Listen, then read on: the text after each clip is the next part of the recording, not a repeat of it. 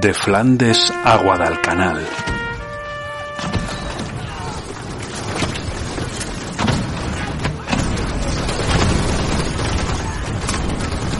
De las calles de Mogadiscio a la batalla de Bailén.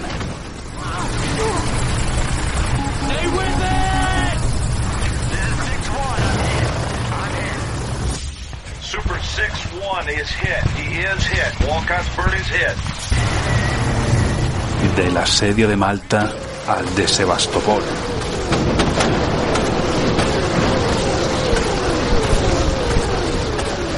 Hombres y mujeres a lo largo de los siglos se han dejado la piel en los campos de batalla, sacrificándose por causas y banderas que de seguro no les merecían. Los que pudieron contarlo fueron pocos, veteranos curtidos con cicatrices en el alma. En territorio Grognar queremos hacerles nuestro pequeño homenaje. Hablaremos de Wargames, de juegos de simulación histórica y de los conflictos que los inspiraron. Así que afila tu sable, apresta el arcabuz y ciñete el casco. Estás entrando en territorio Grognar.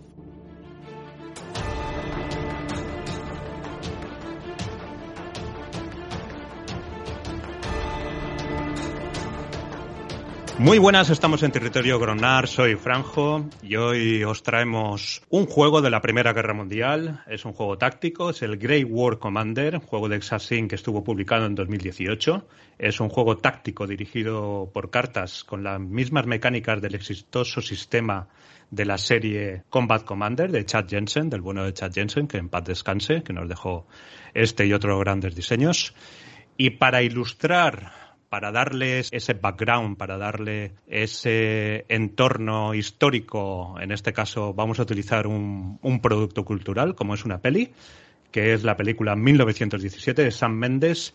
Y para esta primera parte, en la que vamos a hablar de la película, tengo a, a dos grandes invitados. Uno de ellos es Albert Galdor, PR17. Hola Albert, ¿cómo estás? Hola, encantado de estar otra vez aquí. Albert es mi referencia en el mundo del podcast, es eh, colaborador habitual de la órbita de Endeor y director gerente de su propio programa, La Viñeta de Disco Inferno. Aparte de que aparece en muchos otros podcasts, eh, ahora nos recordará él a qué se ha estado dedicando últimamente. Y para mí, Albert es el podcaster definitivo. Es un tipo que te hace un episodio monólogo sobre cosas que no te interesan o te interesan marginalmente y que puedes disfrutarlo como un enano. ¿No, Albert? Hombre, yo, te lo agradezco. Ahora estoy montado en el caballo de la gloria, tú. Eh, no, es, lo que tiene la ignorancia que es atrevida, y no tener ni puñetera idea y a veces hablar de cosas que puede hacer mucha gracia a quien lo escucha, pero normalmente no va a pisar. Digamos que se fiarán de mi versión. Cuando hablo de una película que es escandalosamente mala, pues dirán, pues mira, me he reído con este o no. Eh, la intención es que se rían, pero no me la voy a ver. Entonces, claro, queda, queda ahí en pie lo que yo he explicado. Pues a mí me, tienes completamente engañado, ¿eh? porque me, me, parece muy verosímil todo lo que cuentas.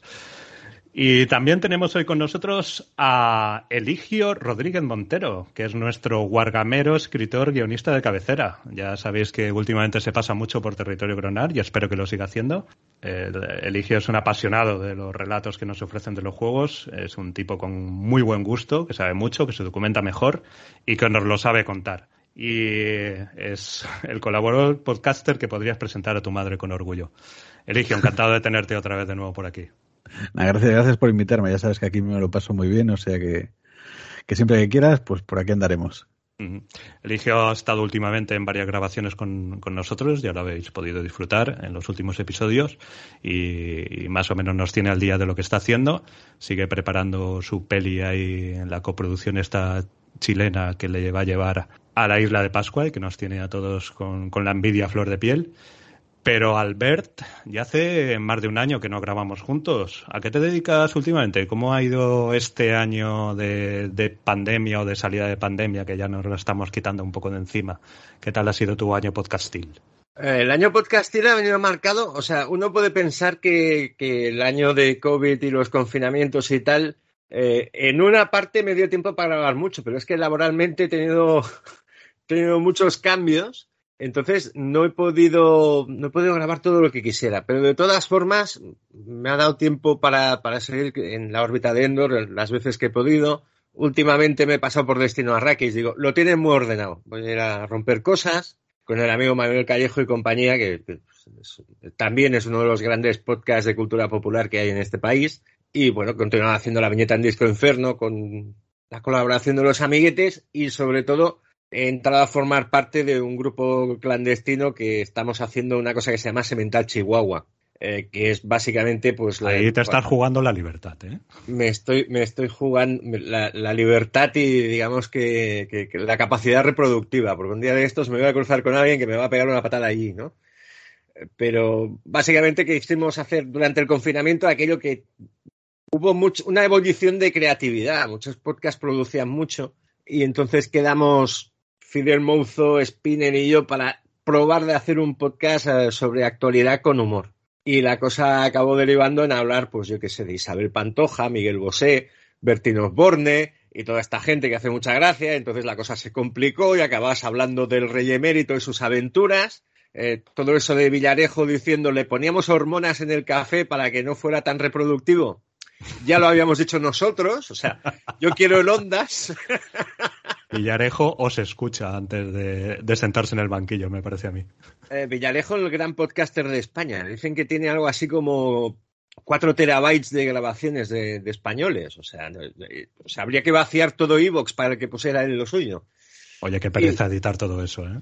Sí, sí. Bueno, él, él, yo creo que no sabe exactamente qué es lo que a, a quién ha grabado. O sea, el otro día estaba en una comisión Villarejo y no, o sea, no se acordaba de las cosas que había hecho. Dice, a mí me suena que... y tal. Y bueno, en el último año básicamente pues lo, más nuevo que he hecho es eso, con los compañeros Semental Chihuahua, que es un producto que funciona bastante bien, pero como dices tú, como nos, nos venimos un poco arriba, nos ponemos un poco faltones, pues cualquier día de estos tenemos un susto. También te he escuchado con, con Jesús Neila de, del Diván de la Morsa. En el, desde luego, desde luego. Yo, eh, y tengo una taza ya como colaborador fijo. Yo estoy esperando que me dé el diván. De momento tengo una taza que, que no está mal. De hecho, me, me, estaba tomando el segundo café con ella. Y, y, Jesús Neila también es un tipo que hace un, un podcast que es Ciudadano Mipel también sobre juegos de mesa. Sí, sí, sí. Y cosas claro. satánicas que tenéis vosotros. Sí, bueno, bueno. eh, Eligio, tú eh, sigues a Albert, ¿no? En, en, varios programas también.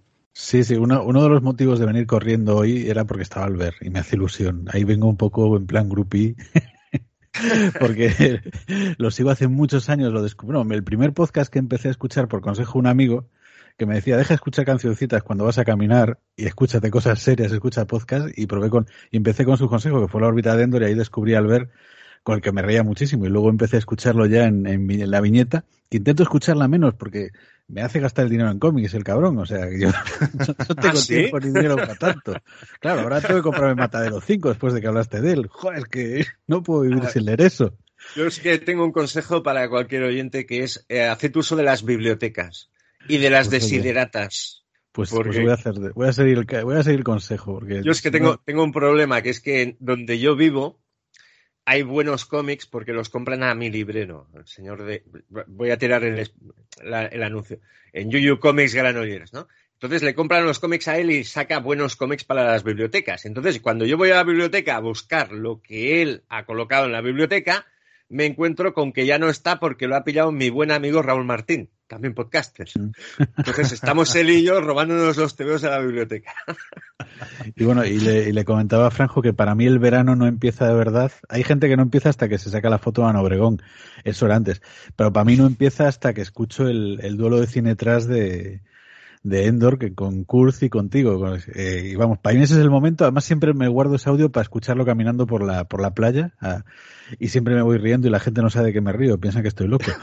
Claro, pero es que ahí, ahí aparece el amigo Luis de, de Luces en el Horizonte, que es también. probablemente uno de los mejores seres humanos de, del planeta, y sobre todo Tony Fusion Freak, que es aquello que dices, este año le arraso y sale con una mierda cada vez mayor. Que por cierto es, es un tipo encantador, un, una bellísima persona también, pero yo tengo un pique con él de, de- de tremendo. O sea, yo, yo voy yendo por YouTube, que es el lugar de cine detrás por excelencia, buscando algo que sea convenientemente atroz y, y nunca tengo una victoria clara respecto a él. Es, es- No, es muy Es una cosa- es un pique de verdad. Pues- Muy bien. pues ¿Y qué proyectos ilusionado. tienes, eh, Albert, para este, para estos próximos meses, para este invierno? Eh, pues estamos manejando, por ejemplo, en Semental Chihuahua, hacer un, un especial abierto de algo que llamamos la gente grande, ¿no? Eh, entonces, eh, normalmente lo individualizamos. El último que hemos hecho es Federico Jiménez Los Santos, Dios le bendiga. Eh, Muy, muy grande físicamente no es, pero bueno.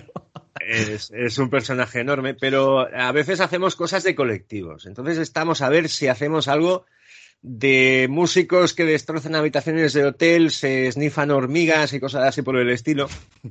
Es, es una idea, ¿no? O, o pegan lametazos, actores porno que pegan lametazos a lomos de sapos, ¿no? Eh, sí, bueno, eso es. eh, Nacho Vidal, ese pozo de sorpresas, ¿no? Eh, estamos en ello, estamos.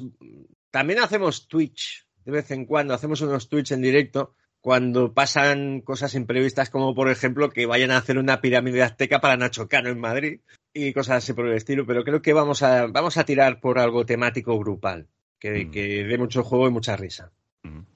Bueno, y seguirás dándole caña a la viñeta, claro. Eh, eso no falla nunca. Eso no falla nunca. Lo que pasa es que la viñeta últimamente, eh, como ha vuelto el cine de gran formato, Sí. estoy aprovechando para, para que para hablar pues de cine de estreno que también apetece, pero cribar un poco más los cómics y traer y no diré escapar de los pijamas, pero sí traer cómics diferentes. Eh, hace poco me decía Eligio que, que hablé de Matadero 5, yo creo que era el momento bueno, porque venía emparejado, no recuerdo si hablé también de Dune en la misma entrega y tal. Sí, eh, quieras que no, eh, intentas equilibrar entre algo que sea nuevo, de interés y, y tal, y por ahí colar algo que igual no tiene mucho mercado. Es, es una idea evanescente que tengo yo que es tan buena como cualquier otra o no tener ninguna. Muy bien. Oye, ¿y qué tal tu relación con el mundo de Warhammer? Que es lo más cercano a Wargames que... sigo, sigo mirando los muñequitos de, de Warhammer y las escen- escenografías y todo esto y las cajas con mucho interés, pero es que no me atrevo. Y no tengo espacio físico, entre otras cosas, porque tengo algo así como, no sé, unas 40, 40 y tantas novelas de la herejía de Horus ya, y, y que se me amontonan y están en equilibrio precario y cualquier día muero aplastado por la gloria del emperador.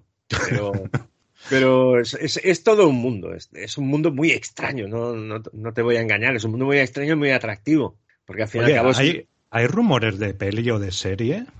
van a Puede ser. hacer la, el proyecto que estaba confirmado es que iban a coger algo que se llama Eisenhorn, que es eh, Sí, el. ¿Cómo se llama? probablemente el mejor, el mejor personaje, el Inquisidor Eisenhower. El, inqui- el inquisidor Eisenhorn, que dentro del mundo de Warhammer, un inquisidor se acerca bastante a un agente secreto. Las novelas de Eisenhorn es como James Bond con un turbo y, y matando demonios. Y viajando por el space. Y teniendo un amor imposible y cosas así por el estilo. Dentro de lo que es el entorno Warhammer es lo más manejable. Y puedes poner algún que otro marine espacial por ahí que no te va a molestar. Puedes mm, buscar, eh, hablar del entorno pero no te obliga a tener grandísimas batallas contra un millón de orcos. Entonces, el proyecto de Eisenhorn está bastante bien y si tenéis oportunidad y no lo conocéis, incluso como, como el- las novelas son bastante manejables, hay un ómnibus escrito por Dan Abnett. Dan Abnett es el mejor escritor de novelas de Warhammer incluso es un tipo bastante respetable en la industria del cómic. Trabajó para Marvel, eh, Los Guardianes de la Galaxia, los escribió él, la, etapa, la, la mejor etapa de los Guardianes de la Galaxia es suya y, y Tiene francamente oficio, sí, tiene oficio. tiene mucho, mucho oficio y escribe muy claro, que es importante. Eligio, ¿tú conoces esto? ¿Has, has leído alguna vez la- a- el mundo de Warhammer 40.000? No, no, no, no he leído las novelas ni he jugado nunca al, al juego. Pero, pero lo he visto desplegado y la verdad hay una tienda aquí especializada en eso en Coruña y la verdad es muy llamativo, pero me parece que va a consumir mucho tiempo y dinero y ya, ya No, tengo dinero, abiertos demasiado. dinero sobre todo. dinero sobre y ya, ya tengo abiertos demasiados frentes, entonces no, no me meto ahí. En caso, en caso de duda, eh, hace poco han sacado el- la primera novela de la herejía de Horus. Eh, la primera de 55 o 57 que tienen que, que todavía tienen que terminar, Pero la primera novela la sacó la editorial a seis euritos. Y está muy recomendable. Ah, pues tomo nota. Que es Horus, Señor de la Guerra, que es el inicio de todo. Es un poco, como me decía Adeptus Hispanos, que es el, el tío que lleva Wikihammer, es la muestra de droga en la puerta del colegio. sí. Bueno, la herejía de Horus, esta serie de novelas eh, son varios autores. Está también Dan Abner por ahí. Pero vamos, todo, casi todos los autores de la franquicia de Warhammer 40.000 están, han hecho sus pinitos dentro de la serie de la, de la herejía de Horus. Y hay, bueno, hay productos un poco desiguales. ¿Tú las has leído todas, Albert? No, no, voy completando, voy un poco incluso a salto de mata, porque yo el, la herejía de Horus ya me he ocupado.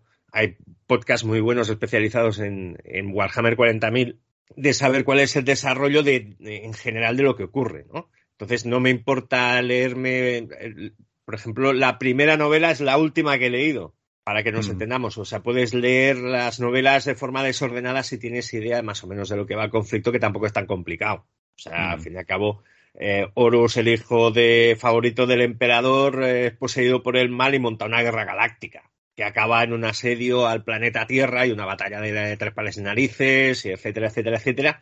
Y por en medio, pues eh, hay los otros hermanos, los conflictos que tienen, las traiciones, las enormes batallas. Eh, de vez en cuando sale una señora, porque hay que decir una cosa, que esto es un poco, es un poco campo de nabos, pero bueno, ¿qué le vamos a hacer? Totalmente. sí, sí, y, bueno, pues los he ido leyendo de forma desordenada, sabiendo un poquito cuál es el, el orden, pues lo vas encajando a tu manera por ahí.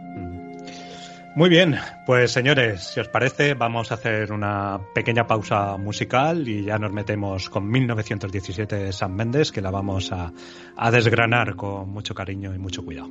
Hasta ahora mismo.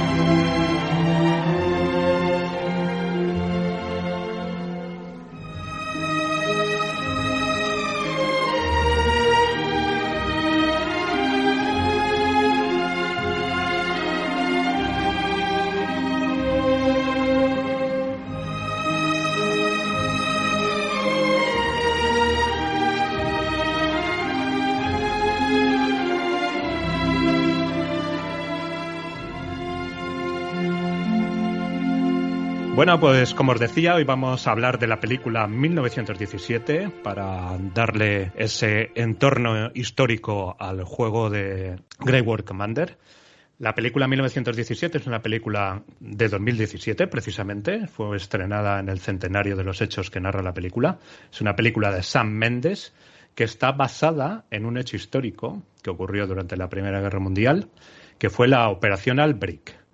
En la Operación Albrecht, el ejército alemán, que estaba en inferioridad numérica, y eso que todavía no habían llegado los americanos, que llegarían un poco más tarde, frente a los franco-británicos en el frente del oeste, en, en el frente que estaba pues eh, digamos al, al suroeste de Bélgica, noreste de Francia, quería estrechar su línea de trincheras. esta línea de trincheras, pues por los conflictos y las batallas previas, tenía un par de salientes que estaban metidos hacia dentro de las de las líneas franco-británicas, un par de salientes que el ejército alemán pues quiso acortar y la idea era acortar en 40 kilómetros el frente y para eso creó una segunda línea de trincheras muchísimo más poderosa, muchísimo más artillada y mejor defendida, donde aplicaban toda la tecnología de trincheras que habían aprendido durante esos primeros años de guerra y así liberar entre 13 y 14 divisiones, alrededor de 200.000 hombres,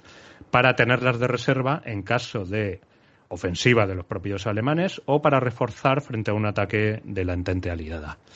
En esta operación, Alberic, que le pilló un poco por sorpresa, y de hecho fue un éxito para los alemanes, porque pudieron retroceder sin que pudieran reaccionar los franco-británicos de manera efectiva, en esta operación se encuadra esta película. Esta película, Eligio, que es una película de 2017, prácticamente la última gran película que tenemos sobre la Primera Guerra Mundial, pero háblanos, porque filmografía de la Primera Guerra Mundial hay y bastante interesante, ¿no? Aunque está superada por las películas que tenemos de la Segunda Guerra Mundial en cuanto a número, pero digamos que en la Primera Guerra Mundial hay, hay productos donde grandes autores, grandes directores se lucieron y se lucieron bastante bien, ¿no, Eligio? Sí, sí, la, la filmografía sobre la Primera Guerra Mundial es muy, muy amplia. sobre todo, es muy numerosa. Hay varias pelis al año antes de la Segunda Guerra Mundial lo cual es lógico porque era la única gran guerra que había hasta ese momento. Pero luego a partir de la Segunda Guerra Mundial va a haber más de la Segunda Guerra. Eh, y curiosamente la cosa se va a quedar en, que las, la Segunda Guerra Mundial, sobre todo en los años 50 y 60, incluso en los 70, van a retratar em, el heroísmo y esa guerra que, que se luchó con justicia contra los nazis y todo eso van a ser pelis más heroicas y las pelis de la Primera Guerra Mundial, posteriores a la Segunda Guerra Mundial, van a centrarse, no todas, pero sí casi todas, en, en el pacifismo. Pues como la guerra del pacifismo es la Primera Guerra Mundial, que es una guerra absurda y, y sin sentido, y donde murió mucha gente que no tendría que haber muerto, pero la Segunda Guerra Mundial, eh, en contraposición, fue una guerra justa que se hizo contra, contra los nazis que eran, que eran el mal. Y salvo un par de ellas que se hicieron durante la Segunda Guerra Mundial, como el Fighting 69 o el Sargento York, que sí son pelis muy, muy, muy belicistas, eh, que estaban hechas precisamente antes de que Estados Unidos entrara a la Segunda Guerra Mundial, pues precisamente para animar a la gente a, a, para cargarla de ánimos y entrar en la guerra, ¿no? Siguiendo un poco la agenda de Roosevelt. Pero bueno. Sí, lo que pasa es que la Primera Guerra Mundial eh, eh, tuvo el, efecto ese de que le llamaban la guerra que acabaría con todas las guerras, porque fue una cosa de una brutalidad descomunal. O sea, estamos hablando sí. de, de, de, una cantidad de muertos en primera línea descomunal, de una cantidad de destrozo por, por toda Europa, básicamente por la zona en que se combatió, que es la que ha relatado Franjo, eh, Franjo ¿no? que es la, la, guerra de trincheras que, que, que consumió una cantidad de recursos brutales y arrasó y probablemente todavía hay eh, trincheras y minas y obuses sin explotar por, por, Francia y cadáveres sin enterrar. Eh, Cada pues, claro, que la tierra, la tierra expulsa por su movimiento una y eh, te vas por ciertas zonas y de repente aparecen calaveras y huesos que la tierra por sus movimientos va echando hacia arriba y que pertenecen a gente que murió allí en la Primera Guerra Mundial, aún un siglo después. O sea, es la, la leche, sí. Claro, el efecto que tuvo en, en, en, prácticamente en Europa se perdió una generación entera. Sí. Que se dice rápido, era eso de es la guerra que acabará con todas las guerras, no volveremos a pegarnos tiros porque han matado a un tío eh, en, en, Sarajevo que no conoce ni, ni, ni Perry y, y no, no, volveremos a hacerlo. De hecho, fue la, la, Primera Guerra Mundial políticamente supuso el fin prácticamente de tres imperios, incluyendo el británico. Sí. Que el británico quedó muy tocado y, y así le fue la Segunda Guerra Mundial. Sí. No, y, aparte el pacifismo, tal y lo como lo conocemos hoy, nace en la Primera Guerra Mundial con yo que sé, el poeta Wilfred Owen o, o Sassoon, el, escritor, que fueron soldados, escribieron contra la guerra, sobre el sufrimiento, sobre la necesidad de la paz, y, y, tuvieron el gesto simbólico de ser los primeros soldados en la historia en devolver sus medallas al, al gobierno, eh, demandando la paz. Y ahí se considera que, que nace el pacifismo. De hecho, el, el derecho a objetar de conciencia nace en ese momento y se aplica en la Segunda Guerra Mundial, que eso no, hay muy poca gente que lo sabe, que en la Segunda Guerra Mundial en Inglaterra, aunque te reclutasen, tú podías objetar de conciencia y no ibas a la guerra, tenías ese derecho y eso nace gracias a, a, a toda esta gente, o sea que es, tiene esa lógica que en esta guerra eh, absurda en sus motivaciones, pues se genera el pacifismo. De todos modos, las pelis anteriores son muy interesantes porque anteriores a la Segunda Guerra Mundial, y ahí vamos a encontrarnos de todo. Curiosamente, la primera película que se hace sobre la Primera Guerra Mundial es en 1917, que es el título de la que vamos a hablar hoy, y es en plena guerra y evidentemente tiene un discurso político al hacerse en plena guerra, que es la, se llama La Pequeña Americana de Cecil B. DeMille con Mary Pickford de protagonista, o sea que digamos que tiene grandes nombres ahí en, en, eh, en, su cartel, ¿no? Y es una peli de 80 minutos sobre una chica norteamericana que se enamora de un alemán y de un francés durante la guerra.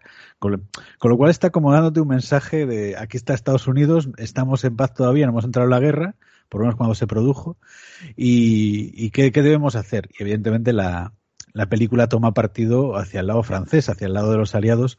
Además es una chica que va en un barco, el barco se hunde, ella acaba en Alemania, los alemanes intentan violarla, su exnovio alemán la salva y luego acaba traicionando a los alemanes y huye al lado francés. Es como una película muy eh, que le está diciendo a los americanos, eh chicos, aquí hay una cosa muy grande en Europa y e igual que esta chica que es Mary Pickford, la novia de América, deberíamos ir para allá, porque ella al final acaba siendo espía a favor de los aliados y participar en la guerra para frenar a estos alemanes que querían violar a Mary Pickford, ¿no? Entonces, y esta es la primera guerra, la primera peli de guerra que ya es una peli con bastante espectáculo y, buen aparato. Luego, hay un montón de ellas, o sea, que años hacían varios. Voy a citar muy poquitas y las quizá, las que me hacen más gracia a mí o más relevantes. Por ejemplo, una que me hace gracia es Los Cuatro Caballos del Apocalipsis, de Res Ingram, que me hace, me, me llama mucho la atención, eh, porque es de, adapta una novela española de Vicente Blasco Ibáñez, que es sobre una familia eh, franco-alemana que la, a la, que la guerra la divide. Eh, o sea, es una familia formada por un matrimonio entre Francia y Alemania que los hijos pues se acaban dividiendo y combatiendo en los, en los dos bandos, ¿no? Que, que, está convirtiendo casi la Primera Guerra Mundial en una, en una guerra civil. Eh, otra que tiene mucho éxito en la época es El Gran Desfile de Kim Vidor, eh, que es probablemente el, en su año fue la peli más taquillera y es, se considera una de las pelis más taquilleras del, de toda la historia del cine mudo, con, con, muy poquitas que se le puedan igualar, quizá el Benur de Fresnil o, o, El Nacimiento de una Nación, pero vamos, es, es, uno de los, y es, una, es una gran película. John Ford también hace sus pinitos aquí con, con cuatro hijos, que es su primera peli que trata el tema de la guerra, una, una peli muda, que a mí me hace muchas gracias, y en 1927, que es cuando se hace la primera ceremonia de los Oscar, uh -huh. eh, William Wellman se lo va a llevar con Alas, eh, que es una peli sobre la aviación durante la Primera Guerra Mundial, que, que yo sí la he visto, la vi cuando, cuando me colaba en, en, la, en la Facultad de Historia para ir a la asignatura de cine, aunque yo estudiaba otra cosa, pues me colaba ahí para, para, para, las, para oír las clases y ver películas, esta nos lo habían puesto, y visualmente es un espectáculo. En el cine mudo, como no tenía sonido, usaban muchos recursos visuales, es una, es digna de ver, sobre la guerra aérea en la Primera Guerra Mundial, primer Oscar, y William Wellman, que a mí es un director que me gusta mucho, aunque no suele estar en la lista de grandes directores, me parece uno de los grandes. Luego va a repetir tema con La Legión de los Condenados, que es sobre la escuadrilla Lafayette, que también es una peli que está bastante bien. Y el tema aéreo, pues ha dado bastantes joyitas, como Patrulla al Amanecer de Howard Hawks, o Los Ángeles del Invierno, la, la peli esta de Howard Hughes, que, que sale reflejada en la película mm. esta El Aviador, eh, que hizo Scorsese, o El Último Vuelo de Dieter Lehner. Pero bueno, la, faltan, por citar, voy a citar tres más de esta época, que son tres películas además muy pacifistas ya, hechas cuando la guerra ya ha acabado y empieza a reflexionarse sobre esa matanza sin sentido, que es Sin Novedad en el Frente, la primera la hizo Louis Milestone. Hay varios remakes y en general están Mm. bastante bien los remakes, porque la historia es muy potente. Entonces siempre, siempre están bien estas películas, estas adaptaciones. Y esta es una verdadera maravilla. Luego Adiós a las armas de, Bo- de Frank Bogart. Y luego, pues la que se considera una de las grandes obras maestras de toda la historia, que es La Gran Ilusión de Jean Renoir. Que, que vamos, que, que es, que curiosamente no es una película espectáculo, no retrata grandes batallas, sino que es una película sobre los campos de prisioneros en la Primera Guerra Mundial. Y, y la verdad merece la pena verla. Es una película bastante intimista, bastante centrada en el diálogo y los personajes, pero una verdadera delicia, ¿no? Luego ya llega la Segunda Guerra Mundial con estas pelis combativas que citamos antes y el pacifismo que se retoma, sobre todo en torno a los años 60 con la Guerra de Vietnam, que empiezan a que empiezan a hacer películas sobre la Primera Guerra Mundial para hablar precisamente sobre la Guerra de Vietnam y todas estas guerras contra las que la gente estaba, ¿no? Y ahí tenemos Senderas de Gloria, los de Kubrick, que es una verdadera maravilla, otra gran obra maestra, que de la que se podría hablar horas solo de ella. Eh, hay remakes de Adiós a las armas y, Novedad- y Sin Novedad en el Frente, que está muy bien. Johnny cogió su fusil, que es quizá la peli eh, pacifista por excelencia. O qué guerra tan bonita, a mí me hace mucha gracia, de Richard Attenborough, ¿no? que es un musical sobre la Primera Guerra Mundial. Eh, Lawrence de Arabia no es que sea pacifista, pero sí, sí está hecha en esta época y es una, es una de mis películas favoritas. Y luego, pues Gallipoli, la de. O La vida, eh, la vida y nada más, y Capitán Conan, que son de Tavernier, que tocan aspectos que no se habían tocado nunca antes de la guerra. La vida y nada más, que a mí me encanta, es sobre un militar que está buscando o haciendo cuentas de cuántos murieron realmente en la guerra y sobre todo eh, saber qué ha sido de los desaparecidos, si encuentran sus cuerpos, si no, y porque le encargan que consiga un cadáver de cada bando para hacer la tumba al soldado desconocido y es esta la misión de este buen hombre que va buscando cadáveres desconocidos en medio de, las ruinas de esta guerra. Es una película muy bonita. Y Capitán Conan va sobre los yonkis de la guerra, ¿no? Este soldado que se encarga de misiones especiales en la Primera Guerra Mundial y que se convierte en un verdadero asesino y acaba luchando pues en la Guerra Civil Rusa.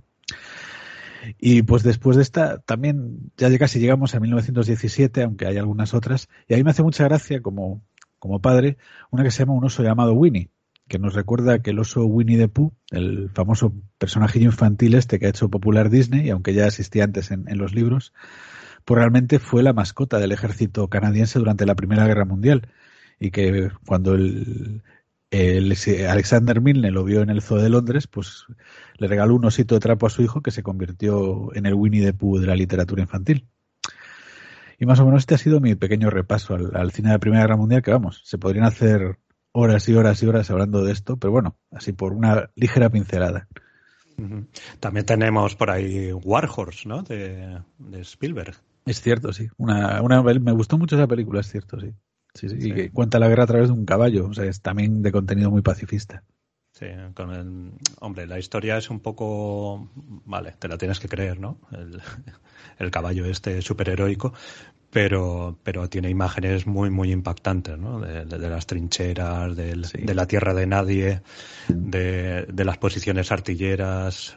La verdad es que desde el punto de vista de la producción es. es sí, es, no, Spielberg nunca falla en eso. Y, y, el momento en el caballo enredado en las alambradas y con un soldado alemán y uno aliado que hace una pequeña tregua para liberar al caballo es, es, vamos, un momentazo realmente muy difícil de creerse, pero una vez estás dentro de la película y te lo compras, es maravilloso. Cinematográficamente es una es tremendo. Y, y, también esa, esa carga suicida de el contraste ¿no? de, de, las tácticas antiguas del siglo XIX que se encuentran con, con, las ametralladoras y las armas de destrucción masivas, podríamos decir, ¿no?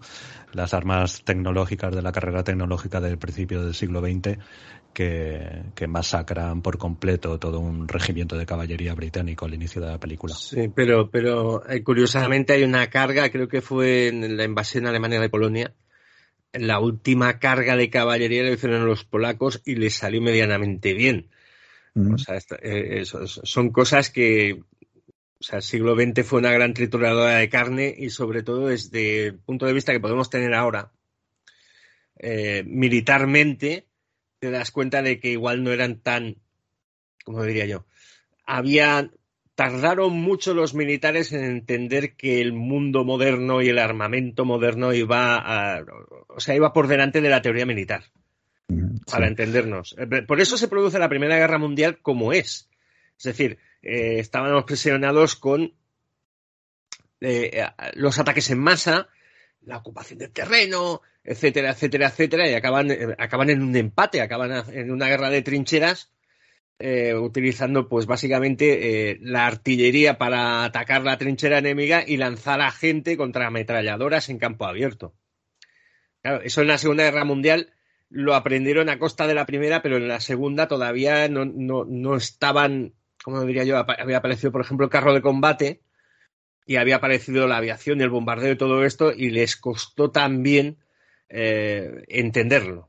Sí, sí. Lo triste, lo triste es que la lección ya la podían haber aprendido, porque ya en la guerra civil americana y más en la guerra, bueno, en, en las guerras franco-prusianas y aún más en la guerra ruso-japonesa, ya se vio que soldados atrincherados con ametralladoras muy primitivas, que eran estas Galdinos, incluso sin ellas, eh, con un fuego sostenido. con rifles de alta cadencia Sí, sí. de tiro y cada vez más precisos, sí. Sí, sí, sobre todo precisos, con el ánima rayada y manteniendo una disciplina de fuego, eh, causaban carnicerías. O sea, eso ya se, sabía, ya se había visto hace 50 años y no aprendieron. Pensaron que nada, eso, los yanquis, los japoneses, que son así, que son tal, y volvieron a lanzar esas mismas tácticas del Elan que decían, de todos para adelante, casi hombro con hombro. Sí, Claro, sí, la- sí. la- La ametralladora hizo carnicerías.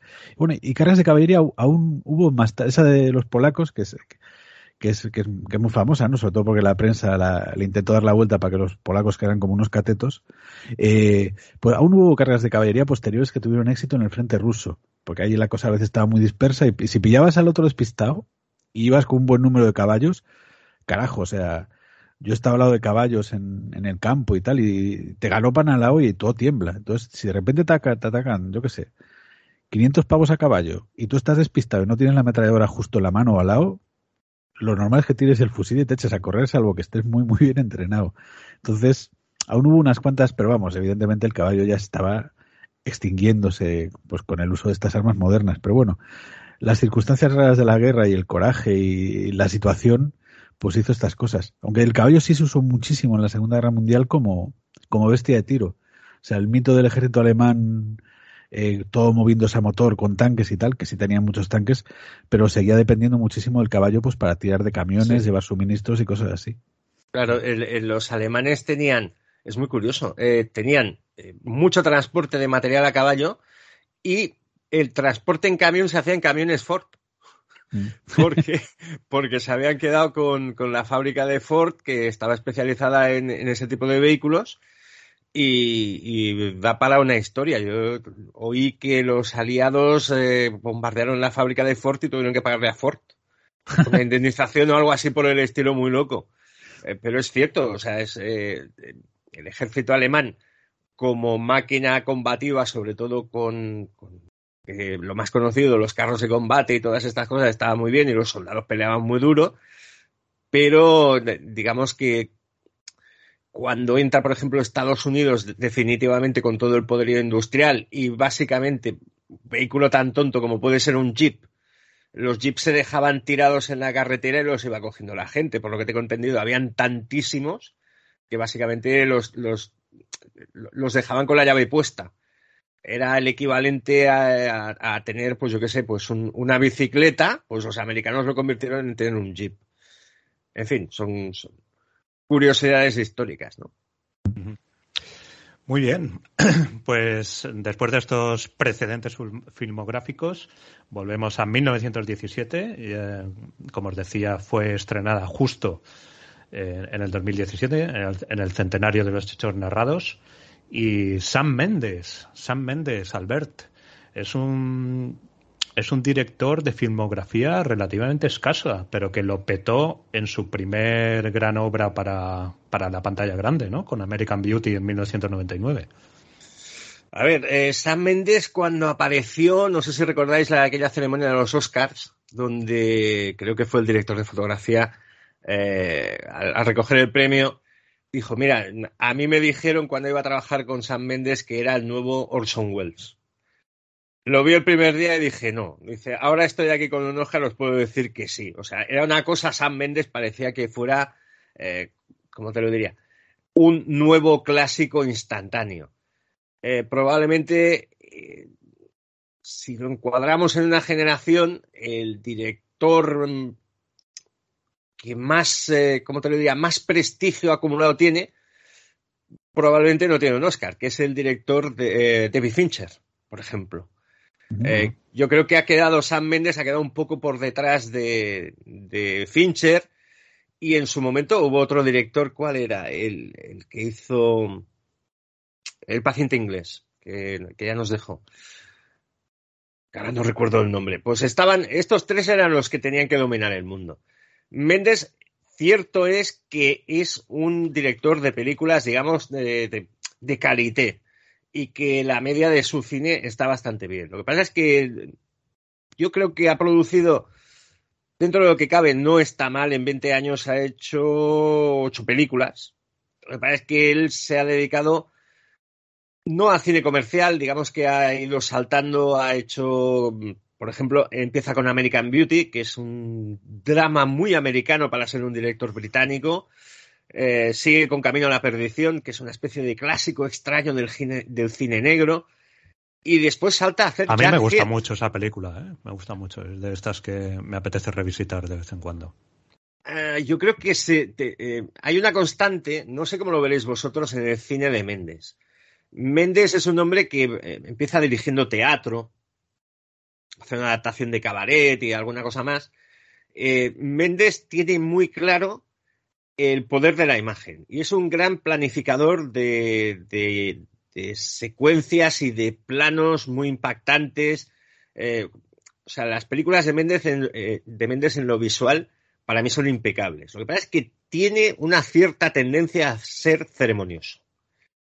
Entonces, eh, Camino a la Perdición, que es una historia muy potente, a mí me cuesta por el hecho de que Méndez lo trabaja todo trabaja cada escena tan exhaustivamente que para mi gusto, ¿eh? que es muy personal, eh, incluso afecta al ritmo. Y eso es lo que encuentro yo a Camino a la Perdición, que es una película que se me hace un pelín farragosa. Eh, desde el punto de vista visual es impecable y desde el punto de vista de dirigir actores yo creo que Méndez es muy bueno, muy bueno, muy bueno. Pero por ejemplo después de Camino a la Perdición hace Jarhead, Jarhead es una película muy extraña sobre la guerra, el primer conflicto del Golfo. La guerra del Golfo eh, sigue a un, básicamente a un soldado en, el día a día de una guerra que fue muy poco guerra. O sea, hay mucho campamento, hay muy poca acción. Eh, cuando llega el momento de decirles avanzad, no encuentran al enemigo. Eh, el soldado en cuestión tiene un compañero, son francotiradores y, por ejemplo, el francotirador al cual acompaña está obsesionado con matar a alguien. Dice, no puedo pasar la guerra sin matar a nadie. Y cosas así por el estilo. Entonces, eh, tienen eso de que han ganado y se enteran que están en medio del desierto, vuelven para casa, son héroes, pero hasta cierto punto ves, ves, eh, ves ese retrato de alguien que, que, por algún misterioso motivo, quiere ir a la guerra y hacer la Segunda Guerra Mundial, eh, tener la guerra del héroe y cuando vuelve eh, tiene la sensación de que es un poco bluff.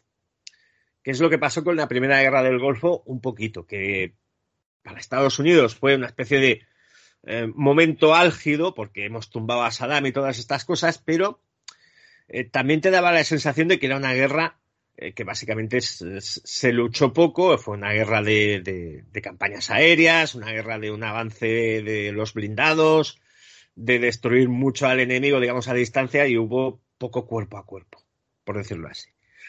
Y es bueno, que la, la, guerra, justo cuando, cuando se desencadenó, nos la vendieron muchísimo en los medios, nos metieron muchísimo miedo con la capacidad militar de Irak, la famosa Guardia Republicana, la cantidad de cazas que tenían, el número de carros, pero luego, pues, como, como eh, es. Ser...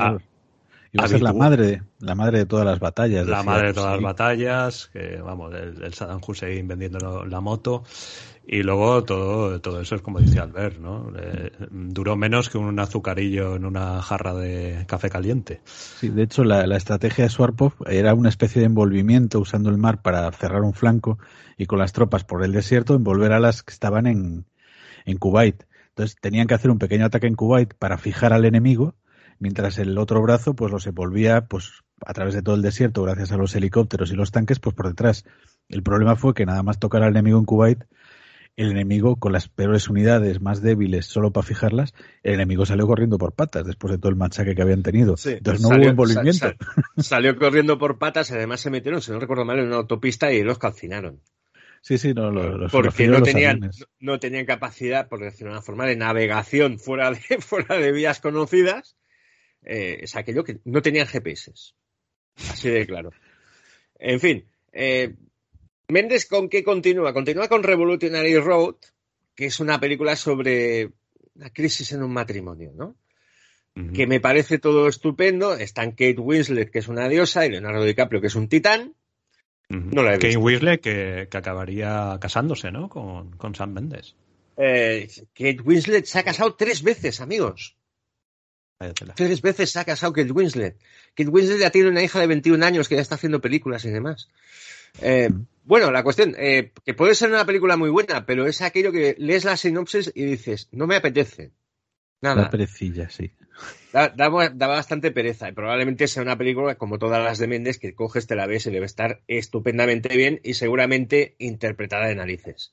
A mí me pasa con Méndez mucho. La vi, me gustó y no me acuerdo de nada.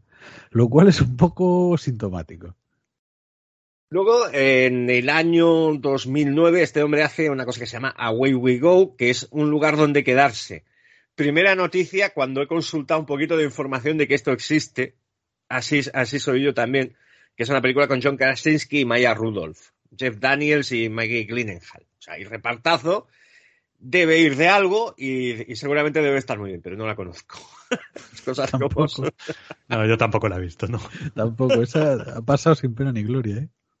Claro, eh, y luego hay el salto a la franquicia Bond. Aquí hay que decir que es el Bond de Daniel Craig y Daniel Craig ya había trabajado con Sam Mendes. El Bond de Daniel Craig, otra cosa no, pero digamos que es el Bond que más pasta se ha gastado en buscar directores. Algunos son mejores o les ha venido mejor a la franquicia y otros les ha ido peor, pero directores tochos ha tenido. Entonces, que llegara Sam Mendes a, por ejemplo, a hacer Skyfall, yo me acuerdo que creó un- una notable, como lo diría yo, un hype, como lo llaman, ansiedad, ¿no? Vamos a ver qué ha hecho. Yo creo que Skyfall es un buen James Bond. Un poco afectado de lo que se llevaban en aquel mismo momento que era eh, Nolan, el tema Nolan, ¿no? Había que darle, pues a Bond había que herirlo un poquito, que tuviera un trauma o que tuviera un problema o que tuviera un- una motivación personal más allá de la aventura que estaba corriendo. Pero de todas formas, yo creo que le sale un James Bond bastante bueno, visualmente impecable, con buenas escenas de acción y tiene un problema Skyfall, que es que cuando la revisitas empiezas a encontrar, o lo empiezo a encontrar por gusto personal, esa cadencia que tiene Méndez de ser un poco ceremonioso. Insisto, Sí. es un concepto que, que a mí me, me viene asociado. Eh, repite con Spectre. Spectre es una película también de James Bond, pero creo que tuvieron problemas de filmación y tuvieron problemas de financiación incluso. Porque hay que tener en cuenta que Daniel Craig cobraba lo que cobraba, porque se lo había ganado. Al fin y al cabo es el Bond más taquillero ever. Y eh, con 100 millones de dólares tienes que pagar a Craig y hacer la peli. Lo cual te lleva a que en un momento determinado tienes la sensación de que hay muy buenas localizaciones, hay algún set bastante aparatoso, pero que te queda como pobretón. Hay escenas, eh, por ejemplo, el escape de la base del malo de Ernst Stavro Blofeld que hace Bond con la chica, básicamente le pega un tiro a una tubería de gas. Y hay una explosión y se van corriendo. Dices, esto no me cuadra con el Bond de Craig. Hay un, un último momento en que persigue a Ernst Stavro Blofeld con una lancha, es- eh, Blofeld está en un helicóptero, le dispara con la pistola y a cientos de metros derriba el helicóptero. A mí Dices- Spectre me dejó con bastante bajona, la verdad. Y, y creo que es probablemente la única película en que Mónica Bellucci aparece y, y no veo nada, nada, nada de erotismo entre él y entre ella y Craig. La verdad es que Sí, le- sí, sí. parece hasta torpe la, la escena en la que salen los dos, ¿no? Muy, muy es muy, es, es muy forzado. eh, o sea, hay momentos en la película donde tiene que alzarse y no se alza. No se alza con Mónica Bellucci, como dices tú, cosa rara. no se alza con el establo Blofeld, no se alza cuando dice soy el supervillano, este es mi plan. Eh, pero en cambio, eh, y eso a mí también me daba sensación un poco de pobreza, ves determinadas escenas, ves a Bond llegando al cementerio y dices, ostras, qué plano más bien pensado.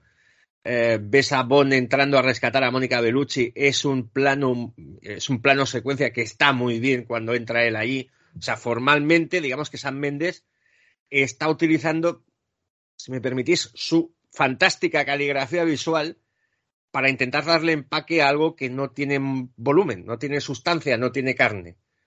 Entonces, eh, yo creo que hizo bien en decir, aquí me planto porque he tenido muchos problemas con esta película eh, y cedo los trastos. E incluso para el final de la franquicia Bond en, en, la etapa Craig se hizo un cambio de director y sobre todo se metió un montón de dinero en hacer una película que yo creo que hace, brilla y hace ruido, que es algo que también quieres ver. Por otra parte... Un, un dato friki, eh, Christopher Walls, que es el, el, que hace aquí el malo, la Blumfeld, eh, pues una de las pocas apariciones que tengo yo personalmente en cine haciendo un cameo de figuración prácticamente es una peli con Christopher Waltz, que lo conocí hace un montón de años en, en una película en Polonia cuando él no era famoso todavía. Se llama Nuestro hermano en Dios. Christopher Wolf hace de un pintor austriaco. Es un personaje secundario y yo hago de guardaespaldas de Lenin, que es un tío con bigotes, con un gabán y que no dice nada. Es una cosa friki rara. Ostras, pues muy buena historia, tío. Yo no tengo de estas, leche. Bueno. Es lo que tienes ser estudiante de cine y que vas a, en Polonia con una beca y dicen, venga, gabán venga tú, chaval, ponte el gabán y un bigote, ala. A de guardaespaldas de Lenin. Muy bueno, bien, y llegamos Fernando, ya a 1917, sí, claro. ¿no, Albert? Llegas, llegas a 1917, yo creo que, que, es un proyecto bastante personal de él, pero sobre todo 1917 es una película con un presupuesto bastante notable, teniendo en cuenta que es una película bélica de la Primera Guerra Mundial que la quiere rodar en plano secuencia, etcétera, etcétera, consigue eh, bastante dinero, es una producción DreamWorks. Y Está yo creo que es, metido. yo creo que es la película más acertada para el estilo Méndez, tal como yo lo veo. Visto desde fuera, es lo más acertado. Incluso el, el, hecho de que sea plano secuencia, pero no sea un plano secuencia, como te diría yo, virguero, de por sí, o sea, sabiendo manejar el recurso, le beneficia mucho. Y 1917, en su momento, yo creo que coloca a Méndez en una situación muy buena. A ver qué es lo que quiere hacer luego, que eso lo ignoro, pero, por ejemplo, es una película que da muchísimo dinero. Siendo lo que es eh, una película muy oscarizable, etcétera, etcétera, se fue a los 385 millones de dólares de recaudación, que no está nada mal. Eh, obtuvo sus premios y yo creo que le deja en una situación muy buena después de, tener el traspiecillo, porque no fue económicamente mal de, de Spectre.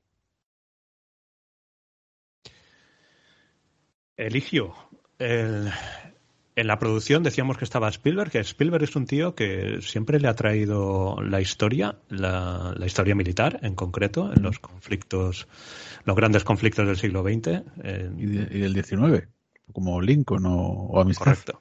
Correcto, correcto. Y, y, el tío luego incluso ha financiado series como Hermanos, Hermanos, Hermanos de, sangre. de, sangre. Qué maravilla. Uh -huh. Grandioso. Y aquí también mete la pasta, como decía Albert, también el, el propio, creo que también es pro, eh, el Sam Mendes es productor también, ¿no? Me parece, sí. Albert. Eh, sí, pero eh, puedes, puedes ser productor sin meter pasta. De hecho, lo normal es que el productor no meta su pasta. Meta la pasta de una mayor que es la que trabaja con la que trabaja. Pero ellos su pasta, pasta, pocos lo hacen. Algunos lo hacen en momentos esperados, como Kevin Costner, que sí metió su pasta en Bailando con Lobos o unos cuantos más. Pero bueno, es como un plan de, uy, me he pasado y venga, pues lo pongo yo, ya lo recuperaré. Pero no, no sé, eh, yo, yo, creo, eh, Ligio lo conocerá más porque está más metido en estas cosas. Normalmente, normalmente, eh, cuando, cuando trabajas en el cine eh, y eres, por ejemplo, Kevin Costner, Kevin Costner a mí me consta que Bailando con Lobos tuvo problemas de financiación y mm. él buscó eh, haciendo pases con el material que tenía rodado y tal, eh, financiación de fuera. O sea, no, no es costumbre en tu propia película que metas tu propio dinero. No, no, él tenía financiación americana, tenía financiación extranjera con preventas, porque era un western y de, la experiencia de western que había en ese momento era La Puerta al Cielo, que había sido el mega hostiazo financiero de, de, la historia. Entonces no había mucha fe. Y él era un actor, un actor en ese momento muy prestigioso, bueno, de éxito, pero no era director. Entonces era un riesgo. Y bueno, pero hubo un momento en que la cosa se les fue de madre, se pasaron de rodaje, o sea, se les fue el rodaje de las manos y ahí puso unos cuantos milloncejos de su bolsillo, que los tenía, vamos, o sea que... Claro, sí, pero...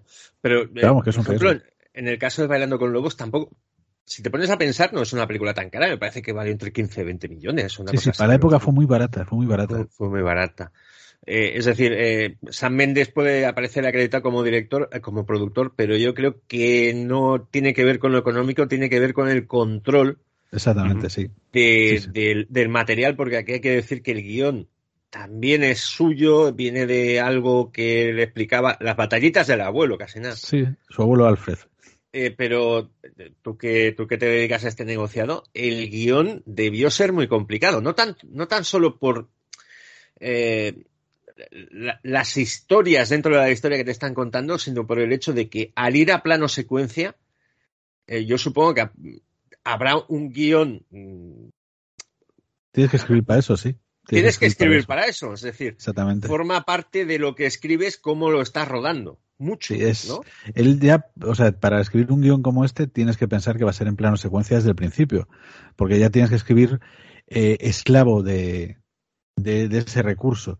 Por eso él, el guion lo escribió él en colaboración con una, con una chica, con Christy Wilson Cairns, que era una que era una chica que en ese momento estaba de moda, es de estos guionistas que de repente hace una cosa y boom, y, y, se pone y se pone de moda. Ella había escrito, era es una chica muy joven todavía, había escrito un guion en spec, que un guion en spec es que no te lo encargan, que lo escribes tú porque te da la gana. Lo dice, lo escribo y luego lo intento vender, que se llamaba Ether, y que bueno, los en Estados Unidos tienen una cosa que se llama la blacklist, que la gente manda, bueno, la gente que puede mandar, evidentemente, gente que, que no, no cualquiera puede mandarlo, pero guionistas o gente que viene de escuelas o que está de alta en el sindicato americano y cosas así, pues eh, pueden mandar sus guiones a la blacklist. Y ahí lo, hay una serie de expertos que los leen y los votan y los valoran. Entonces, los más famosos de la blacklist, pues eh, se ponen como los 10 mejores.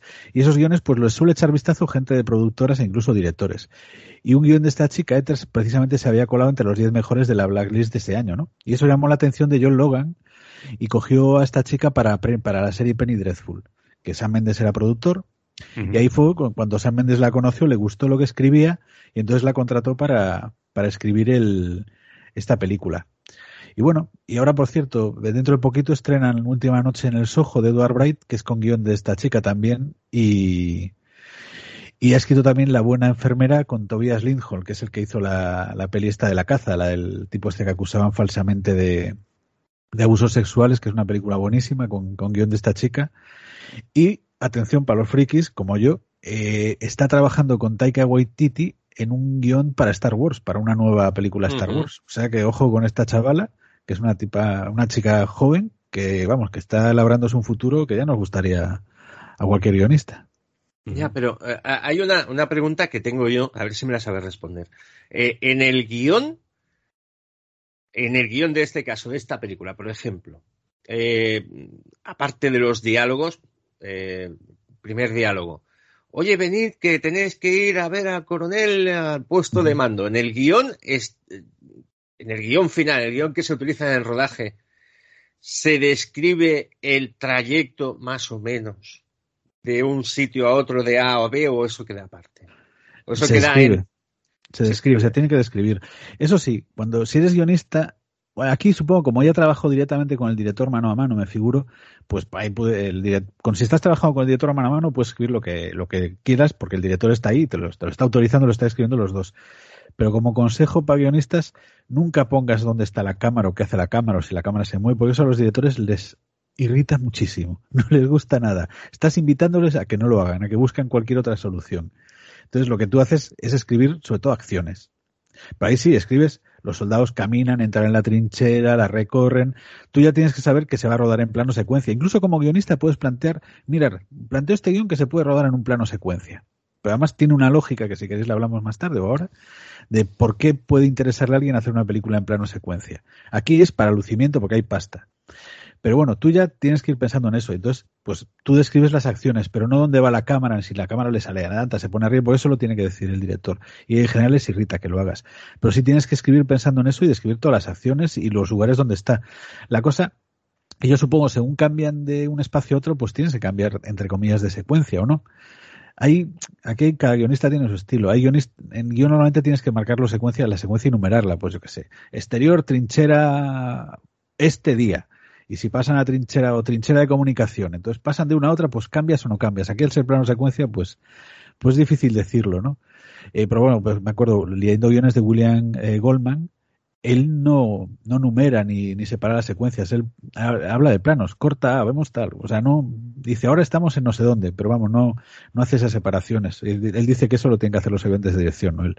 Pero vamos, lo raro, eso es lo raro, lo normal es que vayas dividiendo por secuencias. Y aquí, claro, aquí dividir por secuencias es complicado, porque en teoría es toda la misma secuencia, aunque, aunque es falso porque se usaron trucos de, de montaje y trucos de efectos especiales para hacer varios planos realmente, aunque parezca uno. Pero vamos, sí, sí tienes que marcar en el guion eh, todas las acciones, no solo el diálogo, y, dónde están. Pero, me imagino, me imagino eh, perdón, que habrá un enorme, será más voluminoso el trabajo de, eh, de, una especie de guion visual, es decir, a partir de la película, ¿cómo se dice? Los que dibujan los, los storyboards. Los storyboards debe ser enorme, ¿no? Sí, hombre, yo supongo que aquí el, director, yo por ejemplo, con, como trabajo mucho, con el director que me ha trabajado más, que él es hace animación, sobre todo es muy buen dibujante. Entonces ya con el guion, aunque el guion lo trabajamos solo en papel al principio, enseguida vamos a la animática, que es como la versión dibujada del guion. Y a partir de ahí seguimos trabajando el guion en animática, ya con dibujos y viendo los planos que él quiere. Pues yo supongo que aquí irían rápido, una animática para ver cómo son esos planos y, todo eso. O bueno, animática se llama en animación, aquí le llamarían storyboard. Para, a mí me da la sensación de que la historia en sí es muy simplona. La, historia es muy, muy básica. Si, si estaba basada en lo que le contaba, en lo que le contaba el abuelo a, Sam Méndez, es, es simplona de, de cojones, vamos. No, no tiene mucha chicha. Pero yo creo que si no hubiera sido luego este planteamiento tan creativo que le salió también del plano secuencia, Mm, hubiera la sensación que te hubiera dejado la película, que a mí, en cierta manera, también me la deja, de, de aquí me falta algo, me falta un, poquito más, pues hubiera sido muy superior, ¿no? Se hubiera quedado una película, pues, sin chicha ni, ni, limonada, ¿no? Claro, pero yo, tengo la percepción de que eh, él quería llegar a ciertos puntos. Entonces, eh, la, historia eh, efectivamente es muy sencilla. Son dos soldados que salen y tienen que llegar a. tienen que cruzar líneas enemigas para contactar con otro grupo de soldados británicos. Eh, esa es la historia de 1917. Lo que pasa es que hay. cada escena, en cada momento, hay una microhistoria o un micromomento como mucho más vivido, mucho más real. me aclaro. Eh, por ejemplo, el momento en que se sube al camión, el camión eh, pilla un bache, se queda atascado y entre todos lo empujan para sacarlo. O sea, eso tiene, tiene una cierta verosimilitud. Y además tiene un subtexto ese momento, por ejemplo, porque ahí, hasta ese momento, el protagonista no quería ir a esa misión. Le parecía mal ir de día, le parecía un suicidio, una locura, no quiere ir. Pero ahora ha muerto su amigo y le ha jurado a su amigo, bueno, ni siquiera a su amigo, a su conocido, pero ha muerto este tipo al que en esas horas o minutos le ha cogido mucho aprecio y ha hecho suya la misión por lealtad a él, por lealtad a esa sangre derramada y por, y por la memoria de él. Entonces, este es el primero. Ahora de repente él se baja y empuja el camión porque ahora sí quiere ir a la misión. Y es el que más empuja porque eso no, porque tiene prisa, tiene que llegar antes de que ataquen, porque tiene que salvar al, hermano de su amigo. Entonces, de repente, ese pequeño esa pequeña acción de bajarse y empujar de repente cobra un sentido diferente gracias a la construcción del guion por haberlo metido en este momento precisamente. Yo creo que es un guion que bajo su simpleza o su sencillez está muy bien pensado y muy bien construido. O sea, yo le doy mucho mérito a esta chica, a Christy Wilson.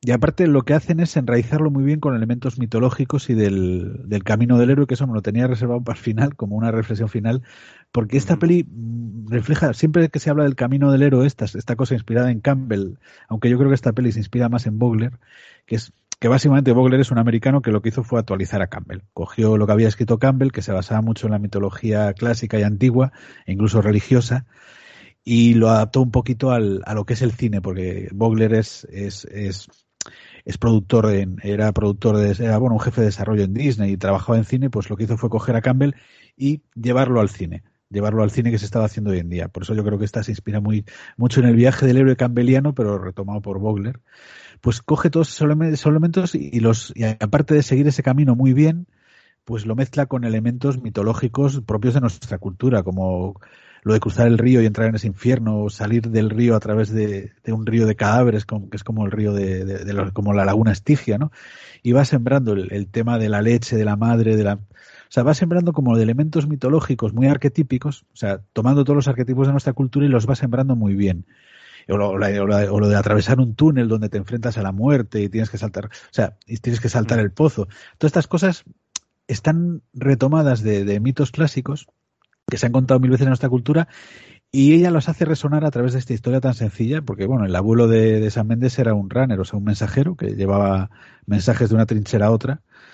Y, y bueno, y él pues utiliza esta mítica pues para, para levantar la historia de su abuela, para convertirlo en arquetipo, ¿no? De alguna manera.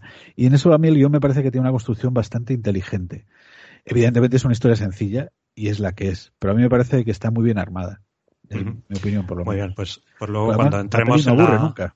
Y no, no, no aburre, aburre, en absoluto. La, la peli te mantiene, te mantiene en vilo durante todo el visionado. Es, y tiene mérito porque evidentemente no usa trucos de montaje para dilatar el tiempo como hace Hitchcock de forma magistral y, lo hace todo con, la construcción del suspense y, de estos personajes de la historia, porque durante mucho tiempo les ves a ellos caminar mientras hablan y consigue mantener, conseguir mantener eso tanto desde el guion como desde la dirección, además con dos actores no demasiado conocidos, pues me parece que tiene, tiene un mérito enorme.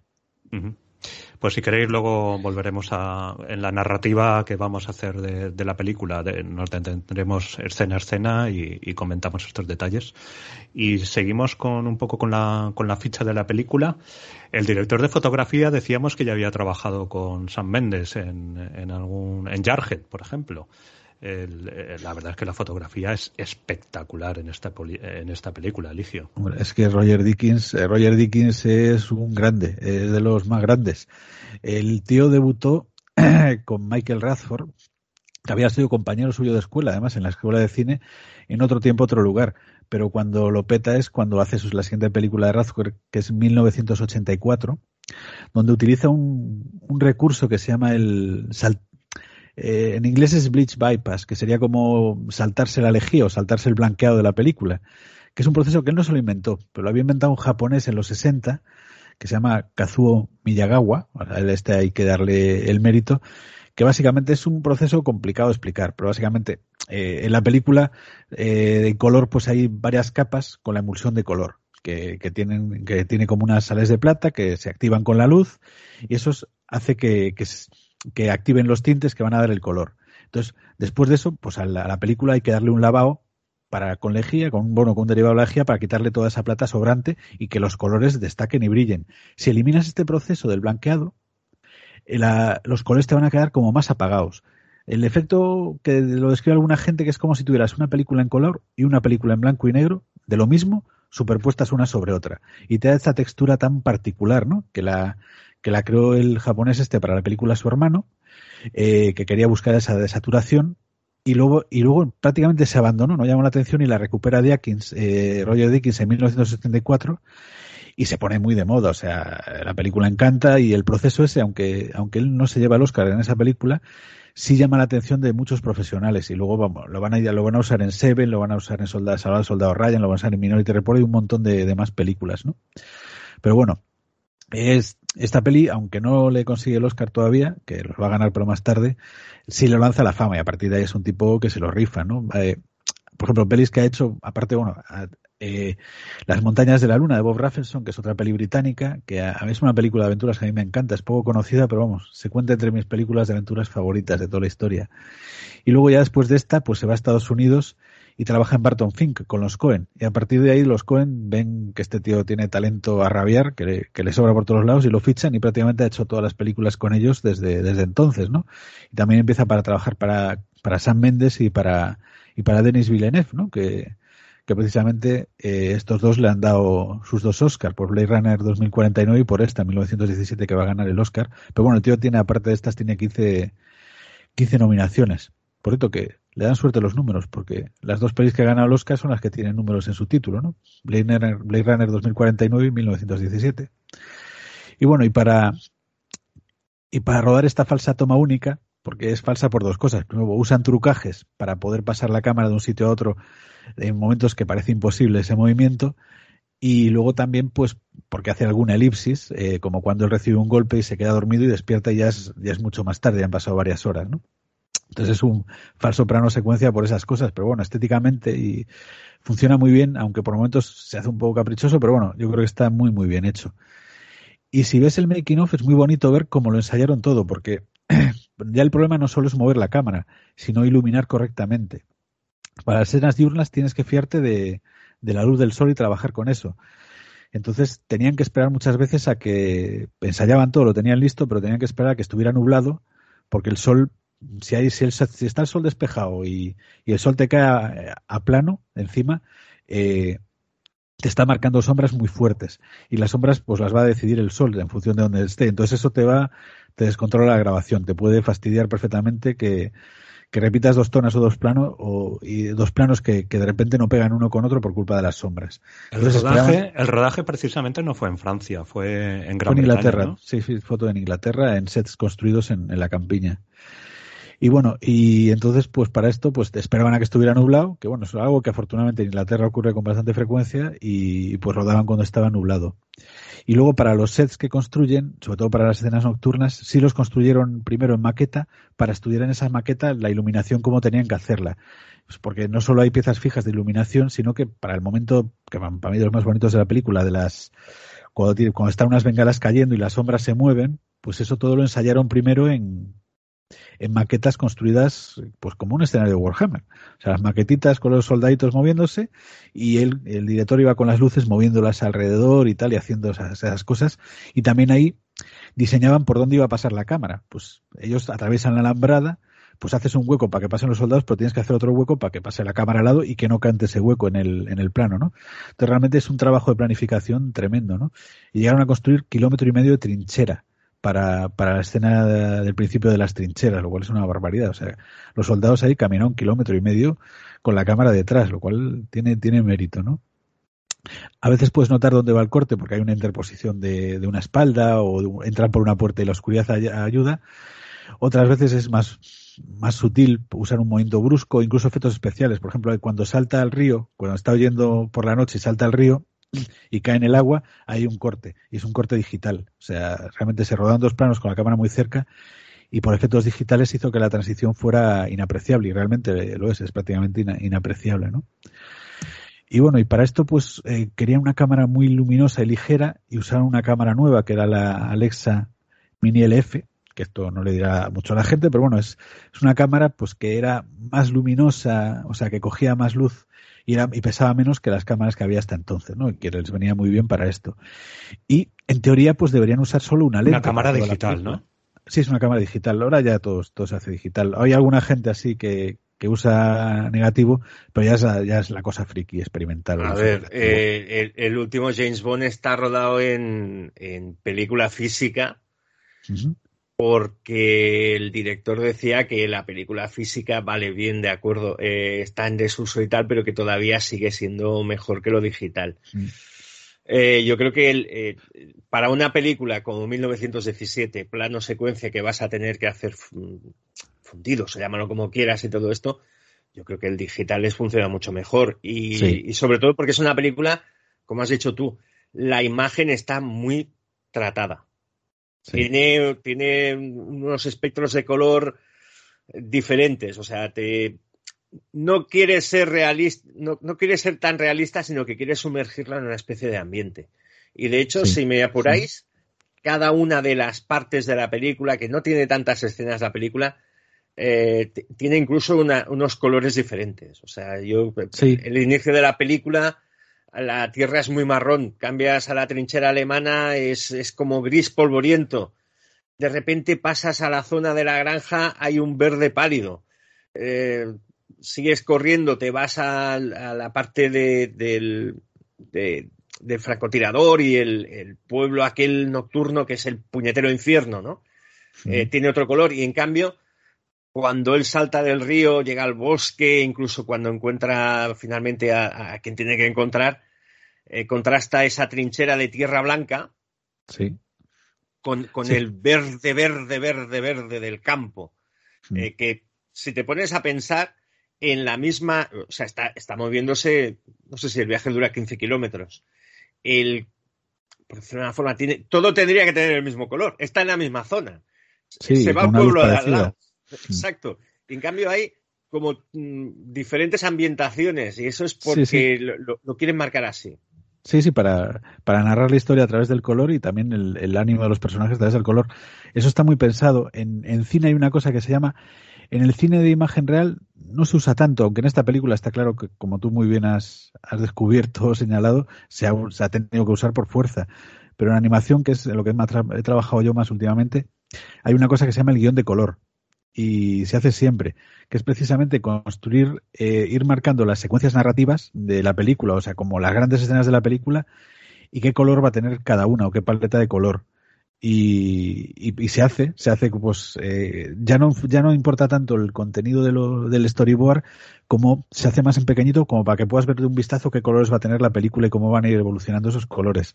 Yo tengo tengo por casa guiones de color que me han que me han regalado de la peli de las pelis en la que trabajé y la verdad es una gozada porque ves como realmente la película cada, cada segmento de la película tiene un color y el color de alguna manera está contándote lo que pasa en ese momento de la película y está hablando de la película sí, sí, aquí está, está claro que, que, que bueno, que como bien ha dicho Albert, está, está muy marcado.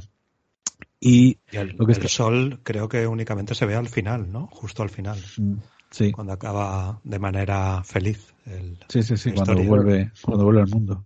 Bueno, sí. llámale feliz. Bueno, feliz, sí. sí, es cierto. Sí, sí, bueno, ha muerto mucha gente y ha perdido a su amigo.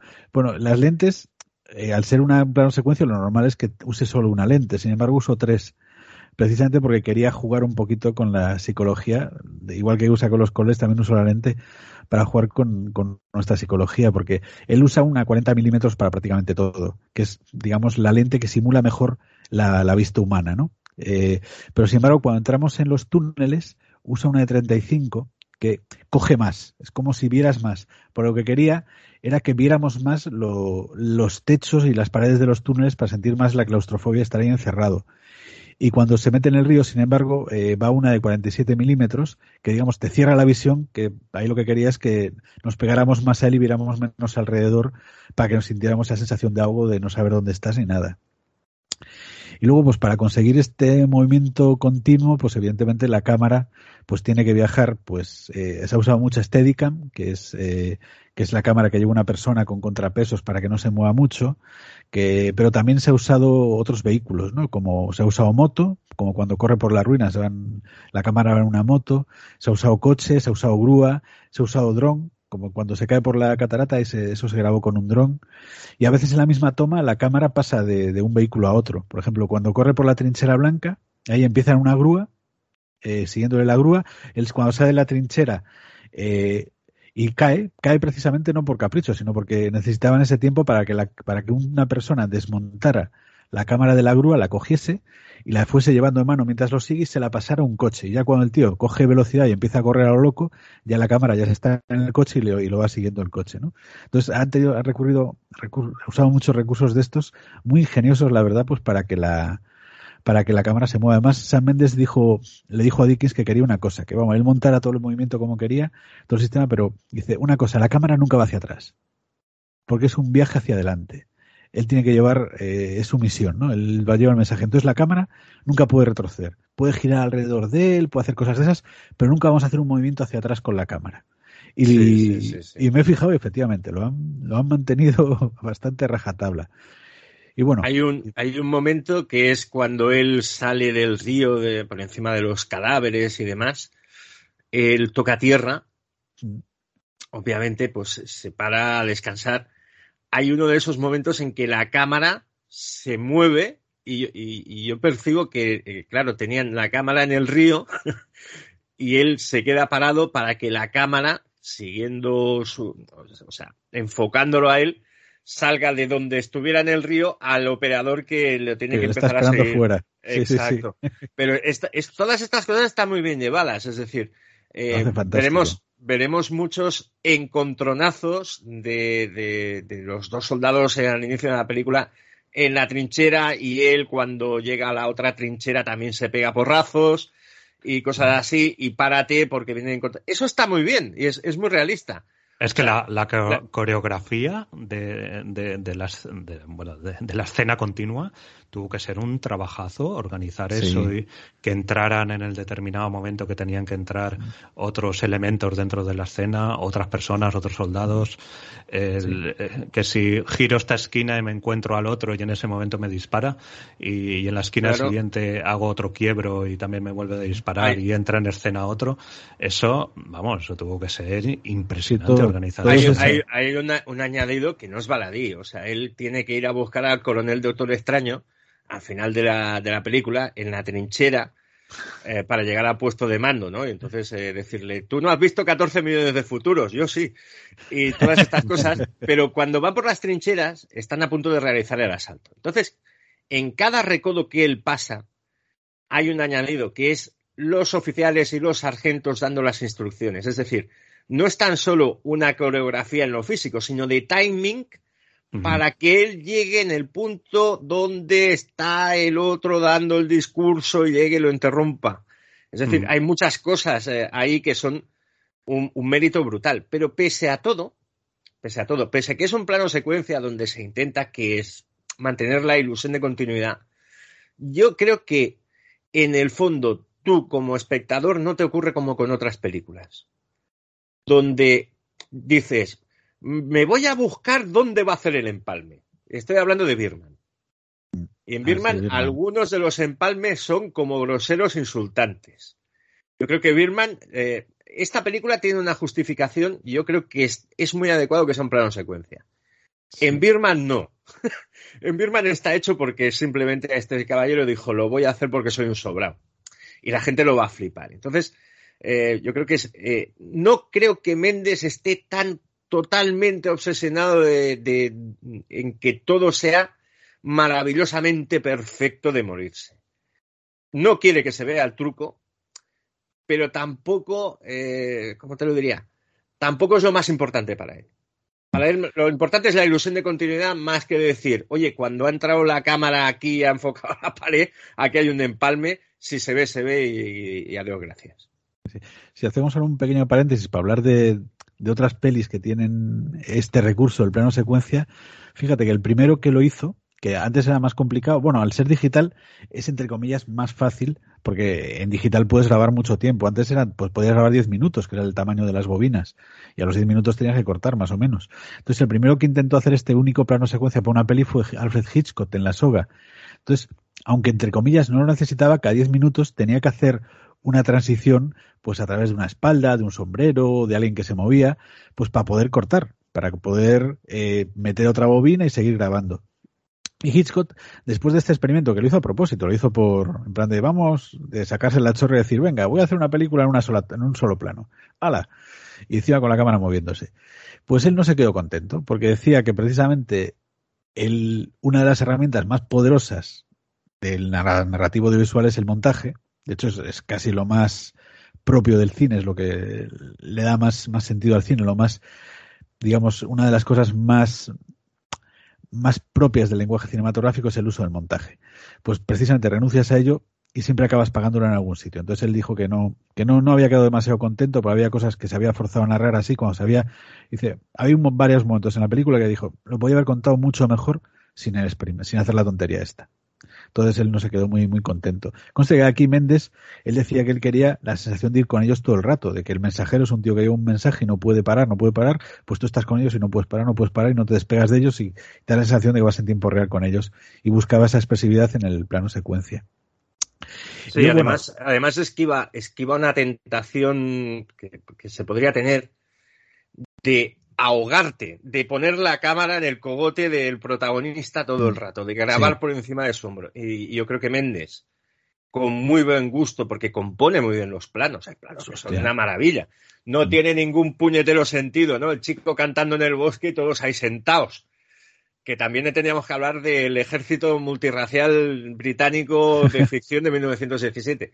Pero sí, el plano es precioso. Luego. El plano, el plano en sí es precioso. Entonces, una maravilla él ventila convenientemente la película. O sea, eh, no, no, no, pone cámara en la espalda, no busca la cámara tembleque. No busca sí, esa sensación de estoy aquí eh, en plan Black Hawk derribado o en plan 13 horas del grandísimo director de la historia del cine que es Michael Bay. No, él busca hacer otras cosas y que la película tenga eh, poderío y amplitud. Y eso se agradece. Sí, sí, sí, no. Luego en pelis de plano secuencia hay muchas. Eh, yo dije, bueno, voy a ver cuántas hicieron y descubrí que hay mogollón. O sea, digo, ostras, madre mía. Las hay que son experimentales como Empire de Andy Warhol, que fue la siguiente, que ahí sencillamente. Andy Warhol era un experto en, en cosechar enormes cantidades de fama con el mínimo esfuerzo posible, ¿no? Entonces esta película, que es Empire, de la que se habló mucho y que en su momento fue, oh, mira, la película experimental de Andy Warhol Empire, básicamente puso una cámara de la, a, delante del Empire State y lo grabó durante ocho horas. Y ya está. Ya ves qué fácil es hacer historia del cine. Y bueno, sí es un plano secuencia de ocho horas, porque es una cámara fija. Y era como dice, no, es para Pero se llamaba, la puso un tal Warhol. Sí, claro, es de Andy Warhol. Entonces, claro, la gente iba al cine a ver esto, ¿eh? que hay que tener cojones. Claro, aprovechaban y se dormían. Es una forma de echar la siesta. A lo mejor más barato que un hotel. Pero bueno, hay otra que me gusta mucho, que porque esta sí que es un experimento muy difícil y muy raro, que luego lo ha imitado un director español en una peli de terror, que no está mal, pero no en todas, sino en un momento que es el time code, el time code de Mike Figgins, que realmente son cuatro planos secuencias de cuatro personas haciendo cosas que los vas siguiendo en paralelo. Además se proyectan los cuatro a la vez a pantalla partida en cuatro pedazos. Tú vas siguiendo las cuatro historias que se, además se sincronizan para que se puedan oír los diálogos de una sin que pisen las de la otra. La verdad está muy inteligente, hecha de forma muy inteligente. Pues tú sigues las cuatro historias y al final se juntan las cuatro historias en una cuando se cruza todo al final, ¿no? Entonces, es una experiencia, evidentemente es un experimento. Aquí la narrativa no está al servicio de la historia, sino que la historia está al servicio de la narrativa, ¿no? La, la historia al servicio del, experimento. Y luego se han hecho muchas, pero yo las divido en dos tipos. Las que tienen pasta como Birman o, el Macbeth de Belatar, que es, eh, que es porque yo lo valgo, que es en plan de voy a hacer esto para pa ver si me dan un Oscar o para ver si gano premios y llamo la atención. Eh, que bueno, en este caso puede ser un poquito de eso, pero yo creo que tiene un poco más de sentido narrativo lo que hace Méndez que, que en Birman, que es absolutamente gratuito. ¿no? Birman no necesitaba eso para contar esa historia. Y luego, ahí lo respeto más en el cine independiente. En el cine independiente, porque además conozco el caso de un director español que lo hizo por eso, porque si no abusas de ella ni pretendes hacer cosas imposibles como, como 1917, que necesita todo ese aparataje, de, de, de, recrear la Primera Guerra Mundial, esos momentos de cámara tan complejos, o Birman, que, que aparte tiene actores muy caros, pues eh, puedes hacer pelis bastante baratas eh, usando el plano secuencia único, ¿no? Y se usa mucho en thrillers. En thrillers, por ejemplo, eh, y, si, y, si, empezamos a ver pelis de, de toma única que se hacen últimamente, que son muchas, fíjate, solo en este año hay cuatro, que ya cuatro películas con un único plano secuencia me parece como mucho para un solo año y encima durante la pandemia, pero que sale más barato. Entonces, pues hay un mogollón de thrillers y empezáis a buscar, o sea, PVC, que es colombiana, que está muy simpática, Fish and Cat e Invasión, que son iraníes, Blind Spot de Utoya, que es sobre la masacre de Utoya, que es, es, es Noruega, eh, One Cut of the Dead, que es una de zombies japonesa. Bueno, One, One, cut, One, Cut of the Dead eh, tiene más trampa eso que el carajo ya, bendito.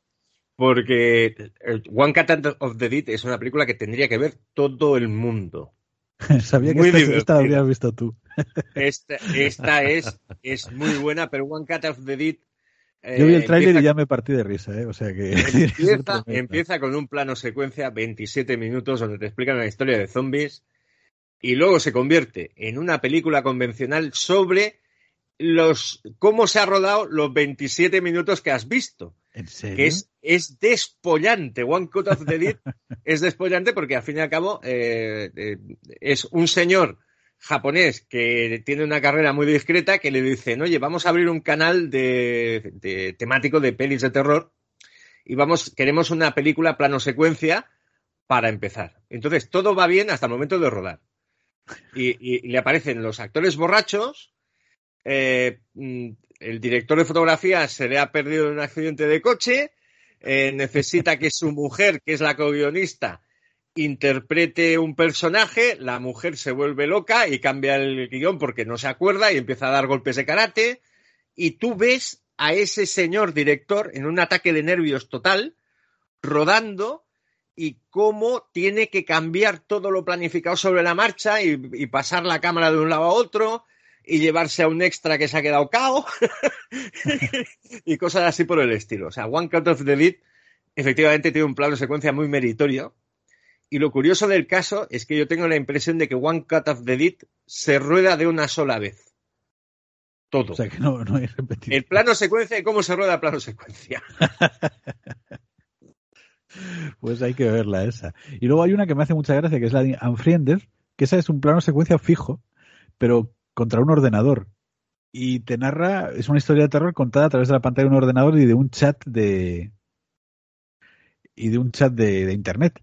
Y lo que leí es que realmente la rodaron en tiempo real. Pues yo pensaba, nada, pues habrán rodado todas las cosas separadas, cada pantalla habrán montado. Y no, no, se rodó en tiempo real como un teatrillo casi. y Eh, es simpática de ver. eh, es la película. No, esa es eh, El Pozo, esa es otra.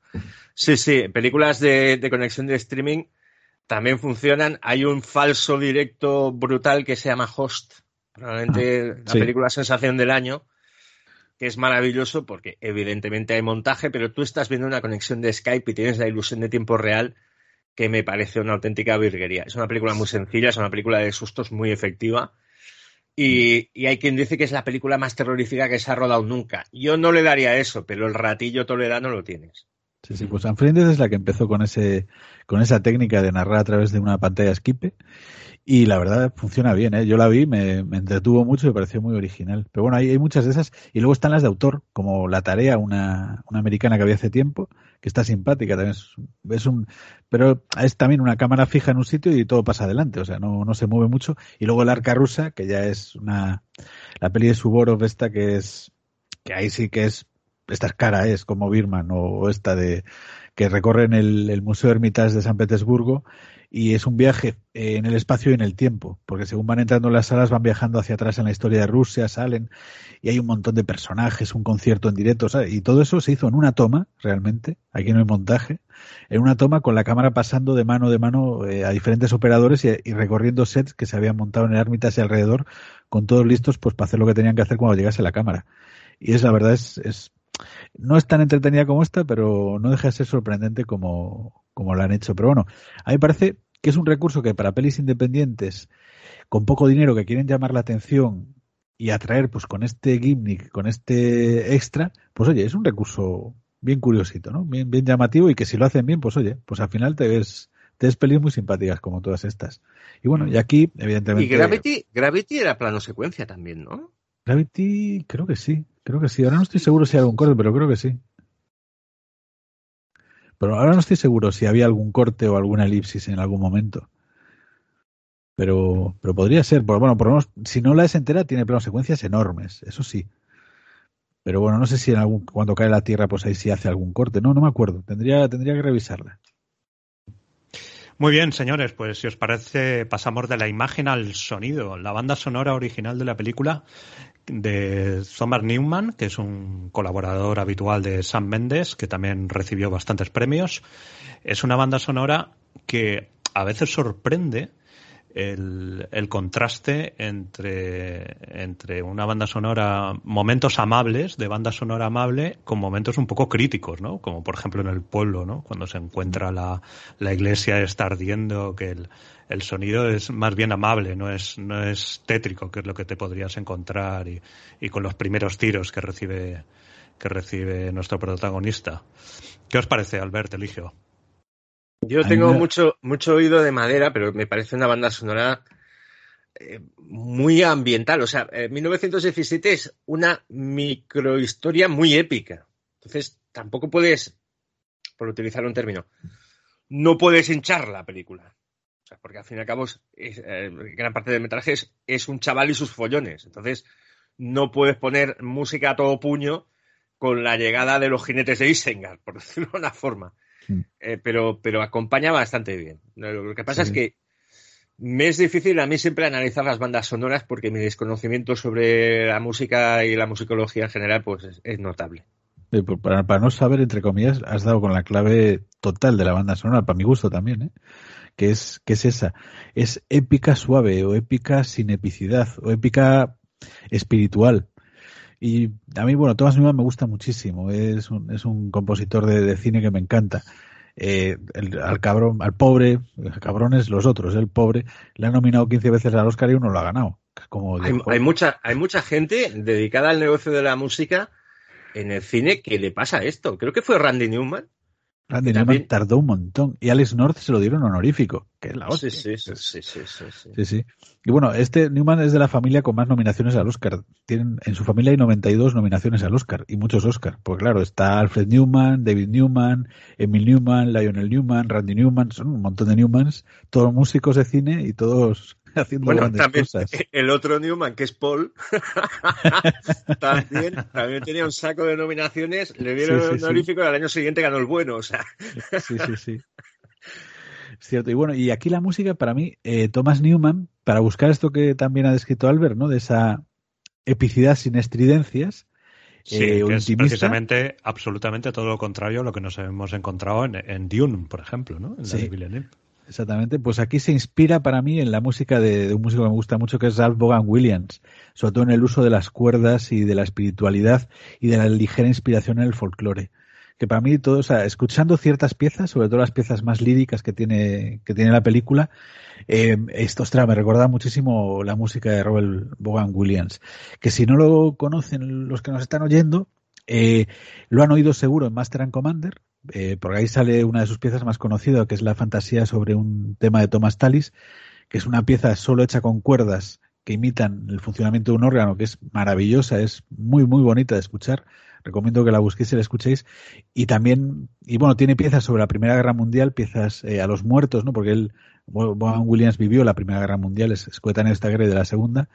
Eh, pues como compuso muchas cosas sobre la Primera Guerra Mundial, pues también se inspira en ellas y recomiendo también para los que escuchan, que si podemos, que, Franjo nos la ponga en algún corte de, de este podcast, El ascenso de la Londra, que es una de mis piezas musicales favoritas de todos los tiempos, que es de bueno, Robert Vaughan Williams y que tiene esta, esta espiritualidad mezclada con, con belleza y con, entre comillas, épica, ¿no? Y yo creo que Thomas Newman aquí se ha inspirado mucho en este músico británico, que además es un músico que le pega mucho a esta guerra, porque yo os digo que que compuso muchas piezas, sobre todo en memoria de los muertos y de los caídos en la, en la Primera Guerra Mundial. Mm, eso está hecho. Muy bien, pues vamos acabando esta parte, si os parece, y eh, nos toca hablar del reparto. En el reparto tenemos dos actores muy jóvenes, casi desconocidos. A mí, de hecho, de los dos, del principal, del, del, que hace el cabo Scofield, George McKay, me sonaba de la peli esta que hizo de Capitán Fantastic y el otro no, no, no recuerdo yo en, en, qué otros en qué otros productos lo he podido ver, si lo he visto en alguno, pero luego tenemos un elenco de, de, de, secundarios muy ilustre, ¿no? Que prácticamente hacen cameos, pero cameos muy potentes. ¿Qué os parece, Albert? Pues a mí el chico este, George McKay, me parece un actor muy bueno, muy bueno, muy bueno, sobre todo tiene pinta de inglés. Eh, pinta el inglés joven. De los ingleses jóvenes, cuanto más desgarbados, mejor. Y cuanto más pinta de working class, también mejor. Y acompañado está por, por Dean Charles Chapman, que tiene poco papel, pero, pero lo funciona muy bien. Yo en el primer visionado me pareció, dice, hostia, qué tío tan capullo, y luego lo ves y dices, no es tan capullo. Porque al fin y al cabo, eh, nuestro Scofield, el, auténtico protagonista, es un poquito mayor, pero le ha dado, por ejemplo, para tener mucha más guerra que este chaval, que es muy buena gente, pero tiene una pinta de pardillo que echa para atrás. Eh, con lo cual, pues yo a este, a este muchacho lo puntúo muy alto. Y luego está el tema de los cameos, que os lo comentaba antes de empezar a grabar. ¿Qué puñetero San Méndez? Dice, bueno, tengo mucho dinero, mucho dinero, porque la película tenía mucho presupuesto y teniendo en cuenta que los protagonistas pues no le han salido caros, dice, pues mira, me voy a pegar una sobrada y me voy a buscar a los actores más on fire del cine británico y les voy a dar papeles que son muy importantes. Les voy a dar papeles que son determinantes en los puntos de giro de la historia y me voy a traer pues a Mark Strong, a Andrew Scott, me voy a traer a Colin Firth, me voy a traer a Benedict Cumberbatch, los voy a tener uno, dos días, me parece que uno más bien, que me, me, van a cobrar lo que me pidan cobrar, pero en el fondo contratar a esta gente por uno o dos días eh, me sale muy barato en relación a la película y me les da mucho empaque y siempre que salgan en el tráiler y en el póster y tal me van a rendir y además, coño, que son actores muy buenos. buenos. Eh, y, y, entonces, por esa parte, digamos que soluciona cualquier tipo de problema. O sea, Mark Strong te funciona, eh, Camberback te funciona y Colin Firth te funciona y son personajes, o sea, Mark Strong, son, son actores reconocibles, pero actúan muy bien tú. Sí, para mí Mark Strong es el, secundario perfecto, el que da empaque a cualquier papel en, las pelis en las que aparece. Un tío, vamos, con una presencia tremenda. ¿no? Sí, es muy bueno. A mí hay una cosa que me hizo gracia. Bueno, eh, de, de, los actores, el, Dean Charles Chapman, el que hace de Blake, ese papel estaba pensado para Tom Holland, pero eh, que, que, es el que hace ahora de Spider-Man, o sea, es muy conocido. Que, pero no pudo ser por problemas de agenda y llamaron a Dean Charles Chapman, que había sido compañero de Tom Holland en, en el teatro. Cuando empezaban los dos haciendo teatro, les, los dos coincidieron en, en, Billy Elliot. Entonces, pues mira. Y, y Dean Charles Chapman nos puede sonar de Juego de Tronos, porque ahí hizo dos personajes diferentes, pero el, el, el que tuvo más recorrido y es más conocido es por eh, Tommen Baratheon, ¿no? que es el hijo de Cersei este que se enamora de, de Margaret Tyrell, que era la, la, chica que interpretaba a Natalie Domer, y que cuando ella muere por culpa que su madre se la carga, pues él se suicida lanzándose por, por una ventana. Ah, ¿no? claro, sí, es, es ese. Claro, este pero es que aquí ha ganado unos kilitos más, ¿no? Sí, sí, aquí está más fuerte, aquí está más fuerte. Y me hace mucha gracia cuando al final se encuentra con el hermano, bueno, cuando el otro, Josh Mackay, se encuentra con el hermano de, de este, que es, que es Richard Madden, que es un Stark, que es aquí hace de hermano de un Lannister, ¿no? Que es como me hizo gracia. Sí, Por sí, Richard sí. Madden era uno de los Stark de, de Juego de Tronos, ¿no? Y aparte, bueno, en aquel momento, eh, Madden había hecho una serie de que se emitió en Netflix, que fue un zambombazo en Gran Bretaña. Sí, la del guardaespaldas. La del guardaespaldas y tal, o sea, estaba on fire, pues Madden sí, dijo, eh, este pa' aquí. Sí, sí, sigue estando. Eh, ojito, ojito a las series que en esta última década, las series de policías británicas, ¿eh? Ojito ver, que hay yo, muy buenos acabo, productos por ahí. He acabado de ver Vigil, la de la intriga en el submarino nuclear. Eh, me perdonaréis el abrupto putos ingleses que bueno son haciendo según qué. ¿eh? Ca sí, sí, cabrones, sí. la perfida al bien. A mí, con todos estos famosos, por un, por un momento, pasa, están todos estupendos. O sea, son todos grandes actores y además le dan empaque. O sea, si ves a un oficial y es Colin Firth, como que le da más profundidad porque te suena y dices, ondra, este es un famoso. Pero por un momento me parecía que los soldados iban recorriendo la guerra y encontrándose con famosos.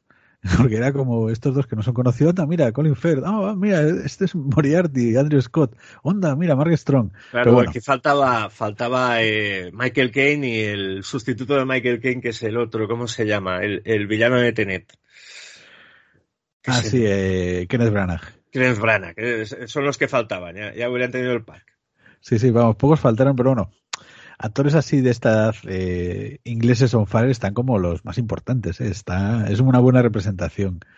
Pero bueno, pero funciona muy bien, es lo bueno, son buenos actores y siempre, siempre te, te, van a, te va a gustar verlos. Muy bien, señores, pues si os parece vamos a hacer otra pausa musical. Recogeremos en estas pausas musicales del programa las sugerencias de Ligio. Perdón, perdón. Nos... Y nos olvidamos de Claire Dubourg, que hay una chica que es, vamos, verdad, que son todos, pero hay una chica la, que la es francesa, una actriz francesa sí, sí. que es un papel pequeño pero muy bonito, le aporta mucha dulzura y además un momento muy muy bueno de la película. No nos olvidemos de ella. Correcto, sí, prácticamente es la única mujer que aparece en todo el metraje. Sí, la única. Muy bien. Pues lo dicho, vamos a hacer un pequeño corte musical y nos metemos ya con la trama de, de la película. Hasta ahora mismo.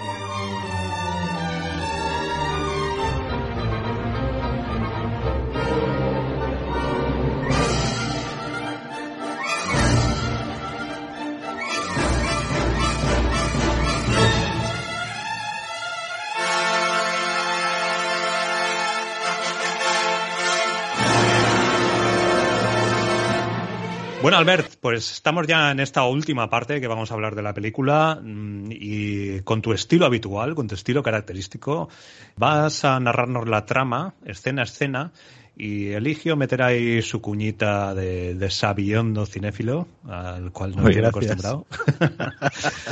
Así que, venga, dale, Albert, toda tuya. Pues bueno, vamos a partir la narración un poquito por las escenas más identificables. Digamos que 1917, tal como la veo yo, tiene una parte de ser película de escenas o de sketches, que obviamente se hilan en una historia mayor, pero básicamente eh, una vez la acabas la puedes partir en estos tramos, más o menos. Nos situamos, Primera Guerra Mundial, más o menos primavera de sobre el 6 de abril de 1917. Eh, Por Hay cierto, que tener sí. fecha significativa porque es la fecha en la que Estados Unidos declara la guerra a Alemania. O sea que no sé si es casual que hayan escogido esta fecha, pero es como significativo, pues el día de la declaración de guerra, ¿no? Como decía Franco al principio, es coincide justo después de la, de la operación Albrecht, que es cuando se retiran los alemanes, y unas semanas antes de que comience la gran batalla de Arras, que se va a dar en este, justo en estas zonas también. Perdón.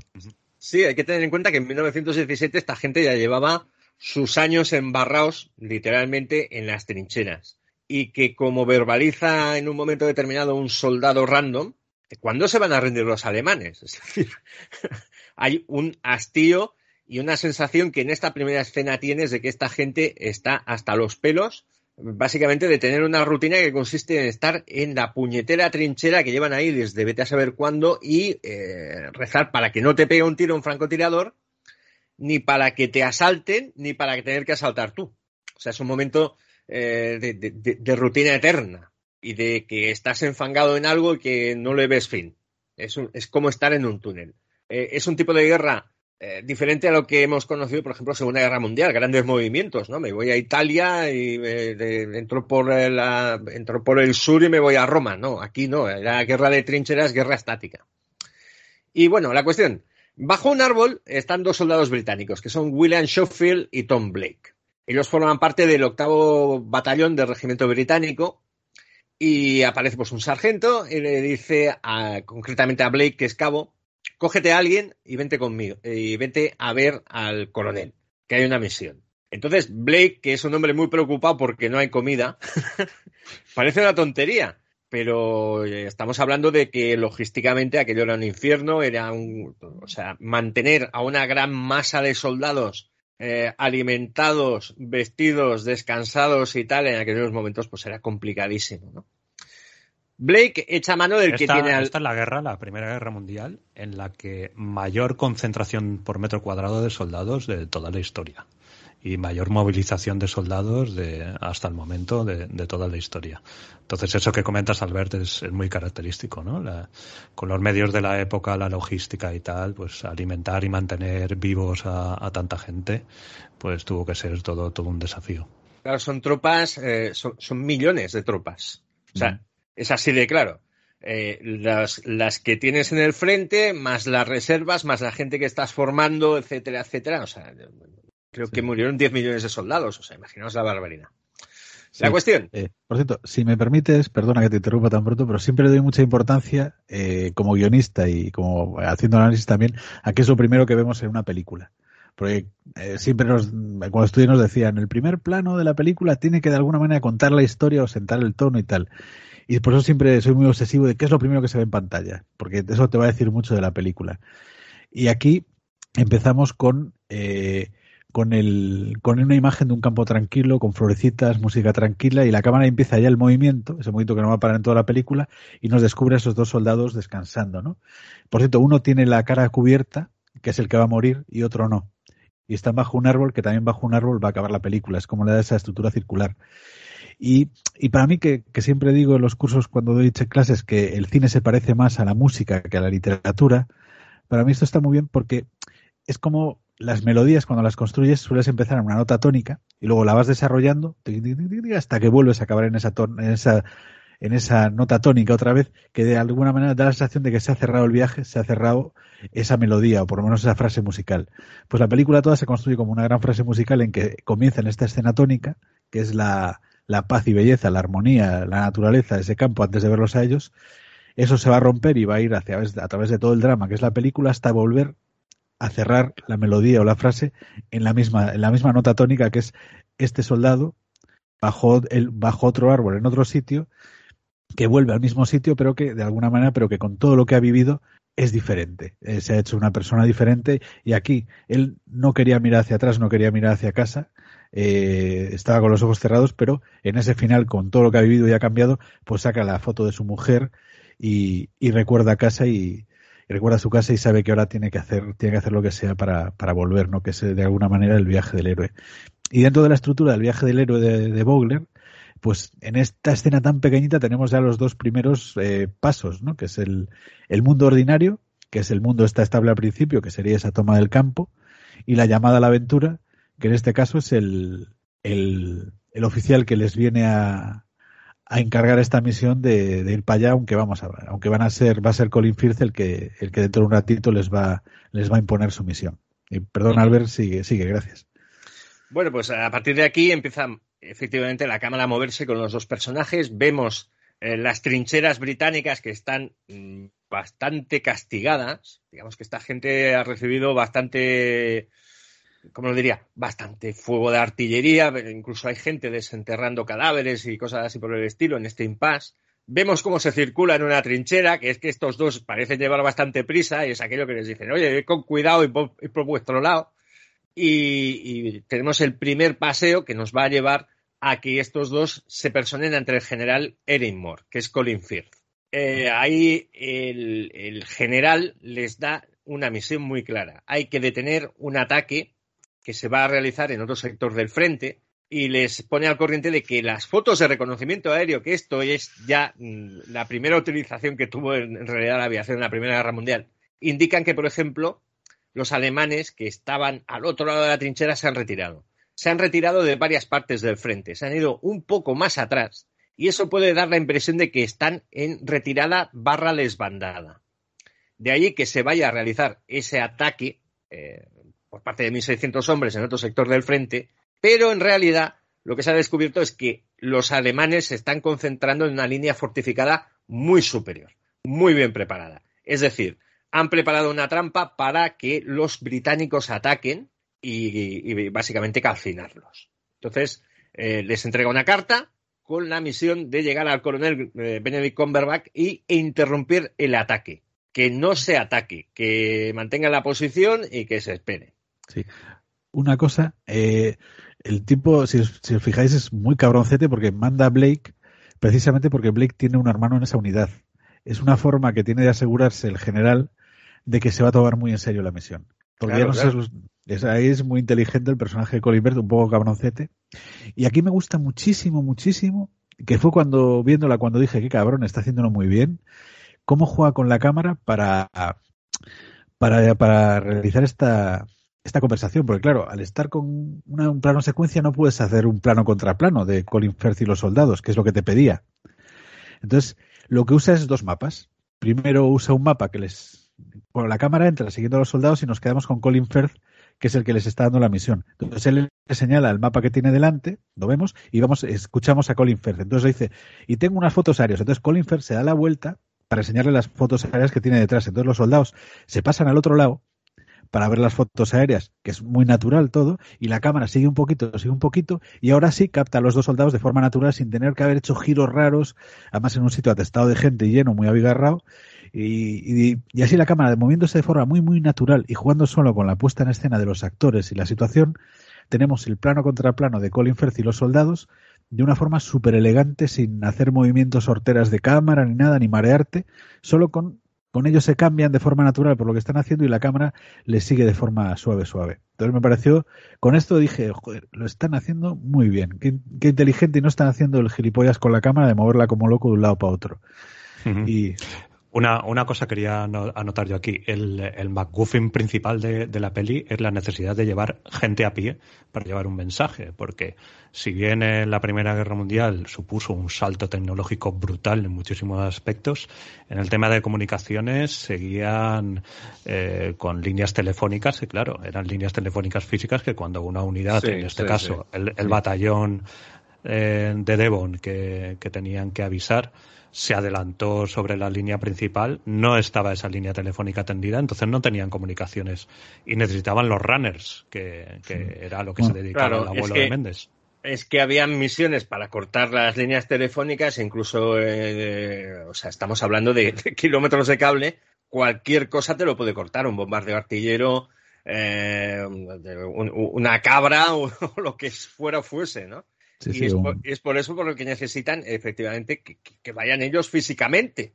O sea, tienen que ir a llevar un mensaje que les va a explicar en algo, en algo que eh, parece una tontería que les están diciendo. Es que al otro lado de la tierra de nadie, probablemente, con mayúsculas, no hay nadie. Pero solo, solo los hablan los protagonistas cuando se pongan en marcha. Que, es una parte importante que le da tensión a este, a este arranque de película. Sí, eso está, eso está muy bien sembrado. Sí, y luego mucha gente ha criticado esta misión y esta escena diciendo, no es realista, podían haber mandado una paloma, podían haber mandado... Pues, a mí eso me parecía hacer nitpicking, hacer como despiojar la, la película buscándole cícopes al gato.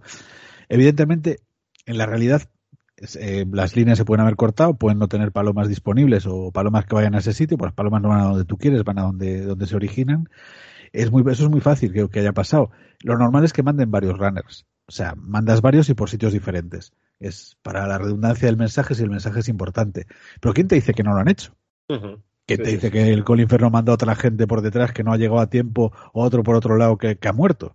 ¿Quién te dice que no? O sea, que la gente a veces es un poco tonta. ¿Por qué le va a decir a estos soldados? Y también he mandado a otros tres. Si le dices a un soldado, el soldado va a decir, pues ya van los otros tres, yo los cojones, yo me quedo aquí. No, entonces todo el soldado le dice su misión, no, no si hay redundancia o no. O sea que yo creo ahí la gente se pasó un poco con el nitpicking y a mí me parece que esto está, está perfectamente hecho. No, la cuestión es que Blake, motivado porque en el regimiento que tiene que ir a salvar está su hermano, ya se pone efectivamente en cabeza y empieza a tirar de Schofield y, siguen cruzando la trinchera hasta llegar a lo que es primera, primera línea. Sí. Donde van a tener el, el encontronazo con Andrew Scott, que es el teniente Leslie, el cual está hasta los puñeteros pelos como es muy normal, ¿no? O sea, les dice, oye, por curiosidad, o sea, imaginaos cómo está la cosa, o sea, está al final de la trinchera y parece otro mundo, que, que él les dice, pero ¿qué día es hoy? Sí, eso dice, está muy martes, bien. dice, coño, apostábamos que era viernes. Fíjate tú Eh, qué curioso. Esa frase está genial, te, te habla muy bien del hastío. Y se ve, por cierto, que las trincheras las nombraban con, con nombres de calles de Londres. Se ven ahí los nombres de... que eso es real. Igual que también se ve muy bien la distinción en lo que es la trinchera de combate o de frente y las trincheras laterales de comunicación que son más estrechitas. Todo eso está, todo este retrato de, de la guerra está, está muy bien contado. Y bueno, eh, es el teniente el que les dice, estáis todos locos que vais a cruzar por aquí a, a pleno sol de mañana. Y, y Scofield se lo dice a su compañero, dice, podríamos intentarlo de noche, si caminamos de noche, podemos, son 15 kilómetros, que es una marcha complicada, etcétera, etcétera, pero 15 kilómetros, eh, o sea, no hace falta que ir en noche cerrada, con que sea el atardecer, simplemente que no sea pleno sol. Pero Blake está empecinado. Entonces, la- el momento en que Leslie les dice: si no os matan y si no os importa, si salís vivos de, de Esta- cruzar, de cruzar esta, tirad una bengala para saber que efectivamente no hay nadie. Y que no tengo que ir a por vosotros. no, no creo que no creo que Leslie estuviera muy motivado para ir a buscarlos, ¿eh? Sí. Aquí sea- además eh, se citan, eh, es- hay dos, dos pasos más en el viaje del héroe, que, se- que son los, los propios de- del, del arranque o del primer acto de la historia, que es la- el rechazo a la llamada, que siempre el héroe al principio es reacio a ir, lo vemos en Star Wars, en El Señor de los Anillos, estas cosas, que siempre hay un momento en del todas principio las pelis de superhéroes. en todas las de superhéroes, el rechazo a la llamada, que es a que el prota dice, y si vamos de noche, ahora es muy arriesgado, tal, pero el otro que está súper motivado tira de él y le, obli- y le- y le obliga a ir con él, sobre todo porque es su superior. Y luego también el, el encuentro con el primer mentor. Eh, normalmente suele haber un mentor en las películas, ¿no? O Gandalf, o Obi-Wan Kenobi, o todos estos, pero en muchos relatos mitológicos, en muchas estructuras de viaje del héroe suele haber dos. Y aquí va a haber dos. Este es el primero que se encuentra, el siguiente va a ser Mark Strong. Y este es un mentor un poco gamberro y simpático, ¿no? Que está, está muy bien Andrew Scott. Y luego que les da así unos consejos y les da como les va, les va a marcar su, su primera etapa del viaje. Pues salís, tener cuidado si ahí no hay gente, no lo sabemos, y cuando llegues allí, tirar la bengala. Es como las instrucciones de- del viaje, ¿no? Que les da además algo para el viaje, que es esa bengala. Y luego me hace, así a nivel histórico, eh, sabemos que William ha estado en Tiembal. Eh, que, que lo cuenta él. Y eso nos explica un poco del personaje, sobre todo si eres inglés lo sabrás más o si te gusta la historia militar, porque Tiembal eh, fue una de las batallas, perteneció a la primera ofensiva, a la primera batalla del Somme y fue una de las de las batallas más salvajes y brutales de la segunda guerra, de la primera guerra mundial, ¿no? De hecho, un ataque frontal eh, británico contra las líneas alemanas que se saldó en un fracaso tremendo, ¿no? O sea, 12.000 británicos muertos frente a solo 2.300 alemanes. O sea, fue una, una carnicería espantosa, ¿no? En, en medio de una batalla que fue la del Somme, eh, en la que murieron casi un millón de personas en unos meses. O sea, que fue una, Sí, sí, una verdadera sí. salvajada. Una de las ya- cosas, una de las cosas que queda clara y, y Blake lo sabe es que Scofield es un tío bregado. O sea, eh, hay, hay que tener en cuenta que en, en este tipo de guerras o en esta guerra en concreto, mejor dicho, cuando tú te acuerdas de una batalla en una guerra que es siempre lo mismo, el mismo día es el día de la marmota, es porque, porque es gordo. Es lo que estás comentando tú. Le dice, tú estuviste allí y te dieron una medalla y todo rollo aquel. Y, y Scofield no, no quiere hablar mucho de eso, lo cual te da a entender de que Blake puede estar muy motivado, pero lleva comparación cuatro días y que el otro sí que sabe lo que es la guerra y ha pasado por más cosas y es más consciente de la barbaridad que tienen que acometer. Sí, sí, y de lo que no quiere hacer. Y que al final hará por, por lealtad al amigo, pero, pero sí, él, él ya ha vivido el, el infierno y no quiere volver a él, como es lógico, nadie querría. Claro. Entonces está, está muy bien contado esto. Y el infierno está eh, justo, o sea, eh, ¿cómo te lo diría? Hasta ahora has conocido el entorno de trinchera, etcétera, etcétera, y dices, qué desagradable, pero es, eh, hay el momento en que la cámara se alza, cuando ellos suben por la escalera, salen de la, de la trinchera y, y hay ese paraje marrón, lleno de barro, lleno de charcos, con alambradas, con cadáveres, incluso hay un tanque, no sé si en 1917 Sí, ya sí, los sí, ya tanques vi. corrían por ahí, hay un tanque tirado, eh, y, y- y- y tienen que cruzarlo con que es un gran momento de planificación eh, hay el enorme cráter de Lobos, que es una imagen muy poderosa, ¿no? Sí. Hay, Por hay un cráter aquí- lleno de agua por el cual resbalan en esa ladera y demás. Justo antes de esta escena es cuando se produce en el viaje del héroe lo que se llama el cruce del primer umbral, que es cuando acaba la fase de partida del héroe. Y aquí en, en estructura narrativa clásica es donde aquí en esta película por lo menos es donde acaba el primer acto. El primer acto que están en las trincheras amigas, precisamente cuando salen a la tierra de nadie se cruza ese umbral en el viaje del héroe y narrativamente cerramos el primer acto para entrar en el, en el segundo acto. Y bueno, y sí, y, y vamos, y ya estamos en otro mundo, en este mundo de, Sí, de sí, Tierra de Nadie que estás describiendo también. Perdona, Claro, ellos, ellos eh, han salido de trincheras eh, reptando. Yo creo que eh, si yo estoy allí, yo me tiro reptando un buen rato. Pero yo creo que por, eh, por economía, Sí. digamos, porque esto es una película, en un momento determinado ya se ya, ya avanzan erguidos. También hay que tener en cuenta una cosa. En la guerra de trincheras habían francotiradores a ver si asomaba a la cabecita a alguien y le podían pegar un tiro Sí. que no era ninguna broma. Y yo creo que en un momento determinado se dan cuenta de que no les han disparado. En algún momento les tendrían que haber disparado si hubiera alguien y no lo, no lo ha hecho. Lo cual les permite cruzar un un poquito poquito más, más. ligerito y llegar a la trinchera alemana. Y la trinchera alemana, hay que decir que hay el primer cambio, digamos, cromático, ya entras en otro ambiente y hay la exploración de ese, de ese grupo de trincheras alemanas que les lleva a, a descubrir, por ejemplo, que es una escena que está muy bien, los enormes dormitorios con eh, camas y literas Sí. y somieres de muelles que se quedan así y lo- dices, es- esto es barracón tercermundista, es un gulag. Pero para ellos es decir, ahí va la hostia como viven los alemanes, que han- se han ido y han dejado las camas. Sí, y la- ¿Qué y- es esto? y eso está muy bien el contraste. Yo lo, lo veía en el cine y decía, hostia, los alemanes, qué bien lo tienen montado, porque allí no hay humedad casi, las tienen súper limpias, con camas, estancias grandes, y ellos flipan también.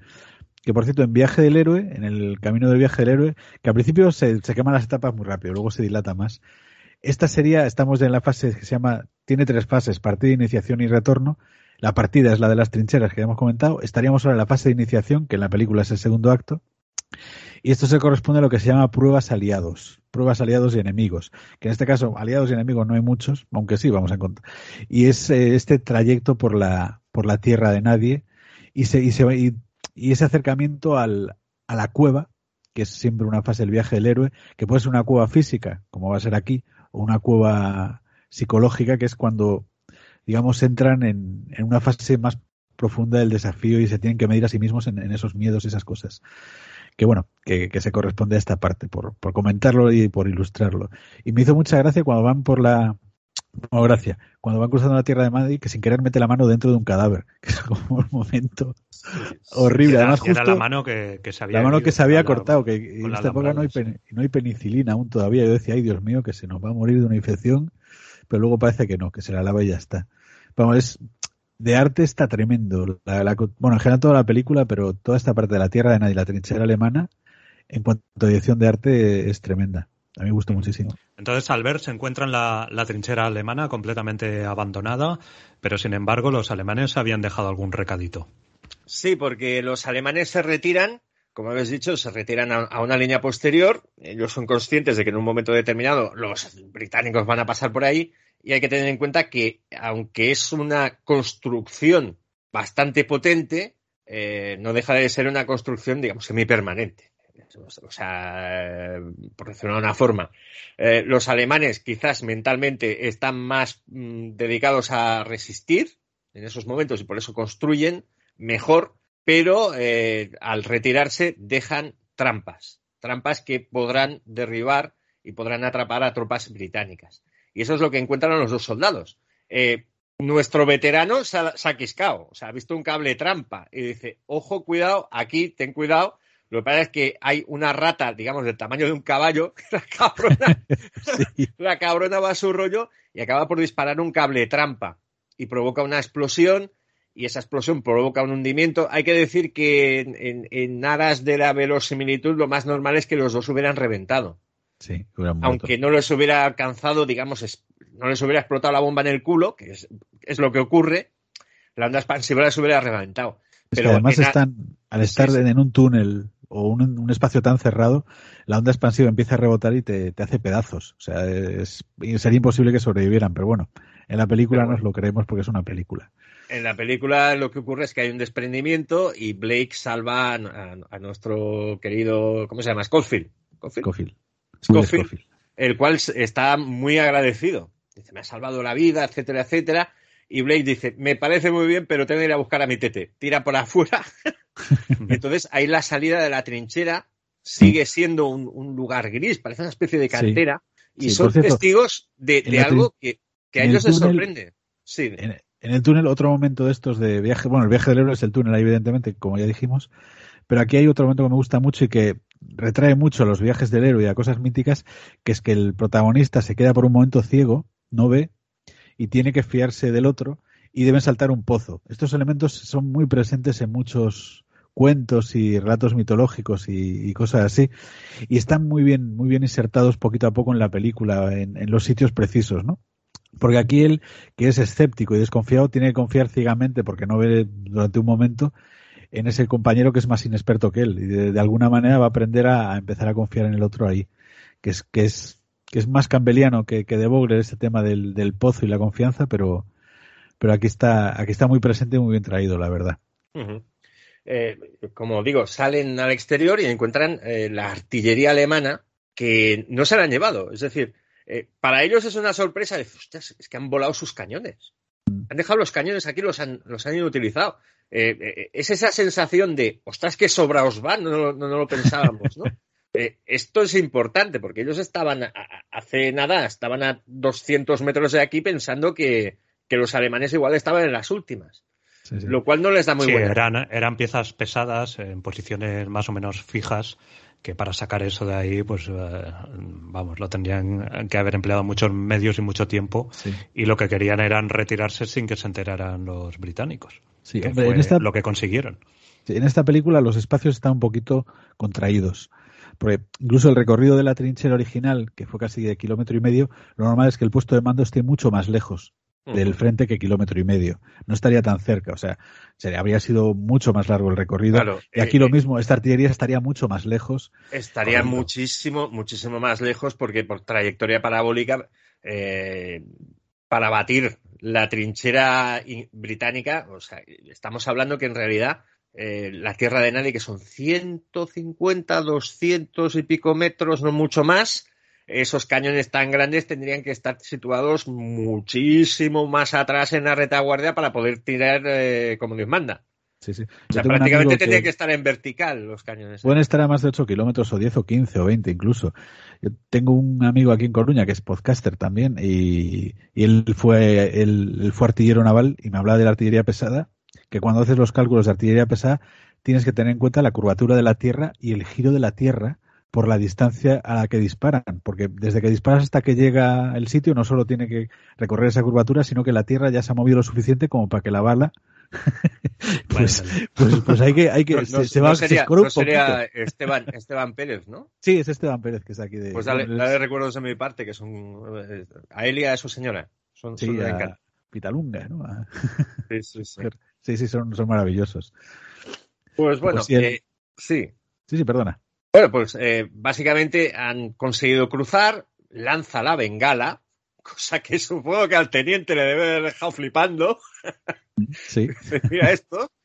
Y siguen su camino. Y eso nos llevará a otra zona cromática, ¿no? Que es ese verde muy pálido, ese verde sucio, ese verde casi a punto de morir, donde ellos van a seguir avanzando, salen de un bosquecillo y llegan a una llanura donde hay pues, una granja con un establo.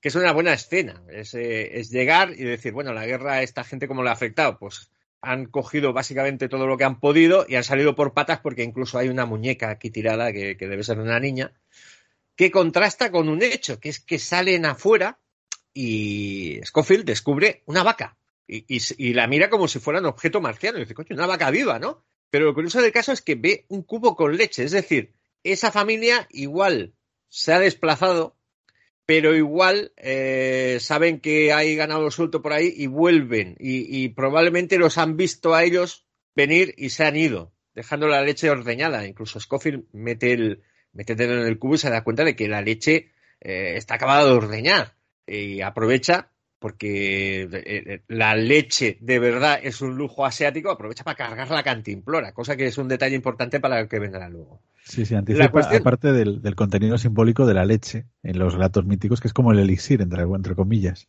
y la vida y esas gaitas, ¿no? Tiene ese contenido simbólico. Sí, aparte han tenido una muy breve pausa, probablemente sea este rato que han pasado Blake y Schofield sea el rato en que más pueden haber hablado seguido en toda la guerra.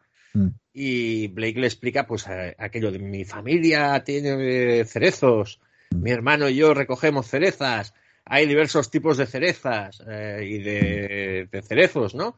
Tenemos sí. el, el, el, cerezo Gacela Concord y el cerezo cocodrilo asiático del Nilo y el, el Ornimans y el... Aquí Sam es, es, es, muy habilidoso, eh, un poco cabroncete, porque nos acerca mucho a, a, Blake en este momento, nos acerca mucho al, al, personaje, a la persona que hay detrás del soldado y, y, a sus recuerdos de su casa y de su familia, justo antes de que, de que desaparezca. ¿no? Sí, pero de Scofield, Scofield no le dice nada. Importante le dice, eh, por ejemplo, dice, hostias, tú la medalla, dice, la medalla la cambié por vino. Dice, ¿cómo cambias la medalla? La medalla es importante. Dice, la medalla no lo sé, pero yo tenía set y se la cambié por vino de un oficial francés y como que no me arrepiento. Para mí es un trozo de latón. Sí, también le dice, cuando yo voy a casa me da un mal rollo de cojones porque estoy en casa con la familia y solo estoy pensando que voy a tener que volver aquí y hay ese sentido de la fatalidad. Dice, hemos muerto ya millones de soldados británicos aquí como para que yo tenga la, putra, la, la potra de eh, salir de esta con vida. Entonces me agobia muchísimo estar en casa, prefiero estar aquí que me pase lo que sea. Sí, aquí lo que hace el director, que está, es muy astuto, que a Blake lo carga de historia porque va a matarlo y para que, aparte que te habla más de cómo es él, es un personaje más emocional, más inocente que, que Will, eh, y, y, te lo carga de historia también para que lo eches de menos, para que sientas más su muerte. Eh, es un cliché a veces y los guionistas a veces nos reímos decimos, uy, cuando un personaje secundario te cuenta mucho de su vida, malo. Malo, sí. malo, malo. Eso es le, fa le, faltó enseñar la foto de la novia. Sí, sí, es que, un bueno, clásico del cine bélico. Sí, sí, sí. Bueno, ese, ese malo cuando un secundario empieza a contar. Este no es tan secundario, pero bueno, elige muy bien el momento para que luego te dé penica. Y de Will nos cuenta muy poquito, muy poquito, yo creo por dos razones. Una, para que el golpe de efecto final funcione muy bien cuando veamos que este tío, que no sabemos casi nada de él, tiene familia, tiene hijos que le están esperando y no era, no era capaz de hablar de ello, ¿no? No, no, no se siente capaz de hablar de esas cosas porque tiene tanto miedo de perderlo que no habla de ello. Porque prefiere estar como aislado del mundo y que sea lo que tenga que ser. Y luego también nos es más fácil identificarnos con alguien de quien no sabemos casi nada. Estamos con él y podemos ser nosotros, podemos cargar dentro de nuestra propia historia porque no hay nada que nos contradiga. O sea, él puede ser cualquiera de nosotros. Es un tipo que solo sabemos que que está llevando a cabo una misión y que quiere salir de allí porque sabe que eso es horrible, cosa que todos más o menos sabemos de, de otras películas. Entonces, nos facilita esa identificación con él y vamos, y refuerza ese, ese, esa sorpresa final de Ostra. Este que pensamos que no tenía nada, por resulta que tiene familia también y, y por eso quizá no quería hablar de ella. Y para sorpresa es cómo se produce la, la muerte de, de, Blake, a partir de un hecho bastante, bueno, sí, bastante sí, cañero. Sí. Eh, ellos, ellos están en el exterior de la granja, dentro de lo que queda del, del, del, granero, llamémoslo así, y a través del marco de la puerta, es un plano que está bonito, pueden ver un combate aéreo. Eh, sí. Tres aviones, supuestamente dos británicos contra un alemán. Y lo ven, eh, yo creo que lo ven con suma curiosidad, porque esta gente es consciente de que hay aviones, los, los ven pasar, pero un combate no lo han visto nunca. Entonces hay el momento en que eh, uno le dice a otro, ¿cómo va? Dice, creo que ganamos. Creo que le han dado. Eh, creo que lo han derribado. No, no lo han derribado. bueno, lo han derribado, pero es que viene para aquí. Viene para aquí. Y el, Por y el avión alemán eh, es un muy buen plano. El avión alemán acaba impactando contra la puerta del granero. Ellos salen corriendo y, y, destrozando la puerta del granero impacta contra una columna, lo cual permite que no les maten. Pero es, es un momento sorprendente, es un momento muy bien pensado. Todo lo artificioso que tú quieras porque tiene lógica la justica. pero el momento en sí es impactante. Funciona muy bien y está muy bien planificado. Y está muy bien hecho, sobre todo porque necesitaban aquí sí cortar el plano sí o sí para montar el tinglado del avión caído, ponerle los efectos de, sangre a, Blake que va a morir y al alemán. Y todo esto, pues ahí, aquí tuvo que haber un cambio de plano sí o sí, y es muy difícil notarlo. O sea, yo supongo que usaron tecnología digital para que no se note el cambio de plano. Y luego también en esta fase, cuando entran y salen de la casa, eh, y aparte uno está dentro de la casa y mira al otro que está fuera, con la cámara desde dentro, eso es muy difícil de hacer en iluminación. Parece una chorrada, pero nos está marcando que la cámara, la casa por dentro tiene que estar iluminada, muy bien iluminada, para que no cante el, cambio de luz cuando entra en la casa. Pues los ojos se adaptan, pero las cámaras no. Y luego que la cámara tiene que tener muchísima latitud. Me sorprendió mucho la, la latitud de esta cámara, que es la capacidad que tiene una cámara de, de aceptar más, más luz, o sea, más rango de luz y, cogerla bien sin irse a blanco, porque seguro tenemos toda la experiencia de que si te hacen una foto al lado de una ventana y tú estás dentro, o tú sales negro a contraluz y lo de fuera se ve bien, o tú sales eh, bien y lo de fuera se ve como blanco, como reventado. Y aquí no pasa nada, aquí no pasa eso, aquí lo vemos al que está dentro de la casa perfectamente y a través de la ventana vemos el paisaje y vemos al otro fuera. Eso quiere decir que seguramente dentro hay luz, que han puesto luz artificial para, para disminuir esa diferencia de luz entre el interior y el exterior de la casa, pero que también esta cámara, que creo que la tiene, tiene mucha latitud, que es capaz de, coger mucho, mucho rango de luz, de, diferencia de luz y de intensidad de luz en, en el mismo, en la misma escena, lo cual es una, sin crear mucho grano, porque lo malo de la latitud es que te llena todo de grano, me parece que es una cámara muy potente. Volviendo al avión estrellado, tenemos ahí el, el, piloto que está en llamas y, estos dos, como buenos chicos que son, van a intentar salvarlo. Claro, eh, eh, también hay la mítica esa de que los pilotos eran caballeros del aire y todo rollo aquel. No sé si es una idea cultural posterior o se tenía en aquel momento, pero bueno, los chicos efectivamente intentan salvar al, al aviador alemán que está en llamas y este, eh, en una reacción que te lo pones a pensar y es un poco discutible, pero que fomenta la acción, saca un cuchillo y apuñala a Blake, lo cual provoca que Schofield le pegue dos tiros y se lo ventile. Aquí, aquí es uno de los problemas que yo tengo con esta película. Eh, pintan a los alemanes muy mal. Parecen incluso una caricatura de lo que serían luego los nazis en la Segunda Guerra Mundial. Todos los alemanes que aparecen en la película o son traicioneros, o son unos borrachos, o, tienen la misma puntería que un que un Stormtrooper de la de Star Wars. Bueno, hay, hay cosas, eh, llamémosle militarmente, que están hechas a propósito para fomentar la acción. Esto, por ejemplo, a mí me parece muy aleatorio. Si te has pegado una hostia con un avión y te han sacado de, de, de, del avión en llamas, pues te han hecho prisionero, hijo mío, pues ya está. Sí, además dos tíos con escopetas, que tú tienes un cuchillo. Cuchillo contra dos y escopetas, pierde el cuchillo siempre. Hmm. La cuestión, eh, Blake ha quedado muy mal herido, muy mal herido. Y Scofield en un primer momento creo que lícitamente piensa que lo puede sacar de esta. Pero yo creo que Blake en un momento determinado cuando le dice no, no, no me muevas que me duele mucho más, y puede ver la herida y todo esto, él se da cuenta de que se le va a morir en los brazos. El efecto ese de cómo palidece Blake perdiendo sangre, que está muy bien hecho. Es un efecto digital, pero que no canta nada. Pues buenísimo. Y, bueno, pues ese momento en que Scofield, despediéndose de Blake, Blake le da los. Eh, le combina a seguir la misión y, y, y, Scofield está muy, muy afectado y toma esa responsabilidad y de hecho toma incluso. Perdón, esto tendrás que editarlo. Toma incluso los efectos personales de Blake para dárselos al hermano. A partir de ahí, la misión efectivamente es salvar la vida de 1.600 hombres, pero también es encontrar al, teniente Blake para darle los enseres del muchacho. Sí, para mí este es el, el, momento más importante de la película. Eh, cuando trabajo como guionista y construyo guiones, hay un momento que suele ser en la mitad de la película, en el midpoint, donde la película cambia de tono o, la misión cambia de, entidad y se revela más profunda. y, eso es el midpoint. Y aquí es perfecto el midpoint. Eh, en Viaje del Héroe coincidiría con lo que se llama la prueba, que es, eh, que es ese enfrentamiento con el alemán y la muerte del amigo y sobreponerse a ella. Y de esa prueba el, el héroe siempre gana algo. En este caso, pues gana la valentía y la determinación. Es como cuando Moromir muere en brazos de Aragorn, que Aragorn no quería saber nada de los hombres, pero después de ese sacrificio, de Boromir decide salvar al reino de los hombres y ocupar su lugar.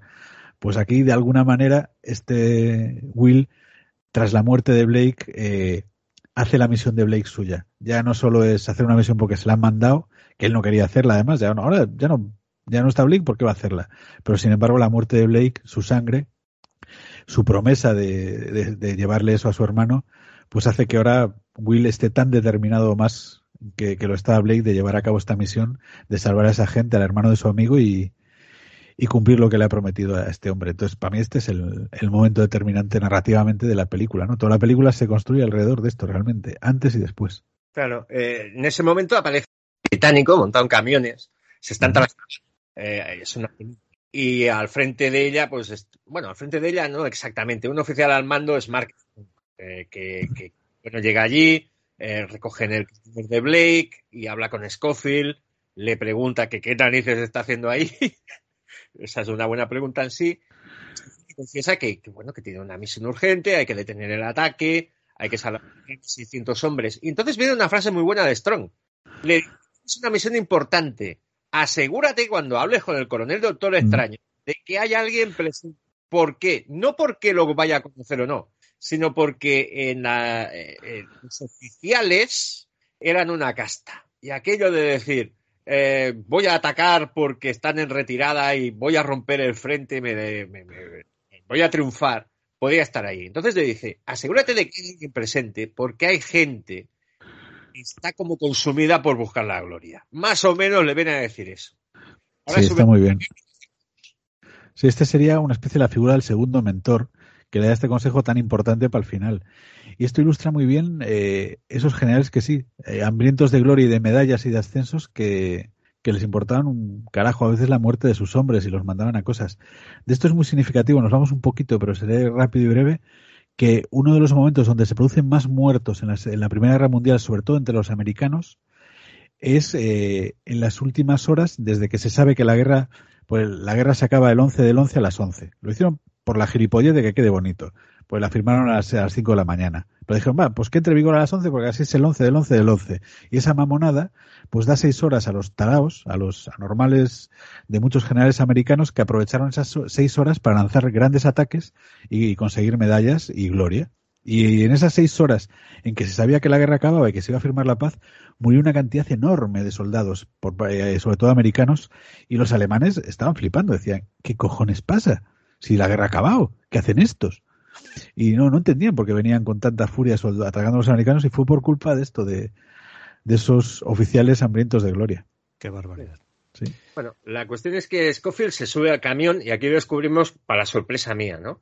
Eh, hay soldados, los, los, británicos, si no recuerdo mal, tenían regimientos territoriales. Es decir, eh, tú formabas parte, no sé, de un condado y te alistabas en el regimiento de tu condado.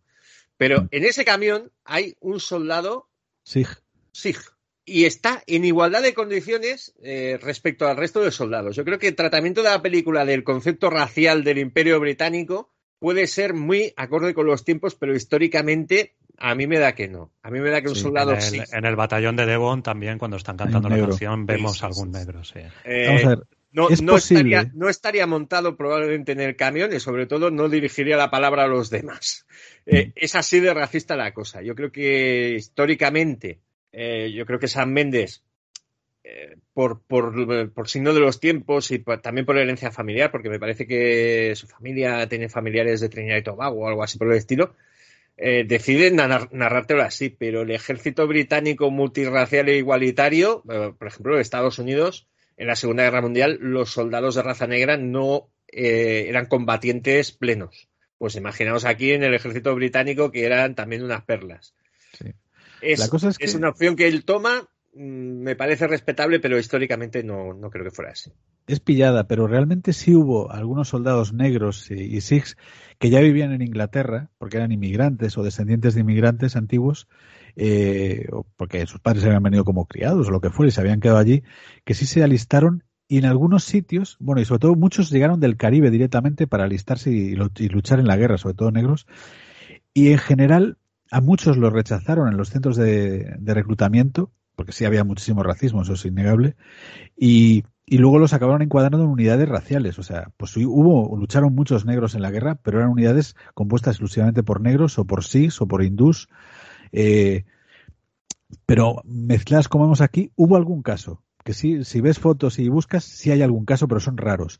Y sí tuvieron que soportar el racismo, porque había mucho racismo. De hecho, después de la guerra, muchos soldados negros que habían combatido se quedaron en Inglaterra viviendo formaron guetos y hubo unos conflictos raciales que ríete tú de, la, de las pelis americanas o del, eh, del Ku Klux Klan, o sea, que era casi lo mismo. O sea, aquí a, los británicos en general, en, aquí nos los ponen como, como heroicos, como gente con compañerismo, incluso compasivos con el enemigo, con los civiles que se encuentran.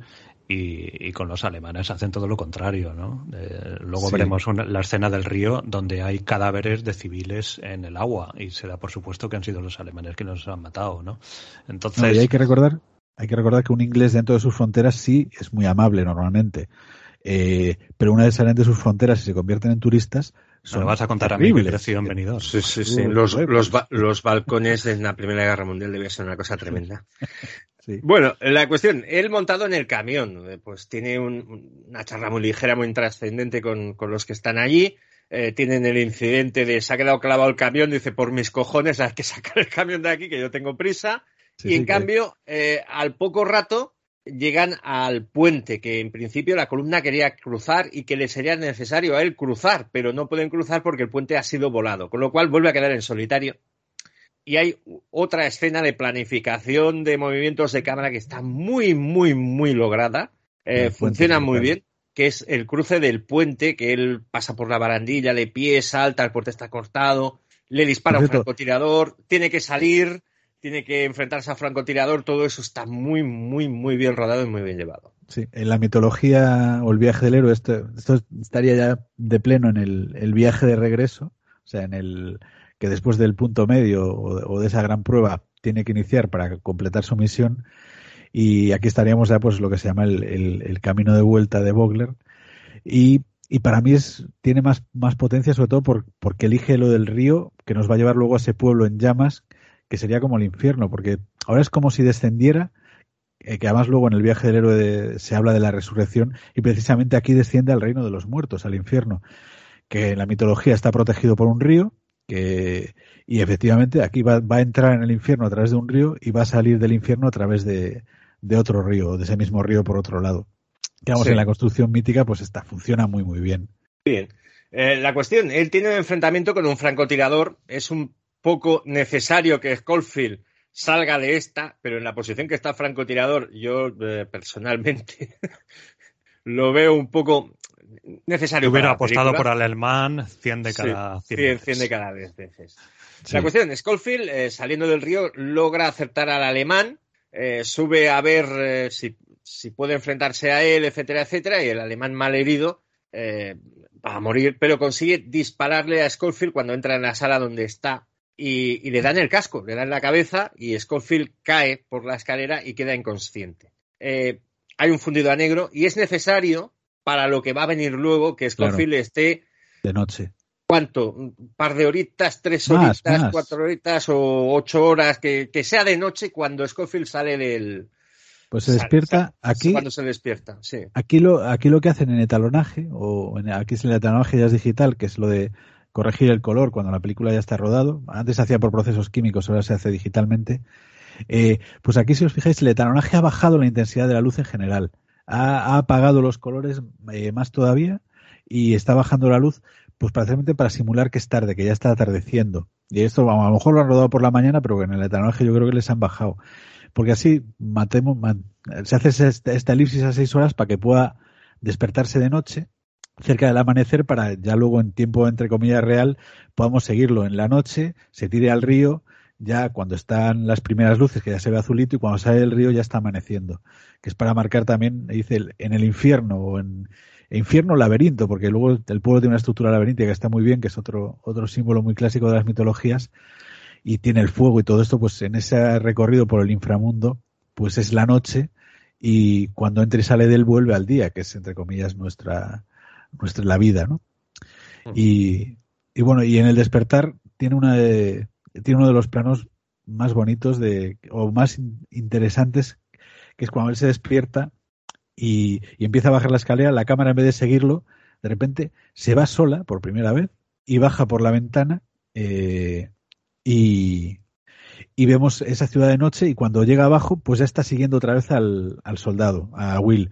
Ahí ha habido una elipsis interna temporal y muy curiosa porque realmente no le al personaje no le da tiempo a hacer ese recorrido antes de que la cámara llegue abajo. Sin embargo, eh, narrativamente no te das cuenta y funciona muy bien.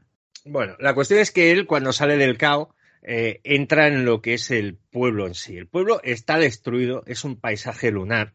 Eh, hay bengalas, eh, hay como un ataque artillero, sin duda alguna, de- en el horizonte. Y es, eh, es, un- momento especialmente marciano. Yo creo que Roger Dickens aquí está, está maravilloso, in- iluminando todo esto a base de llamas, de bengalas, de explosiones. El sonido es muy potente y sobre todo el set es maravilloso. La cuestión es que Schofield acaba por encontrarse con un soldado alemán, se encuentran en la penumbra, no saben distinguirse, y a la que se da cuenta Schofield, el alemán le está persiguiendo y le está disparando, cosa que tiene también una lógica limitada, porque si el alemán se para y apunta como Dios manda, le mete un tiro a Schofield. Pero la cuestión es que eh, una cosa lleva a la otra y Schofield consigue refugiarse en un sótano. Y en el sótano encontrará a una civil francesa, una chica joven, la cual en principio se asustará y luego flipará porque dice, "Oh, coño, en inglés. Y, y ahí tendremos otra microhistoria, que es que esta chica tiene un bebé, un bebé que no es suyo, un bebé que tiene hambre, y Scofield se intentará ayudar y se dará cuenta de decir, leches, la leche que llevo en la cantimplora. eh, es el plantado que han hecho antes, ¿no? La leche de aquella vaca que él ha recogido, al final la va a utilizar aquí para algo bueno. Y sintiéndolo mucho, porque la chica le dice, oye, esto aquí hay alemanes y estamos aquí solos indefensos y tal, Scofield no tiene más remedio que priorizar lo que debe hacer. Sí. El ataque es- está a pocas horas de realizarse, no le pilla tan lejos, tiene que salir de allí y sale a la aventura, porque tampoco tiene idea de cuántos alemanes pueden haber en el perímetro. Sí, la función de la mujer aquí en el viaje del héroe es la última tentación a renunciar a la misión. Porque, pero eh, por él le sería más cómodo quedarse ahí con ella, disfrutar de ese elixir, de esa leche y desde la vida y, y dejar pasar el tiempo, pero no, tiene que, tiene que cumplir su promesa y eso le da más valor, más, más coraje al, al héroe. Sí, sí, la salida que tiene Scofield es, eh, es prácticamente pues, salir a la aventura él sabe que al menos un alemán está por ahí, que lo está buscando, pero bueno, acaba por, por callejear y tener un encontronazo con dos alemanes. Al primero, y es una reacción que narrativamente está muy bien, al primero se lo encuentra de sopetón e intenta, eh, de una forma de decirle, no digas nada, yo estoy, yo estoy de paso. El alemán, como es normal, eh, intentará, intentará defenderse, luchar por su vida, etcétera, etcétera. Tendrán un enfrentamiento que está muy bien, muy bien pensado, ¿no? Están en el suelo, Scofield está estrangulando al alemán y de fondo hay otro compañero que está borracho ahí al lado de una fogata. y, y- y hay un momento de tensión, dice que por Dios que Scofield mate a este y que pueda matar al otro, pero bueno, la cuestión es que eh, Scofield acabará saliendo del pueblo como buenamente puede, perseguido a tiros, habrá perdido ya el fusil, eh, sale desarmado y no tiene más remedio que volver a saltar al río. En, en otro tramo del río, donde irá a parar pues, a unas cascadas, eh, caerá por el río, caerá descontrolado y acabará por llegar a, un- a una zona donde el río, la corriente del río ya es más tranquila. Y tendrá ese Sí. momento de estoy vivo, estoy bien, hay florecillas en el agua, o qué guay todo, hasta que llega a un punto donde hay una especie de dique, un árbol ha caído, y descubrirá que está plagado de cadáveres de civiles franceses. Esto en viaje del héroe, ya por, por irlo cerrando, es lo que se corresponde a la resurrección, de lo que llaman así, que es que sale de, la gran prueba de ese viaje por el inframundo o por su desafío. Y, y aquí está muy bien contado porque es eh, con esos cadáveres es literalmente el río Estigia, ¿no? El río de la muerte, del que sale marcando esa resurrección. Y por cierto, toda esta fase nocturna de con las bengalas, la danza de sombras, el pueblo en llamas, que tiene una iluminación súper compleja, para mí es la que le garantizó el Oscar a, a Roger Dickens, porque yo cuando lo vi en el cine me quedé pegado. Y el, no, plano, ahí- el plano de entrada es impresionante. sí, o sea, ese es- plano es, de, es, es el Oscar, ese plano. Ahí fue como, ahí se lo ganó. Sí, sí. Bueno, llegamos a este. Sí, se me- Sí, no, Albert, que llegamos ya a la parte final, donde se encuentra finalmente a los soldados y se los encuentra de una manera idílica. sí, sí, porque él ha salido del río, eh, cruza el bosque eh, va medio desorientado, todavía palpándose de que no le haya pegado ningún balazo a nadie, y empieza a oír a la voz de alguien que está cantando. Y a partir de aquí eh, también es una escena de planificación muy buena. Eh, él cruzando el bosque empieza a encontrar a los soldados de Devon, los cuales están sentados antes de iniciar el ataque, y hay pues esa sensación de, de momento íntimo de cada uno de ellos, pero que básicamente pues están todos juntos, ¿no? Son, forman una hermandad mientras un muchacho pues canta una, una canción maravillosa con una voz eh, angelical. El Claro, tema eh, es. el- el Scof- tema, pues, Scofield, atención, eh, Scofield en aquel momento está en shock. O sea, él se para, se sienta debajo de un árbol y respira y está desorientado. Y, y vuelve a enchufarse cuando alguien dice, oye, este, este tío no es de los nuestros. Está empapado, ¿de dónde ha salido? Oye, chaval, ¿tú qué haces aquí? Es entonces cuando a él se le pasa un poco el, ¿cómo te diría? El shock o el empanamiento, por utilizar un término más técnico, y dice, ostras, he llegado, sois los de Devon, ¿no? Y dice, sí, sí, sí. Dice, "Ah, el coronel, el coronel. Pero también es un momento de parar. La película, en algún momento, antes de llegar al gran final, yo creo que es una buena elección, es una buena escena, estéticamente está muy bien, pero también es un tiempo muerto que no sé si lo planificaron exactamente como un tiempo muerto, pero es un momento en que darle un poco de tregua a Scofield y darle un poco de tregua al espectador está bastante bien. Sí, además para marcar el, el segundo punto de giro y la entrada en el tercer acto, en el clímax de la película, que es precisamente cuando él descubre que ha llegado, que son los de Devon, pero que quizá ha llegado tarde porque el ataque se está produciendo ya. Que este es el, segundo punto de giro que nos va a llegar al tercer acto y el clímax. Y la canción eh, es una canción inglesa tradicional antigua que se llama Soy un, pobre vagabundo de tierra desconocida, que narra precisamente el viaje de que ha hecho él. Narra el viaje de un hombre por la vida, eh, con sus alegrías y tristezas y tragedias, y su regreso final al hogar, que es lo que él está intentando hacer. Cuando ese hogar, para el viaje de la canción, ese hogar es llegar a, es, el cielo de alguna manera, ¿no? Es, está hablando de la resurrección, que también es lo que está viviendo, o lo que ha vivido Scofield en este viaje. Y bueno, a partir de aquí, Scofield se reactiva y tenemos otro viaje por las trincheras. Vemos unas trincheras diferentes. De hecho, le han dicho que, que esta segunda oleada son los que cavaron las trincheras el día anterior. Entonces, lo que puedes ver es algo mm, mm, improvisado. Básicamente, eh, es- so- son zanjas cavadas. Sí, como para acercar la línea al frente Sí. enemigo y atacar desde más cerca. Parece Sí, eso. están justo a la salida de un, de un bosque, de una línea de árboles, ¿no? Y a partir de aquí, pues él está buscando al coronel. Dice, ¿dónde está el coronel Sherlock Holmes? ¿Dónde está? ¿Dónde está? Y una, lo van una rebotando. cosita, perdona, Albert, Sí. solo una cosita. El color ese eligio, el color blanco, este blanco de, de la tierra, eh, se supone que era, pues, no sé, un yesífero. El, ese color es, es algo premeditado. Eh, puede Sí. ser un color del, del sudario de los muertos que, que van a ser todos esos chavales si realmente se lleva a cabo el ataque. Podría verse así, pero bueno, como, como dijo Albert al principio, los colores de cada etapa de la película están súper pensados y tienen que tener un sentido. Y yo creo que aquí se ha buscado el color blanco.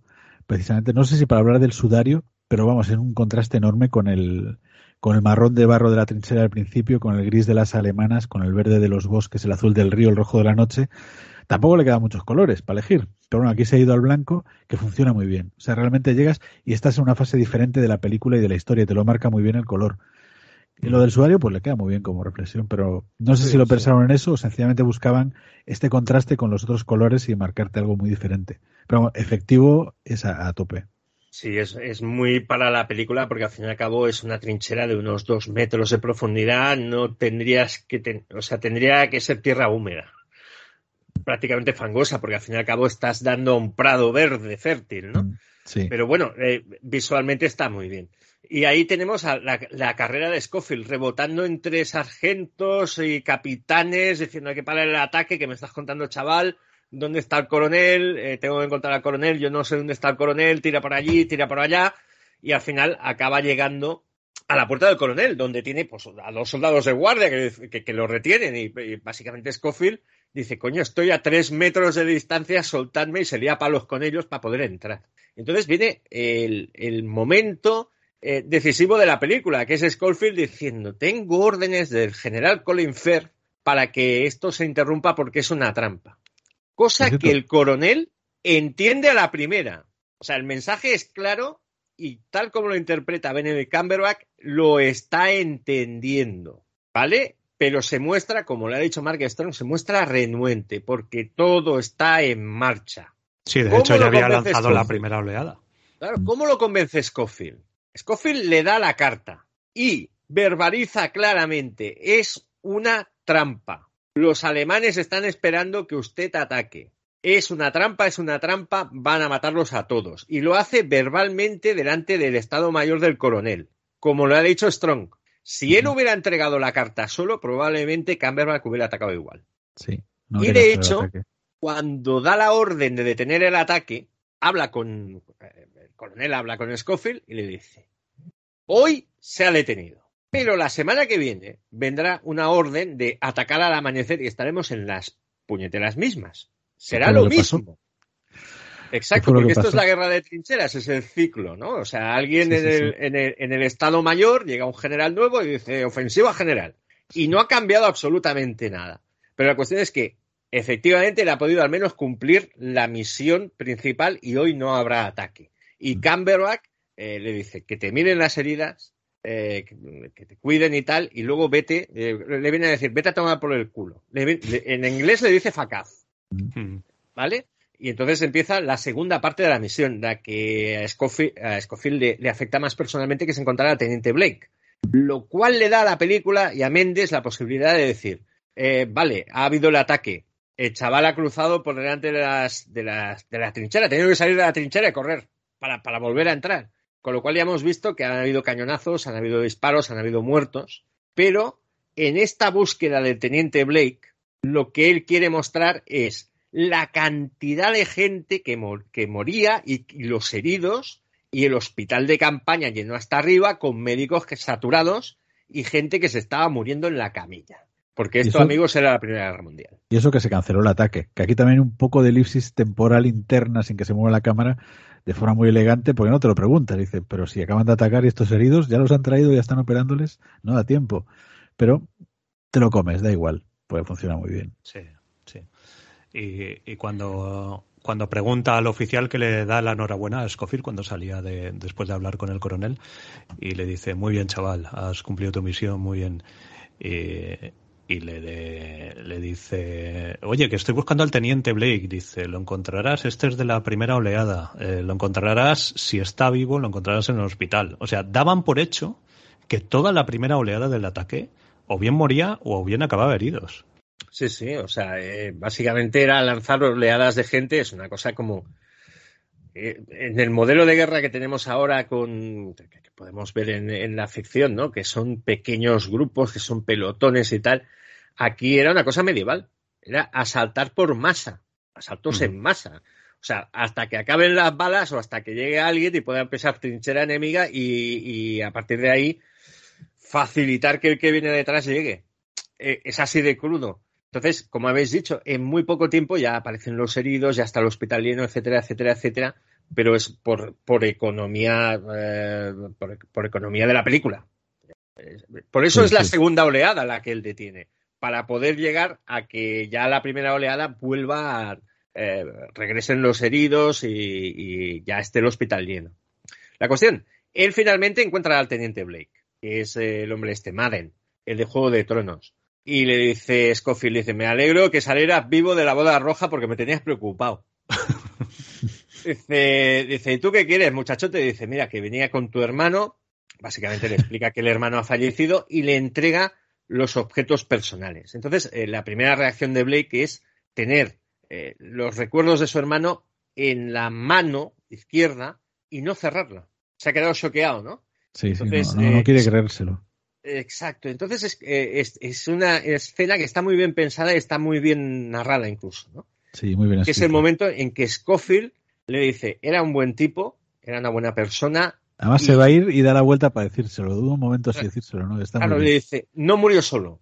Y es en ese momento cuando, cuando el teniente Blake eh, dice, bueno, pues me alegro de que estuvieras con él. Y, le da la mano. Y al, al darle la mano, cierra la mano con los objetos personales.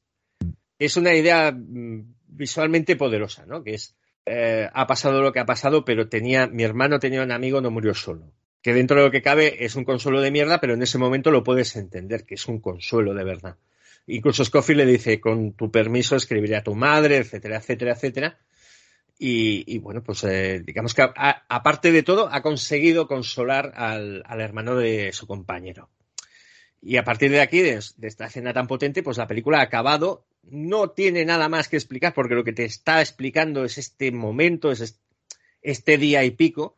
Y cierra la película con, con Scofield yéndose debajo de un árbol, sentándose y tomándose un tiempo. Y por primera vez vamos a descubrir algo más de Scofield, que es que efectivamente tiene eh, familia en casa. Es decir, es un chico joven y tú no asocias que esté casado y que tenga, que tenga criaturas y todo, todo esto.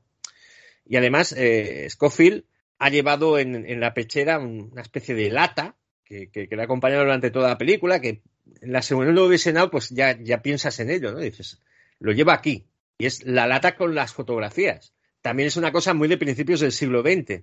Evidentemente, la fotografía mejoraba muchísimo, muchísimo, muchísimo lo que había antes para llevar recuerdos de la familia. Entonces él tiene unas fotos que es probablemente lo más valioso, lo que lleva ahí en, su corazón, literalmente, y es el recuerdo de casa, igual es la motivación de decir, joder, me gustaría salir de todo esto con vida y volver con los míos.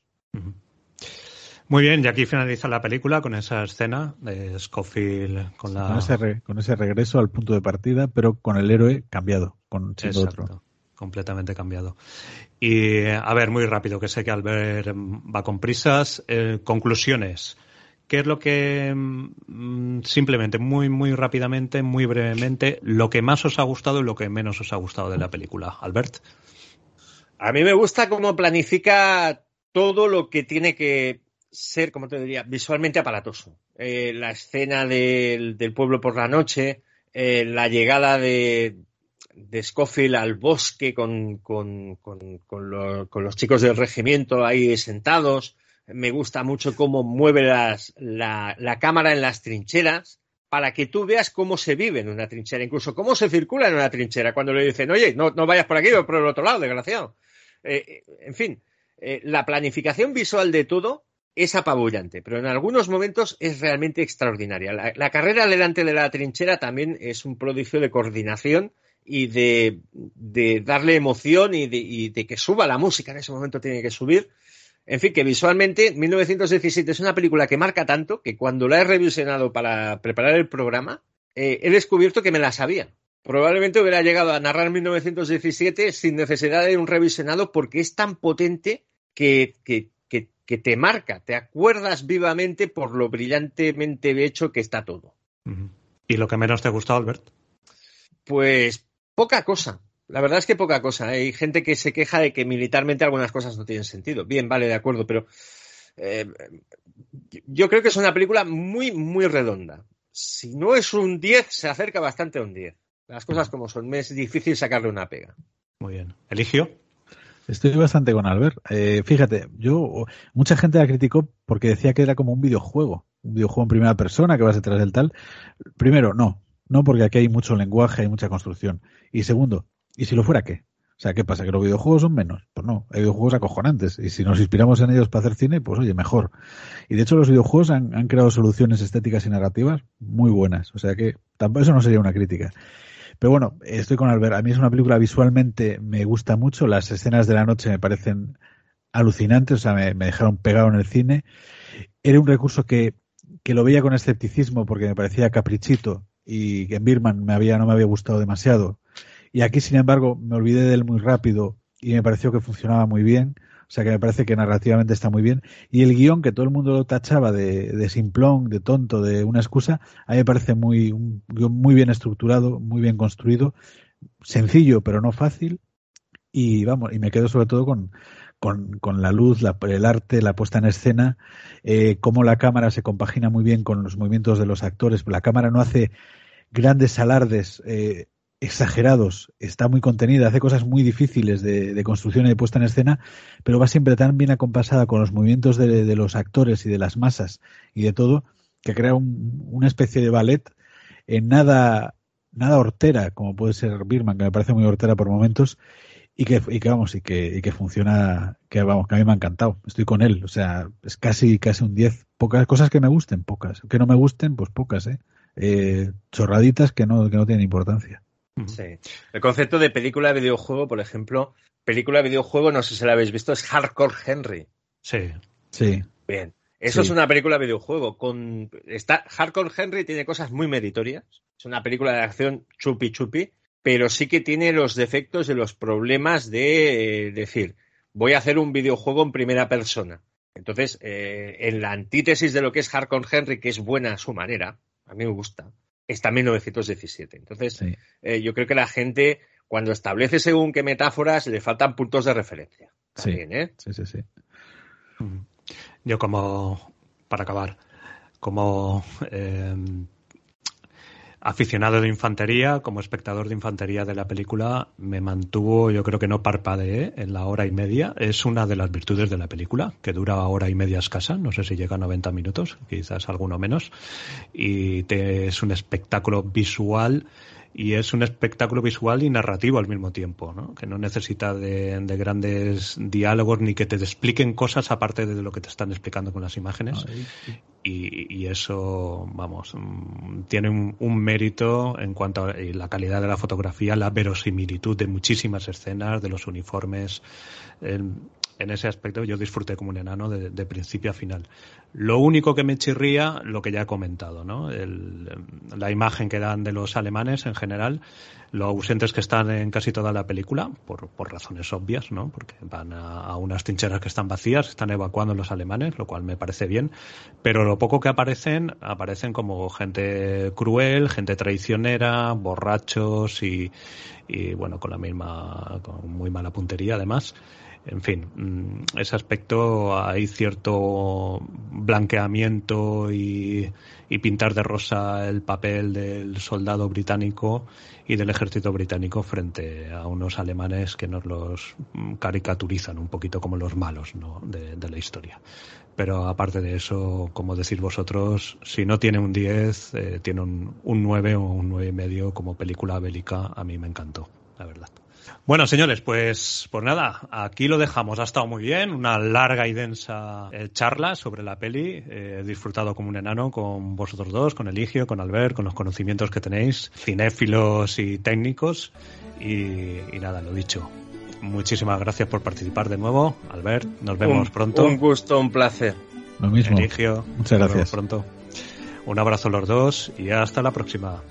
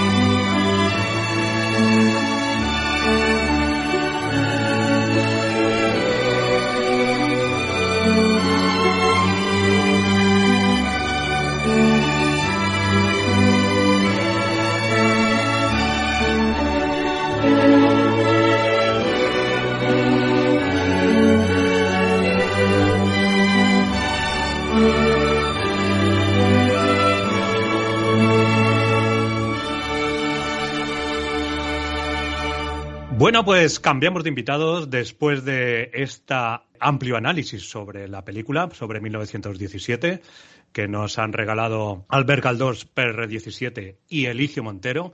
Cambiamos de invitados y tenemos ahora a dos expertos wargameros que nos van a hablar sobre Great War Commander, que es el juego que hemos traído a este episodio de hoy. Y tenemos a Juan Luis Martínez. ¿Cómo estás? Julius Faisfax. Hola, Franco, ¿qué tal? Encantado. Encantado de contar contigo hoy. Y Asier Rojo, nuestro afrancesado más gabacho de todos los gabachos del grupo de Territorio Gronnar. ¿Cómo estás? Pues muy bien, eh, estoy un poco aterrizando porque en esta guerra todavía no la tengo muy controlada, yo soy más de napoleónicos, pero me he dicho, hostia, si hay franceses, ahí tengo que estar. Así que aquí vengo a defender la tricolor, como siempre. Hay franceses con pantalones rojos también, eso sé que te gusta. Maravilla, qué, bonitos los zuavos, qué guapos iban, ¿eh? Madre mía. Hablaremos de ellos, hablaremos de ellos. Muy bien, sí, porque también vienen representados en el juego. Y bueno, el juego Great War Commander es un juego editado por Exasim en el año 2018. Es un juego diseñado por Roger Nord y Pascal Toupy. Eh, seguro que lo he pronunciado mal, que yo el francés lo llevo muy mal, pero... Y tiene un arte compartido por varios... Eh, es curioso porque está compartido por, por varios diseñadores, pero es un arte que se habrán puesto muy bien de acuerdo, se habrán, habrá habido una conjunción astral ahí, porque probablemente de toda mi colección sea el juego con el mejor diseño o uno de los mejores que tengo con diferencia, ¿no? ¿No, no pensáis vosotros? Así. Sin duda. O sea, Hablaremos un poquito más en componentes, pero artísticamente esto es una gominola. Eh, los mapas tienen un detalle y un realismo que recuerdo de muy pocos juegos. Quizás el Conflict of Heroes puede ser similar, aunque yo incluso diría que este está un pelín por encima. Pero la verdad es que estos cuatro diseñadores, Christophe Gentil-Perret, Ken Smith, Pascual Tupi, otra vez, y Marc Bon, Mark Bon Marshall han hecho un trabajo excelente. Por otro lado, el nivel de calidad que, al que los tiene acostumbrados la editorial Exasim, la excelencia. Bueno, parece que te gusta el juego, ¿no? y el juego y el arte, ya los vamos a, diseccionar con un bisturí. Hombre, a, mí, me parece que tiene efectivamente una presentación que está muy bien, sobre todo para un juego de un wargame, digamos, de esta escala, que al final lo que tienes que ver son las, las figuritas en pequeñito, y, pero es verdad que los tableros son muy chulos, o todos los chulos que pueden ser unos tableros de Primera Guerra Mundial que algunos parecen la luna, pero la verdad es que, bueno, la verdad es que todos los juegos franceses suelen destacar por su, su todo su arte, toda su presentación. Y así no es, no es excepción en esto, desde luego es un... De hecho, igual es hasta la punta de lanza, ¿no? Eh, la calidad a la que nos tiene acostumbradas, las fichas preclipeadas eh, de todos sus títulos, que es una delicia sacarlas. Efectivamente, las, las fichas son una, una gozada. Sí, están muy bien. Además son muy características porque tienen los puntos de unión no en los vértices, sino en mitad de la ficha. Las cartas buen gramaje. Tenemos ocho fichas de escenario a doble cara color con 16 pedazos de escenarios. Un reglamento muy bien organizado según... Es muy fácil identificar, eh, si tienes una duda, te vas a la sección correspondiente. Tengo una duda de, una, de las cartas. Vale, es un evento, una acción. Vale, vete a la sección tal y la encuentras eh, posibilidad de crear escenarios. Sí, tiene, tiene buenos ejemplos, ejemplos incluso con, con, imágenes muy bien puestas y a, tamaño grande, que lo puedes ver bien. Que ya los que tenemos una cierta edad, ya el, el que se vea bien eso es un punto muy a favor. Sí. Sí, pues ya que estamos hablando de los componentes y, de, y del reglamento y la estructura del reglamento, yo creo que el reglamento le debe muchísimo al juego en el que se inspira Grey War Commander, que no es otro que la serie de Combat Commander que se inició con Combat Commander Europa, que tenemos aquí en España publicado también por, por De es una serie de GMT, que Chad Jensen en su día yo creo que eh, probablemente uno de los reglamentos más claros, más diáfanos, más bien estructurados y que te deja con muy poco lugar a dudas, probablemente sea el del Combat Commander Europa y en el resto de la serie pues mantuvo muy alto el nivel. Y basándose en, el, en, ese, en ese reglamento del, del diseño original del sistema. Yo creo que los franceses eh, han hecho muy bien en seguir la misma estructura y simplemente añadir las cosas que particulares de este sistema que luego entraremos un poco más en ello.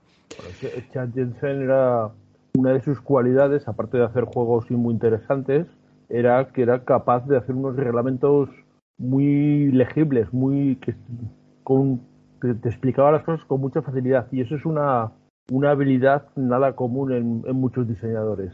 Hay algún otro que ahora hace cosas también muy, muy buenas, pero Chad Jensen hasta, hasta hace poco para mí era el referente de cómo se debía hacer un, un manual. Ahora hay algún otro, pero para bien, algún otro que mejora, pero claro, esto lo, lo, lo han sabido hacer muy bien los, de Exasin, copiando o copiando o imitando esto en, el juego.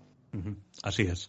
Bueno, pues este juego también tiene la expansión de los británicos, porque es un juego que en su versión original, en el, primer módulo que sacaron, el módulo básico venía con tres nacionalidades, con una lección un poco curiosa. Bueno, hay dos nacionalidades de estas que se, era una lección bastante clara.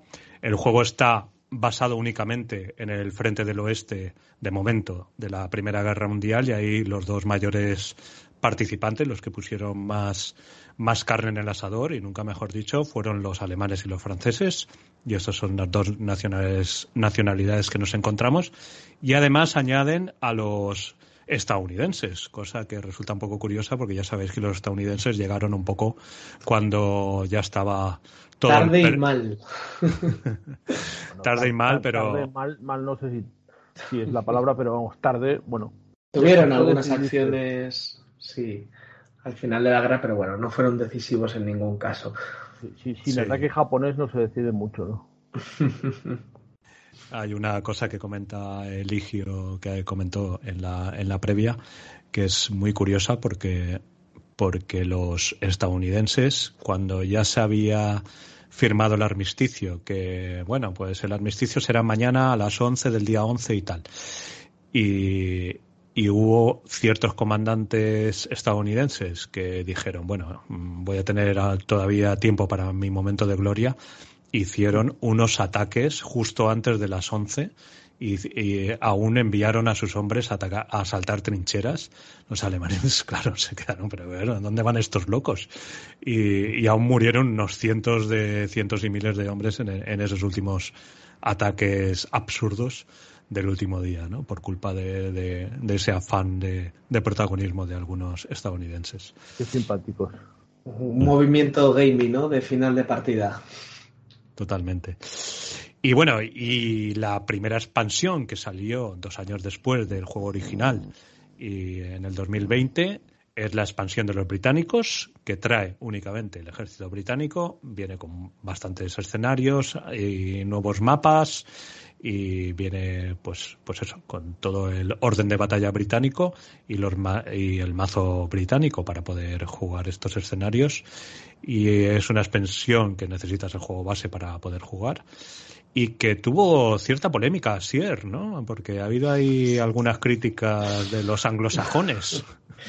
El lobby anglosajón del Wargame, ya sabéis que si no les pones como chicos guapos de la película y protagonistas, se quejan al parecer las unidades regulares eh, tenían un punto menos de moral que los franceses, ¿no? Y claro, pues se preguntaban, bueno, si el BEF era un ejército semiprofesional y tal, pues a qué se debía. Entonces les debió sentar mal no ser los protagonistas del juego. Pero hay que recordar que en esta guerra los franceses lucharon mucho, lucharon bien, lucharon en cantidad, hicieron verdún, se comieron unos buenos sapos y, yo creo que está justificada. El, el elan francés que se había perdido en la guerra franco-prusiana resurge en la, la, guerra, en la Primera Guerra Mundial, aunque ya sabemos que nuestros vecinos son muchos de huelgas. Entonces, a finales de la guerra, ese hastío y esa cadena de mando que tampoco era un poco aristo, no aristocrática, sino clasista quizás, pues generaron los motines que hubo en el ejército francés, pero hasta entonces estuvieron, tuvieron, tuvieron un gran desempeño. Y que Francia sí. tiene cierta tradición de que acaba las guerras con algún motín, ¿no? Un motín social. Siempre, siempre nos, nos, encanta porque sí, somos de salseo. Entonces, si no tenemos un poquito de juego social, no terminamos contentos.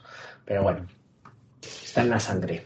De todas Muy formas, bien. que tiene su gracia que los se quejen los anglosajones de esas cosas cuando ellos se ponen, se autoponen siempre los mejores de los mejores. Y aquí, claro, con los franceses hemos topado. A chauvinismo no nos van a ganar, a ver. E- Efectivamente, a los ¿Qué va a ser franceses a, a chauvinismo no les gana nadie. Ey, Y si encima tenemos las fichas más bonitas y los mapas más bonitos, ¿qué me decís? Eh? ¿Quién va ganando? Pues sí, pues sí. Muy bien, pues si os parece, pasamos ya al resumen de las mecánicas. Vamos a hablar un poco cómo, cómo funciona el juego. Es un juego que tiene muchos paralelismos con el, como os decía, con el Combat Commander Europa. Es un juego que coge toda la base del Combat Commander eh, Europa, el motor de cartas y, y toda la, eh, la sistemática de juego es prácticamente idéntica, pero claro, los diseñadores tuvieron que añadir mm, cosas propias para darle todo el cromo y todo el sabor de la Primera Guerra Mundial. Eh, contándonos un poco, Asier, inicia tú y Juan Luis va completando lo que comentas. Sí. Bueno, a mí me gusta empezar, si se puede y si es más lógico, empezar los juegos diciendo cómo se gana, ¿no? Es un poco, cuando sabes el objetivo, pues eh, orientas todo el aprendizaje hacia él. Eh, en estos eh, es un juego que se juega por escenarios, elige uno de los 16, se prepara y hay dos formas de ganar. Hacerle muchas bajas al contrario, de tal forma que se alcance el límite de muerte, o sea, de, de derrota, por así decirlo, que cada, en cada escenario es diferente para los bandos, incluso hay algunas cartitas que pueden modificarlo, eh, pocas, pero, pero vamos, digamos, si tienes el límite en 7, pues en cuanto te carguen 7 unidades, ya está, pierdes. Y la otra es por puntos de victoria. Los puntos de victoria se consiguen de tres maneras diferentes. Una por propias bajas, eh, las bajas que vayas, pues si te cargas una escuadra, un líder, un héroe, un, pues vas sacando punticos. Otra es por penetrar la zona de, de, despliegue enemiga. Eso simula, pues, siendo oleadas de la Primera Guerra Mundial, pues que una oleada ha tenido efecto y se ha metido en la cocina y está ya cortándote cables de, telégrafo, eh, comiéndote el cartofen y, y, haciendo cochinadas en tu retaguardia, ¿no? Entonces, eh, para que os hagáis una idea, eh, se sacan los mismos puntos por eliminar fichas, o sea, una ficha que eliminarla vale dos o tres puntos si una de tu mismo bando penetra en el área de despliegue enemigo, pues esos son los puntos de victoria que tú ganas. O sea que es prácticamente lo mismo matarlas que que tus unidades pasen, eh, se que recorran todo el campo de batalla. Uh -huh. Además, no son unidades, perdona, no son unidades que pierdas, porque esas unidades que, que, pasan y traspasan el, el límite del mapa que está defendiendo el contrario, regresan, regresan como Exacto. refuerzos. Eso es, en el próximo, luego hablaremos del ciclo del tiempo, en el próximo ciclo del tiempo vienen como refuerzos. Está, significa que se ha, se ha realizado una penetración y se están enviando ahí refuerzos y se está explotando, ¿no? Entonces hay que tener muchísimo cuidado con esto. Pacho una vez me ganó y ya va a ser la última vez que me dejé penetrar por Pacho y por cualquiera. Y luego, la, tercera forma de, conseguir puntos de victoria es algo que a mí me parece muy brillante. Y a ver si lo explico bien. Eh, en, todos los mapas hay cinco eh, hexágonos eh, marcados. El 1, el 2, el 3, el 4 y el 5. Esos son posibles objetivos que pueden acarrear una suma de puntos de victoria. Entonces, pero no se sabe, el escenario no te lo dice, porque hay unos cheats que, se cogen al inicio del escenario en función de la, del despliegue y que te dicen, eh, algunos son públicos, por ejemplo, se coge al azar y dice, mira, pues el, el, objetivo número 4 vale 3 puntos de victoria para cada jugador. Pues el que lo controle, eso que se llevará. Pero luego se cogen algunos cheats secretos. Y esto está muy guapo, porque tú puedes saber que el objetivo 5 de repente vale 5 puntos de victoria y tu enemigo no o viceversa, o tu enemigo puede saber que de repente todos los puntos de victoria que hay en el tablero suman un punto de victoria, ¿valen? Un punto de victoria más de lo que los otros cheats puedan decir, ¿no? Y aparte hay una tercera derivada que es normalmente la estadística, los cheats están diseñados de tal forma que eh, el punto de victoria 5, que siempre es el mismo en el escenario, tiene más probabilidades de valer más pero probabilidades, ¿vale? El 4 tiene un poquito menos, pero también suele ser jugoso, hay muchos cheats que le dan muchos puntos, el 3, ta, ta, ta, y el 1 es el que tiene menos cheats asociados que lo hacen significativo para el escenario. con esa chorrada, con esa mm, magnífica y maravillosa forma de, plantear los objetivos en el terreno, eh, consigues eliminar muchos movimientos gamey que se prestan ¿no? con estos tácticos, porque realmente hay incertidumbre en el tablero. Sin embargo, y a mi modo de verlo, eh, es tal la importancia de las bajas, eh, de los puntos de victoria que se consiguen por bajas, que este aspecto de los puntos de victoria del terreno, que están muy bien implementados y, generan una niebla de guerra, una niebla de objetivos, eh, mm, ¿por qué vas a, de repente no te has movido nunca hacia el objetivo 2 y ahora de repente vas todo loco y corriendo, ¿no? Pues creo que quedan sepultados por la importancia de las bajas. Normalmente en los escenarios que he jugado, han sido ya unos cuantos, las bajas que hagas al enemigo prácticamente son las que determinan la victoria, si no se llega a una muerte eh, por derrota, ¿no? Entonces, yo no sé si Juan Luis estará conmigo en esto, eh, la ponderación de puntos de victoria, ¿qué le parece? ¿Tú qué crees, Juan Luis? A ver, lo de los puntos de victoria, que no tengas una idea muy clara de, del valor exacto de cada punto de victoria. Sí sabes las localizaciones, pero no el valor exacto. Eso está bien porque evita efectivamente esos movimientos de último momento y esas cosas que son un poco un poco fuera de, del juego normal, un poco gaming, como estamos diciendo.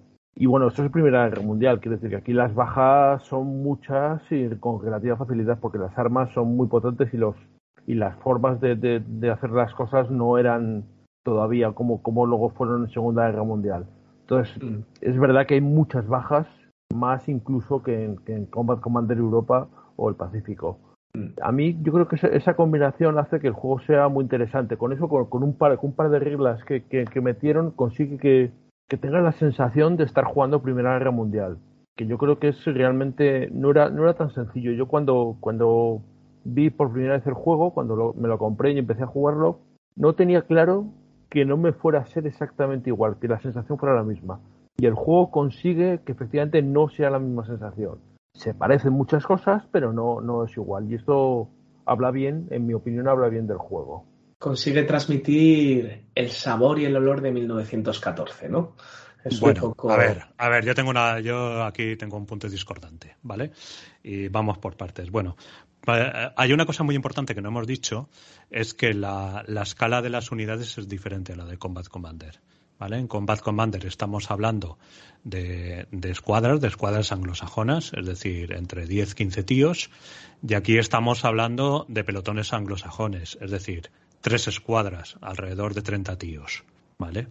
Eso mm, también representa que cuando estás metiendo gente en la batalla, pues puedes representar unidades más grandes que estaban concentradas en en, en, un espacio mucho más, em, digamos, mucho más concentrado que en la Segunda Guerra Mundial, donde la gente se, se abría y se dispersaba más en términos generales. Y, y, aquí en la Primera Guerra Mundial, pues aún se jugaba con la con el impacto de la masa de gente atravesando el campo de batalla y buscando el cuerpo a cuerpo. ¿Vale? En ese aspecto, pues, pues los diseñadores han, han utilizado eso. Pero mm, sobre todo en el último en el último escenario que jugamos tú y yo, Asier, esa cantidad de bajas que tienes por cruzar eh, tierra de nadie, no lo vimos. De hecho, prácticamente no tuvimos eh, bajas por, por fuego desde la gente que estaba trincherada a la gente que estaba cruzando la tierra de nadie. ¿Vale? Es que casi no la crucé. Recuerda que fui con muy poca infantería. Que también, si hubiese saltado con más gente, pues quizás Sí, pero, pero el hecho de que, siendo un poco prudente, te hiciera salvar tantas bajas, a mí me quitó un poco la sensación de que realmente tú te la estabas jugando atacando a través de tierra de nadie, ¿vale? Tenías apoyo blindado, pero yo tenía un montón de gente dentro de las trincheras. ¿Pero, pero qué jugasteis? ¿Un escenario de, trincheras? Sí. Con tanques y trincheras. Dos Con tanques, trincheras, y barreras artilleras también.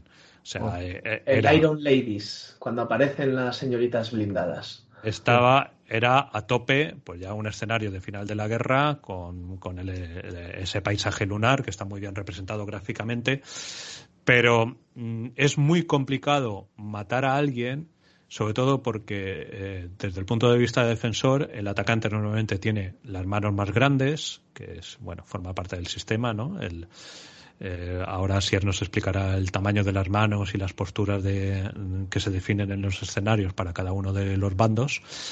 Em, y si, si se arriesga a hacer un movimiento, pues lo normal es que tenga una carta de recuperación, si, si le da Ya, la- el movimiento de mazo para ese mismo turno que le rompen las unidades, pues recuperarlas. Claro, yo, yo creo que hay una cosa que, que- que pasa en el juego y es que los jugadores no somos tan, iba a decir locos, pero quizás tan ah, salvajes o digamos atacamos como, como que realmente hacían los comandantes. Esto que he estado contando antes de que los americanos el último día lanzan a sus tropas, pues es que había aquí generales y comandantes que es que mandaban a sus tropas al, al matadero. Y esto realmente cuando juegas no lo haces. Andrés dice que no hay viudas de cartón. y justo hace lo contrario, lo lanza al ataque. Pero sí que es verdad que sol- solemos ser bastante más amarrateguis. Con, claro, con no, este- no lo haces ¿por qué? Porque, porque son, porque te perjudican el juego. Te Mm. perjudican porque vas a perder tropas y vas a darle muchos puntos de victoria al otro jugador. No hay vidas de cartón, pero sí hay puntos de victoria. Exacto, exacto. Y luego se da la circunstancia también de que, la, de que hay unidades que en general tienen moral bastante alta. Moral eh, fresca 8 y moral rota 9, con lo cual es muy fácil recuperarlas. Eh, si tienes la carta para recuperar, está claro. Está claro que al final todo depende también de la, de la mano que tengas, pero mm, yo no he visto la mortalidad que esperaba al ser un juego de la Primera Guerra Mundial. Y ese es un poco uno de los peros que luego le, le pondré en el resumen de cosas que me chirrían del sistema. Y luego el sistema este de los objetivos con el valor variable y secreto, a mí me parece muy buena idea, pero tenemos un problema. Porque los mapas, los mapas eh, se pueden jugar, jugar orientados pues según eh, te define el escenario. Pero la ubicación de los objetivos es fija. Entonces, precisamente en ese escenario que estuvimos, jugando Asier y yo, donde Asier asaltaba, hacía un asalto mm, combinado de, de blindados más infantería, las trincheras alemanas, no te jugaste un asalto porque estaban los objetivos en mis trincheras o detrás de mis trincheras, que hubiera sido lo lógico. Los objetivos estaban en, el, en uno de los bordes de manera longitudinal y era muy, muy raro que, bueno, tú concentrabas los movimientos por ahí y te podías haber quedado mm, guardando los objetivos que tenías en la manga, no habías sufrido bajas y con eso ya me hubieras ganado la partida sin necesidad de avanzar más. Entonces, esa ubicación fija de los objetivos que te condiciona también la orientación del mapa, pues yo no sé si era un defecto del diseño a la hora de elegir ese mapa y no orientarlo correctamente o simplemente no se ha tenido en cuenta, ¿no? Y que porque no puedes cambiar, esos objetivos no cambian, esos objetivos ya están dibujados en el mapa. Pero era un poco atípico, ¿eh? Ese escenario, o sea, luego en el resto sí que hay una distribución más... eh, están mejor distribuidos por el tablero o incluso más metidos en la zona de defensor o, o tal. Este es muy raro porque los tiene como en un borde que no es de ninguno de los dos. Están ahí más o menos distribuidos. Yo creo que es porque están intentando hacerle, no sé si te acuerdas aquella diagonal de pozos de tirador muy peligrosa para que se atascasen los tanques y creo que le intentan hacer una especie de pasillo a los tanques o una especie de itinerario. Pero luego en el resto de, esto que he jugado, o están en el pueblo del defensor, o están ya metidos en sus zonas, o, están distribuidos eh, más o menos por todo el tablero. Y yo, estoy un poco de acuerdo con eso. A mí me, el comentario que haces, Franjo, me, me sorprende un poco, la verdad. Yo no he tenido esa sensación jugando al juego. Imagino Es que... que- debe ser un problema del escenario. Sí, ese, ese escenario, que es muy raro. O sea, eh, el- están todos en, la, en uno de los lados del tablero. Que no es Están, ninguno. digamos, en el borde norte. Eso es, y todos ahí. Están todo- todos justo en el borde norte. Y entonces, el- si vas desde, digamos, desde el oeste al este, pues eh, claro, mm, no, no tenía mucho sentido. Si se hubiera orientado de tal manera, eh, se hubiera girado el mapa para que estuvieran detrás de las trincheras alemanas, entonces sí que tenía todo el sentido.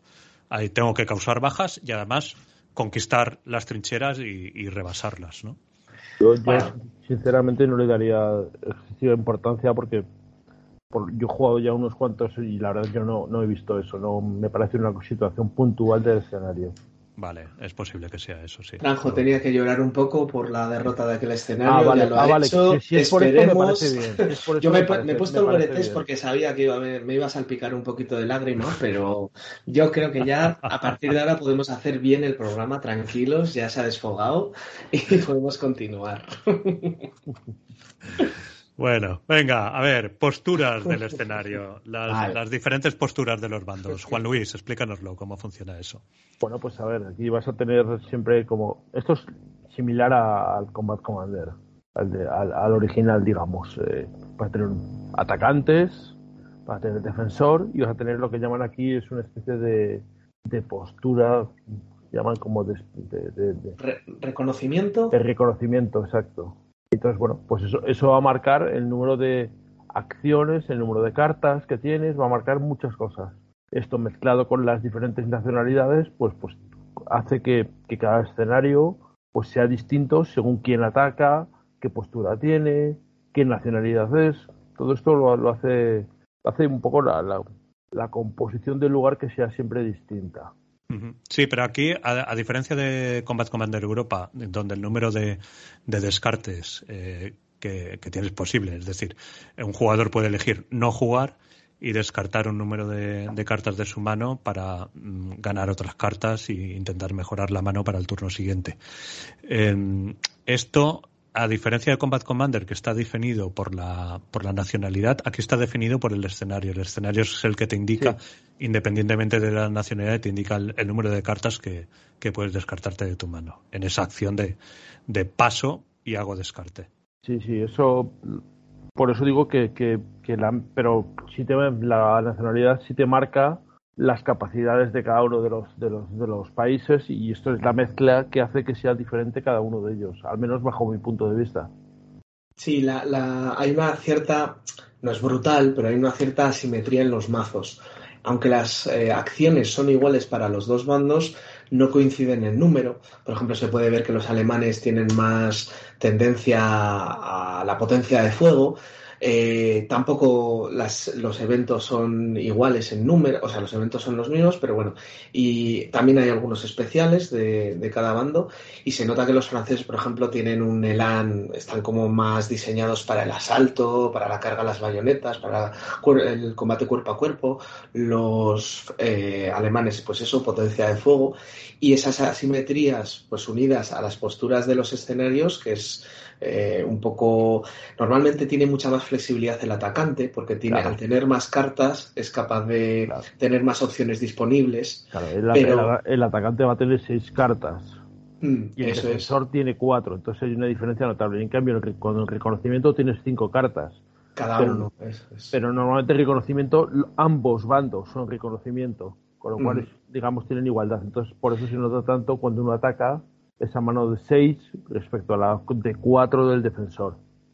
Y ojo porque la doctrina también está implementada en cuanto a tú puedes ser el atacante, el francés en algunos escenarios es el atacante y tiene más, eh, tiene seis cartas, tiene muchas más que dos más que, que el defensor, pero sin embargo cuando se descarta se puede descartar de uno, te lo dice el esto, te lo dice el, el escenario y quizás los alemanes se puedan descartar de dos cartas y esto es capital porque sí que es cierto que tienes más eh, opciones, pero tienes menos flexibilidad a la hora de eliminar esas cartas que no necesitas para que te entren las que te necesitas. Esto ya lo detallaremos más adelante, igual hasta incluso en conclusiones, porque la gestión de la mano en este juego es el 80%. Uy, ala, me tiro a la piscina, más o menos. Bueno, muy importante en todo caso. Es importante, yo no diría el 80, la verdad, diría que yo siempre en estos juegos pienso que lo que sucede en el tablero es muy importante, aunque las cartas te, te permitan hacer cosas, pero es verdad que a veces te, puedes ver atascado, sobre todo cuando, cuando son facciones o en escenarios en los que te descartas muy lentamente, incluso a veces puedes llegar a hacer acciones, y esto es un poco gamey, pero, acción, pero, pero pasa, acciones para descartarte de esa carta, para quitártela de en medio. Correcto, utilizando los eventos. Esta carta que no la puedo utilizar como acción porque no tengo eh, las unidades adecuadas o no estoy en la situación adecuada, te las intentas quitar como evento. Pero bueno, si queréis, entramos en un poco a analizar las cartas eh, y las rondas de acción. Y, Sí, y- a ver, eh, tenemos ya el, el escenario definido, tenemos, hemos elegido los cheats para ver el valor de los objetivos, tenemos también indicados cuáles son los límites para, para que cada uno mm, la muerte súbita por las bajas sufridas y tenemos las posturas repartidas. Hay un jugador, vamos a imaginar, que es el típico ataque-defensa, ¿vale? Un jugador tiene seis cartas, tiene un nivel definido de número de, de acciones número de órdenes que puede dar por turno y el, y el número... La, la, postura. Correcto. Eh, postura de atacante y te dice el número de acciones que puedes hacer, número de órdenes que puedes dar por turno y número de cartas que puedes descartarte.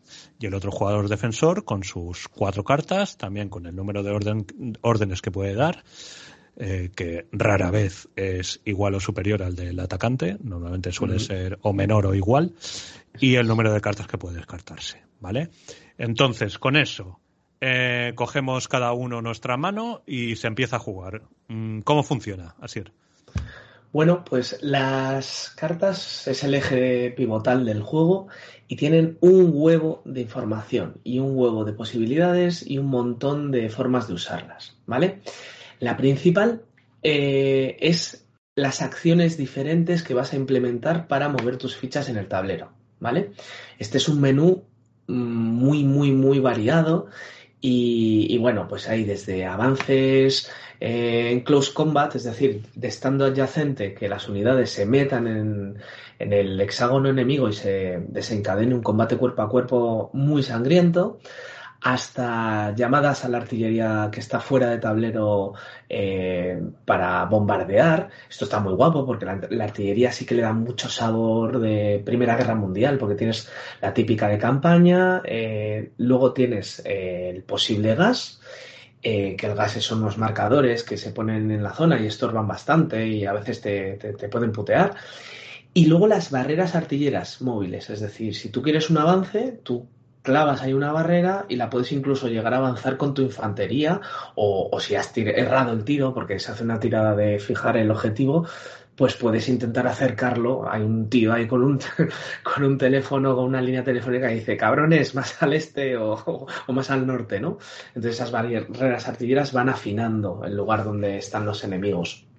Tenemos bombardeos de avioncicos eh, que pasan ahí los biplanos, primero te lanzan unos clavos, no sé si sabéis que en la Primera Guerra Mundial al principio empezaron a tirar clavos eh, con una forma aerodinámica que entraban como en barrena y supuestamente te atravesaban el casco.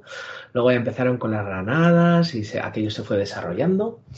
Las míticas cartas de movimiento, las míticas cartas de fuego que esta puede servir incluso para hacer fuego de oportunidad en la secuencia enemiga. Tú empiezas a mover, pero ah, alguien se activa con fuego, algunas unidades del enemigo, y como te muevas, pues te vas a, vas a recibir disparos. Recuperación, algunas de confusión de mando, que son estas cartas horribles que odias con todas tus fuerzas y que tienes que descartar, eh, gastando ahí una, una secuencia, un turno. Y eso es lo primero que tienes como acciones. Luego aparte tienes Em, lo que se llaman los eventos. Los eventos son cosas que puedes implementar cuando el evento así lo pide. Por ejemplo, en un asalto eh, por ejemplo, la Fuerza Negra, ¿no? Los senegaleses que tenía el ejército francés. Pues este te da un... No, no te da un más dos en melee, sino que voltea, es como una especie de, emboscada. Voltea en un close combat, en un combate a bayoneta, eh, una ficha enemiga. Pues ese la utilizas cuando has llegado a esa situación. Así hay un montón, ¿no? Luego, eh, las propias cartas son los dados del juego. Tienen abajo una tirada impresa que simula pues las un 36 algo ¿no? de tiradas de posibilidades. ¿no? Está todo basado en dos dados de 6. Y, esas van a ser las tiradas que vamos a utilizar para eh, pues resolver todas las acciones del juego. Lo que pasa que de vez en cuando esas tiradas vienen... A ver, a ver, eh, para, para que quede claro esto, Asier. Eh, hemos dicho que la orden de disparo también se puede utilizar tanto en el, con el jugador que está en fase como una orden, o como una acción de, respuesta, una acción de fuego de oportunidad del defensor. Eh, Juan Luis, imagínate, estás peleando, tú eres un, un, alemán que está defendiendo la trinchera contra los zuavos de Asier, que están todos locos atacándote, y él eh, declara una orden de, de, movimiento y designa pues un, un líder que no lo hemos contado, los líderes tienen un rango de, acción, ya todas las unidades que tienen rango de acción las pueden activar para esa misma orden, ¿vale? Y así él empieza a moverse. Y tú, Juan Luis, tienes en tu mano una orden de fuego. ¿Cómo se ejecuta eso? Porque es muy importante en este juego, el fuego de oportunidad. Bueno, sí, a ver, una cosa que cuando estáis hablando, a ver, tú tienes las órdenes de acción, que es lo que está diciendo, es decir, así él utilizaría una orden de acción de movimiento para mover sus unidades y empezaría a mover. Pero normalmente el otro jugador lo que tiene son las las, las, las, órdenes que puede que o sea mentira él utilizaría una orden para mover. Y las acciones las acciones son, son como interrupciones que puedes utilizar en cualquier momento. Muchas son para apoyar tus acciones pero otras son para interrumpirlas del contrario y la característica que tiene la orden de fuego es que es a la vez orden y acción Correcto. de manera que la, la puedes utilizar para tú disparar cuando estás en tu, turno o para dispararle al contrario cuando está moviéndose o cuando está haciendo otro tipo de acción. Y aquí el, sería el caso. Y aquí es donde entra en juego pues la característica que tiene, que tiene toda esta serie de, juegos con cartas, es que son, juegos de cartas. Y entra un poco el, el, el, engaño, el bluffing de tengo la orden o no la tengo. Estoy, no te disparo porque no quiero o no te disparo porque estoy esperando que te pongas en el sitio donde te voy a hacer más daño. Y entonces, o no te disparo, o no te disparo porque no tengo carta. Claro, por eso digo, porque no quiero, no tengo carta, o estoy esperando. ¿Qué es lo que está pasando? Y hay veces que tú también tienes que jugar, hay veces, por ejemplo, que te puede ser más beneficioso dejar que pase alguna, alguna unidad esperando que, que se muevan los que llevan la ametralladora, por ejemplo, o que pase el líder. A ver si pasa el líder y te, te llevas al líder por delante. O, hay veces que tienes, tienes varias, varias de fuego, le disparas con todo continuamente. Y dices, bueno, a ver, todo esto hace que, claro, los juegos con cartas tienen, tienen, tienen este tipo de, desarrollo. Y es que tú puedes engañar, puedes, puedes, puedes ir un poco también y jugar con la psicología del, del jugador. Esto por eso muchas veces es importante saber cómo piensa el otro jugador. Y esto realmente hace más interesante el juego. Lo que está claro es que este sistema, el del Combat Commander y, el Grey War Commander, implementan la niebla de guerra y la incertidumbre en una situación táctica. Eh, el motor de cartas ayuda a eso, ¿no? De una manera, vamos, que otros juegos lo tienen, más difícil. Lo que saca un poco de quicio a los jugadores de, otros juegos tácticos, por ejemplo, de, ASL, el que tú no puedas disparar cuando quieres, solo cuando tienes la opción pero en realidad si lo piensas representa perfectamente el, caos del campo de batalla, porque a lo mejor esa unidad tuya que está ahí a huevo para disparar es que están ocupados con otra cosa. o sea, pueden pasar mil cosas.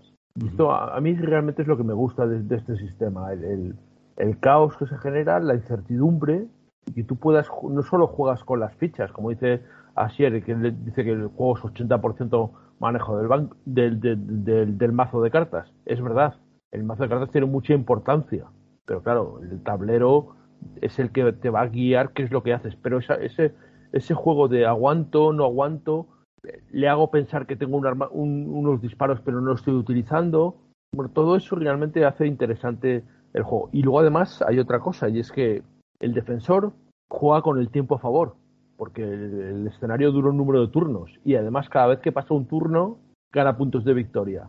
Y muchas veces, eh, ¿cómo se va a medir este tiempo? Se mide, se mide sacando cartas. Hay, hay unas, unas cartas de tiempo que pone tiempo cuando sale abajo el, numerito, de, el número que ha dicho Asier, que sale abajo de los dados. Si pone tiempo, va pasando el tiempo. Entonces hay muchas veces que te conviene jugar y hacer acciones, disparos y cosas solo por mover el mazo. Y esto es claramente es, es, una característica del, del juego, de que sea un juego con cartas. Ese ciclo del tiempo se desencadena o bien por una tirada de tiempo, que es el doble 6, que creo que hay dos cartas en todo el mazo, o bien por agotamiento del mazo. Entonces, exactamente, para al defensor le interesa mucho eh, ese mazo gastarlo y gastar el del enemigo y que salgan muchas cartas. Y muchas veces hace algo que igual tácticamente en el tablero no tiene mucho sentido, pero va a consumir muchas cartas. Porque en cuanto sale una de esas cartas de tiempo o se agota el, mazo, se para un momento el juego y entramos en cambiar el ciclo del tiempo. Eh, se sube uno, los turnos, pueden desencadenarse la llegada de refuerzos o unidades que habían salido por el tablero pueden llegar a volver. Hay algunas cartas especiales de atrincheramiento que se pueden utilizar en ese momento. Y lo más importante es que el defensor recibe un punto de victoria y se acerca al final del escenario, porque los escenarios tienen un momento de muerte súbita, a partir del cual se empieza a tirar dados en cada, cada vez que se, se finaliza un ciclo del tiempo para ver si ya definitivamente la batalla termina o mm, avanzamos un poquito más y va a haber otro ciclo y se volverán a tirar los dados, ¿no? Cada vez será más sencillo. Ese factor de incertidumbre en la duración del escenario a mí también me parece mm, muy acertado porque también evita sí que puedes ver que se está aproximando el final, pero no tienes la seguridad absoluta. Entonces también evita jugadas locas del último momento que a lo mejor otros juegos sí que sí que es más gamey hacerlo, ¿no? Bueno, como ya es el último momento, generar una tensión me vuelvo loco. juego muy interesante. Correcto. Mm. Sí, esto está junto con los puntos de victoria eh, por objetivos dos brillos del sistema que funcionan muy bien, la verdad, y solucionan muchos problemas. Eh, hemos hablado de que una tirada de dados de doble 6 desencadena el final de, el final de turno. Y lo que no hemos explicado es cómo funciona eso de tirar dados. Es el mazo que todavía tienes, tu propio mazo, que todavía, el, el mazo que todavía está fresco por usar, es decir, no el mazo de descartes ni tampoco tu mano. De ahí sacas cartas para ver el resultado de la tirada de la acción que estás ejecutando. Por ejemplo, si Asier ha hecho una orden de movimiento y está moviendo sus zuavos por el campo y Juan Luis activa a, una escuadra, a un pelotón, perdón, con una ametralladora y, dispara, entonces por cada disparo que realice tiene que voltear una carta de, su mazo fresco y, ver el resultado. Entonces, estos resultados, aparte de aplicar el resultado mm, del fuego o de la, de la acción que estemos determinando, ese, ese valor también puede determinar la existencia de un evento. Ya hemos hablado del evento de fin de turno, pero también hay otros eventos, ¿verdad? Eh, ¿Qué otros eventos tenemos, Juan Luis? Pues hay todo tipo de cosas. Es una de las cosas que que, digamos que hacen a este sistema tan especial. Es que realmente hay un pues, pasar de todo, desde que entre refuerzos de un bando o del otro, desde que haya francotiradores, desde que pues, haya explosiones, desde que haya, o sea, puede pasar prácticamente de todo. Hay una, una variedad bastante, bastante grande de cosas. Y esto hace que sea completamente imprevisible las cosas que pueden pasar. Y hace que haya un, un caos, que es la, la parte que, que, hace que, este juego sea tan especial, o este sistema de juego en realidad sea tan especial. Este caos que no sabes realmente qué, va a pasar. Yo creo que esto es, yo creo que lo decía un, un, oficial americano, lo hablaba sobre el Combat Commander, sobre el, de Europa, sobre la Segunda Guerra Mundial, pero decía que era lo más parecido que él había jugado a, a un combate real. Y esto aquí sigue siendo, sigue siendo cierto, porque realmente no sabes muy bien lo que puedes esperar. Es verdad que hay más, el defensor tiene algún tipo de eventos y algún tipo de cosas que puede jugar siendo defensor y que no las puede jugar el, atacante, pero hay de todo, absolutamente de todo. Y, y además, eh, hasta que no se acaba la partida, pueden pasar muchas cosas, realmente. Recuerdas en la partida que nosotros jugamos, Franjo, salieron refuerzos de un bando y del otro, en sitios además completamente inesperados les pasaron cosas que cambian completamente el escenario. es una cosa. Sí, otra, otra característica de este sistema, y cuando hablo del sistema hablo, incluyo también al original, al Combat Commander Europa, es, es que nunca puedes dar por, por acabado un, un, escenario hasta el último momento, porque como dice Juan Luis, pueden ocurrir eventos y, o de repente que aparezcan, pues eso, unos rezagados de la batalla que aparezcan por un flanco y, y te den, y puedan darle la vuelta o provocar una situación crítica en la partida donde no lo esperaba el contrincante y con eso pues pues ganar tiempo o hacer perder tiempo al otro, ¿no? Muchas cosas que, te aparezca como nos pasó a nosotros un, de repente un teléfono. No había artillería en el escenario y de repente te aparece un teléfono y tienes artillería de fuera del tablero. Eso claro, es. cambia todo todo el planteamiento. O De- que en de- una posición clave de repente el defensor te meta un búnker. Efectivamente, sí. y un cañón a veces. Pero realmente este, esta variabilidad que proporcionan estas cartas de evento, que le dan una riqueza brutal al sistema, eh, eh, pro- eh, posibilitan la posibilidad de, de solitario. Quiero decir, Juan Luis ha, dicho algo muy interesante que es, hostia, pierdes lo de las cartas, a ver si tu enemigo tiene fuego de reacción y, y ese juego, digamos, un poco de bluff, un poco de mus que se, que se hace, que se genera, pero eh, la variabilidad en tablero, gracias a los eventos, es tan grande, pasan tantas cosas inesperadas, que la lectura del tablero va cambiando de ronda a ronda y, aunque estés jugando en solitario, eso está vivo, eso se mueve. Ese fuego de repente se ha pasado a esa casa y ahora de repente ha aparecido esto aquí y ahora un francotirador me ha volteado una unidad. Entonces, todo eso hace que a mí me haya parecido que es un juego que se puede jugar razonablemente bien de solitario. Ahora, precisamente toda esa variabilidad a mí me chirría, porque la guerra es caos, estoy de acuerdo. Eh, ningún contacto, ningún plan eh, continúa tras el contacto con el enemigo, estoy de acuerdo.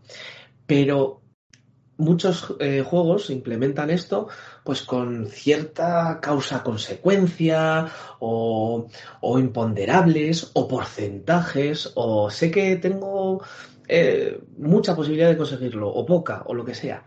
Pero es que en este juego me parece el caos reptante de Chulú, de la llamada Chulú. O sea, es como completamente arbitrario. O sea, estoy haciendo las cosas bien, me la suda, mira lo que te ha pasado.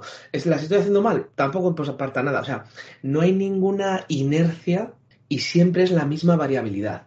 Lo que al principio era unos eh, toques y unas guindas narrativas maravillosas, anda, mira, un francotirador me ha pirado.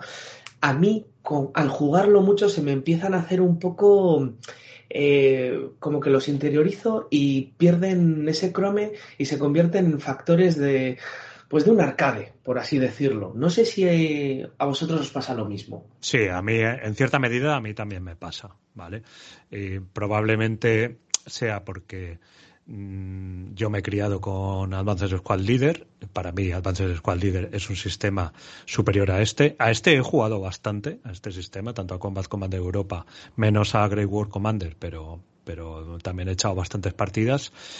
Tiene la característica de que el cromo y los eventos pues le dan mucha variabilidad a todas las partidas eh, es difícil tener partidas parecidas porque pasan cosas muy inesperadas que no tienen que ver muchas veces directamente con Las con- decisiones, ¿no? con las decisiones que tomas, entonces eso te hace ser muchas veces más espectador que protagonista, ¿no? Y a mí, mm, por mucho que algunos digan, es que eso era más realista porque tú nunca sabes lo que puede pasar y tal. Bueno, vale, en Advanced Squad Leader también pasan cosas muy curiosas, pero normalmente están relacionadas con algo que tú has decidido hacer y que de repente pasa algo extremo y, y muy y con un efecto inesperado, ¿no? Pero es un efecto inesperado, pero está relacionado con una, con una causa que tú identificas. Aquí, cuando es algo completamente aleatorio, pues eso, es la sensación de, de que pasas más de protagonista a espectador, de que se está construyendo una película y tú tienes menos voluntad en ello que, que el propio que el propio motor del sistema pues bueno pues eh, ha- hay días que yo no estoy en el en el ánimo de, de eso y hay otros días pues que pues que a lo mejor estoy más relajado mm, quiero estresarme menos y dejo que fluyan las cosas no pero pero bueno Encender Netflix y que te cuente lo que está pasando, ¿no? La propia, el propio sistema. Ya, Juan, yo- Ju- Sí, entiendo lo que decís, pero yo no, no, no estoy de acuerdo en eso. O sea, a mí no me genera. Me parece. Me gusta mucho eso que, eso que genera, ese caos, ese, esas cosas inesperadas. Y no se me hace repetitivo, no se me hace. Porque cada situación es siempre diferente. Y además, eh, hay una cosa que yo no, apreciaba al principio cuando jugaba, hace ya muchos años jugaba a Squad Leader. Y después, y gracias a este juego he apreciado y no me gusta de muchos juegos. Y es que acabas teniendo una visión perfecta. Es decir, tú ves a vista de águila, ves todo el campo de batalla. Y eso jamás lo tenía ningún comandante, ningún oficial, ni ningún soldado. Y el, y el Combat Commander consigue generar un poco esa, esa incertidumbre total, esas cosas que.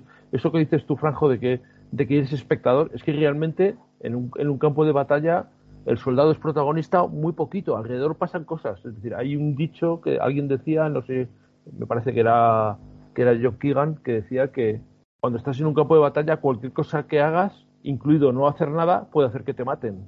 Y esto es lo que pasa en Combat Commander. Es decir, que hay cosas que están pasando a tu alrededor de las que no tienes ningún tipo de control.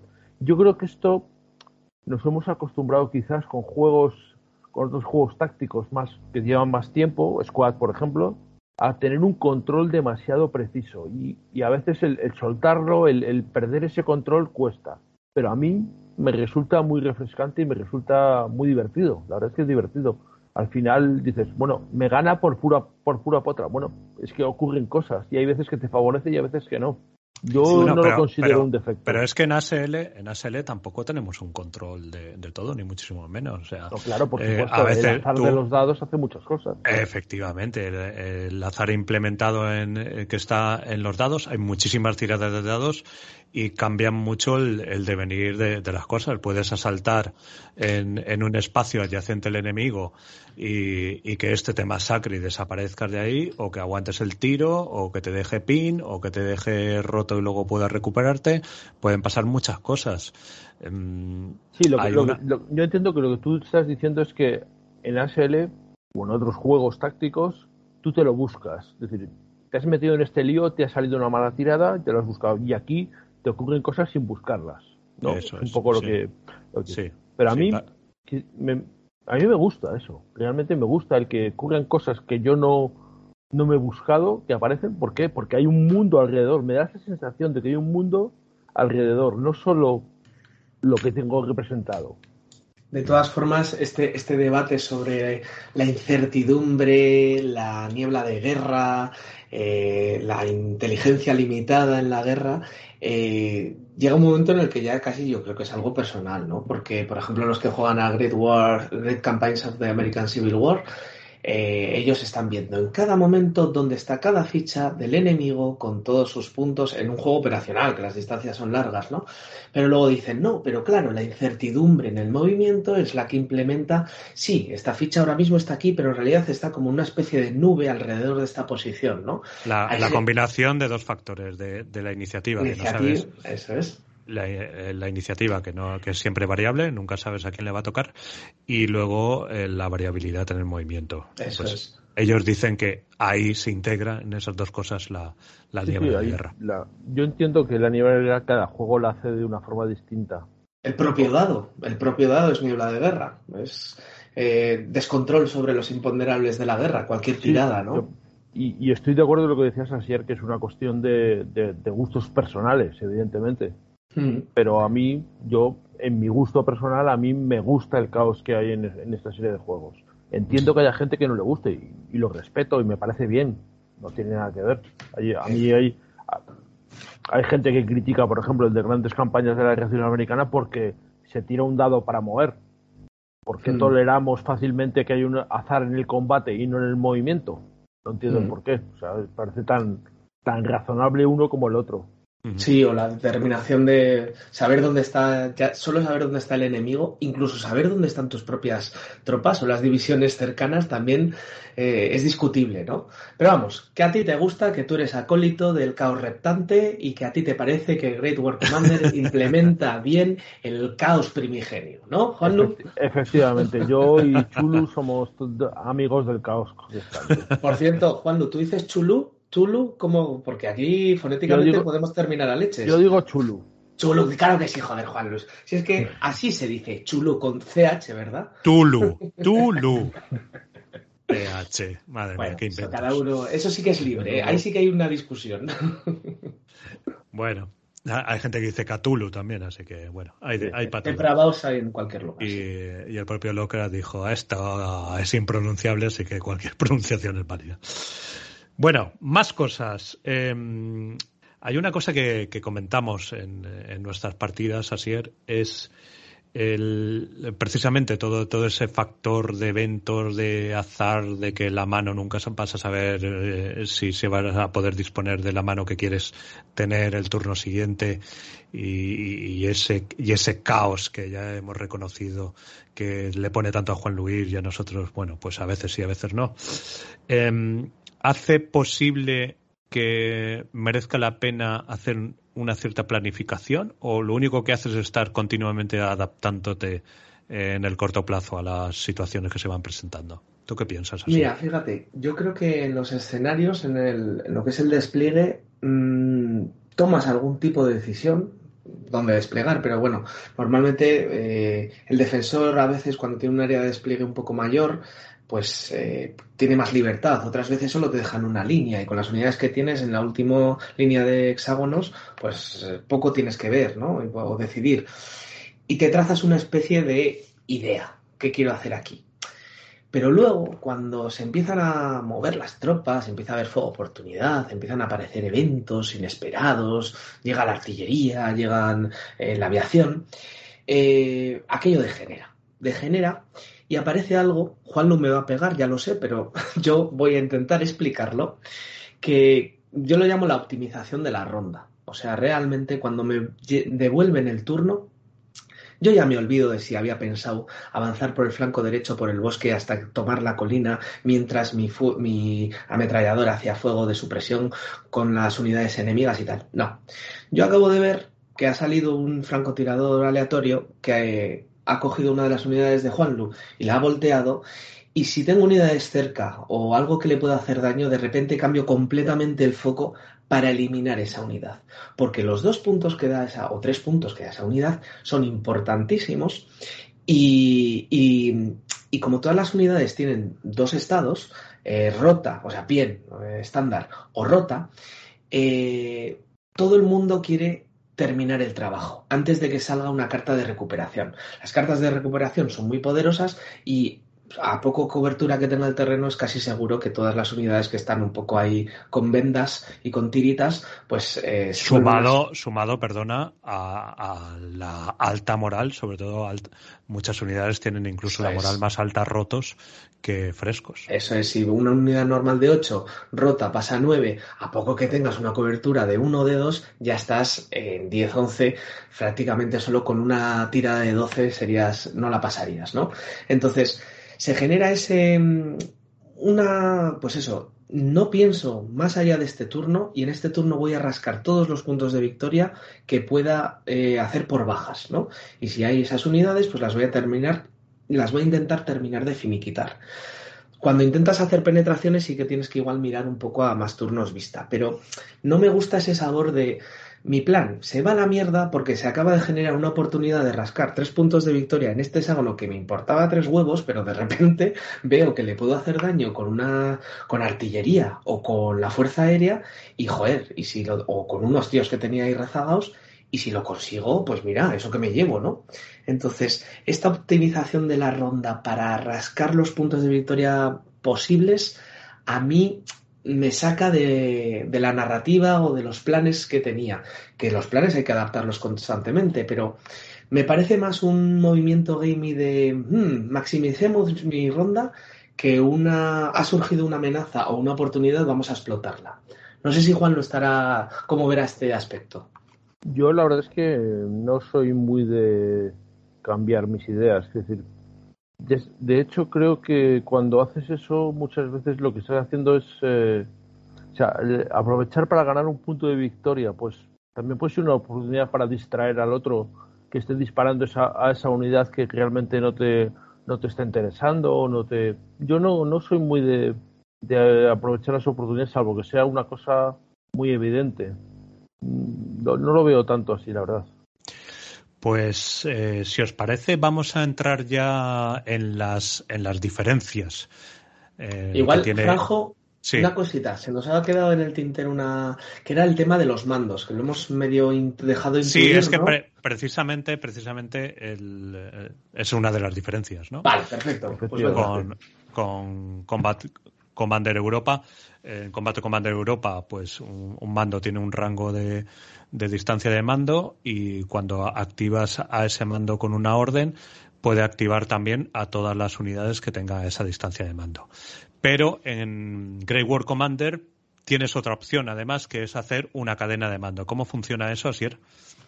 Eh, pues lo que has dicho, tú normalmente cuando utilizas una carta de... Mm, antes me he equivocado, ¿eh? las he llamado opciones, pero es carta de orden. La acción es la que puedes implementar si en el momento adecuado y el evento es algo que sale aleatoriamente, ¿no? Entonces tú con una carta de orden solo puedes ordenar a una unidad. Pero si ordenas a un mando, pues ese mando puede dar esa orden a lo que a su distancia de mando, que normalmente suele ser cero, su propio hexágono, uno eh, a, una, a una distancia o dos. Incluso hay algún capitán Conan francés que tiene una distancia de mando de tres, ¿no? Pero si el que mando que da la orden y que tú activas con esa carta de orden eh, es el jefe, es el comandante en jefe de la batalla, aparte de llegar a su distancia de mando y activar a todas las unidades que están ahí, si a, su distancia de mando se encuentra otro mando, ese mando la recibe y la puede rebotar.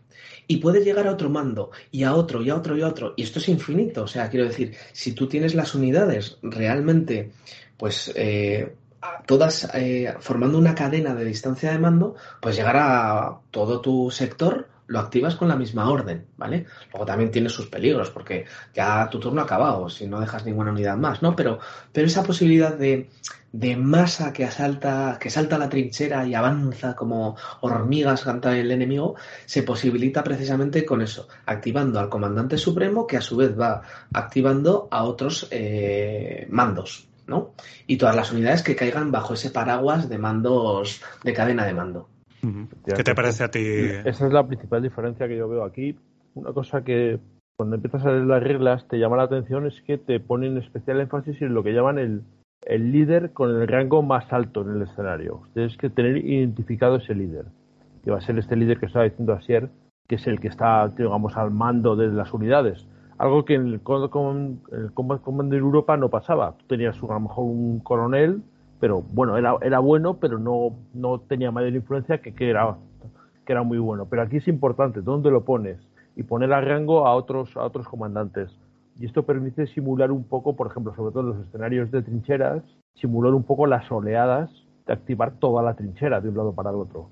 Y este a mí me pareció un concepto interesante, una adaptación del sistema de Segunda Guerra Mundial a Primera Guerra Mundial bastante interesante, porque te permite hacer pues cosas que no se hacían en la Segunda Guerra Mundial y sí se hacían en la Primera, que es esto, esto que digo de activar toda una línea, toda una trinchera, te, estás imaginando a veces ahí el, el, comandante con el silbato y todos trepan, trepando por las escaleras, saliendo de la trinchera y tirando para adelante. Como en Gallipoli, ¿no? La peli, todo saliendo a lo loco. Efectivamente, efectivamente. Es que no o, solo... o como al final de 1917, como nos han contado antes Albert y Eligio, ¿no? Que salen todos de la, de la trinchera en ese, en ese salto final. Y eso sería imposible de hacer con el sistema del Combat Commander Europa, pero aquí, con esta regla que ponen del líder más alto y poder encadenar órdenes a otros líderes, sí lo puedes hacer. Y eso me parece una adaptación. se puede hacer de esa manera y con una carta nueva que se llama ofensiva.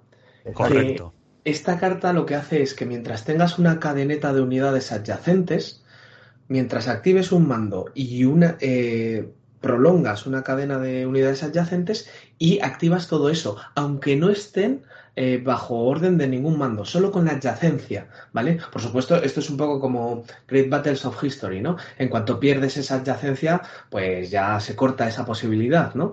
O, o activas un sector o activas el otro. Pero si tú los has colocado, sobre todo al inicio en, en los despliegues, una línea ininterrumpida, da igual que no tengas, que no Claro. caigas bajo ese paraguas de mando. Con Todo dos, avanza con al unísono. dos, dos implementaciones, con estos dos cambios de reglas, consiguen simular la- las, las, las horas humanas de la Primera Guerra Mundial. Y me- eso me pareció muy interesante y me gustó este Exacto. sistema. Más novedades, más novedades de este sistema. Sier, tenemos eh, las ametralladoras también. Las Tenemos- ametralladoras pesadas tienen una, tienen una característica que no hay en Combat Commander Europa.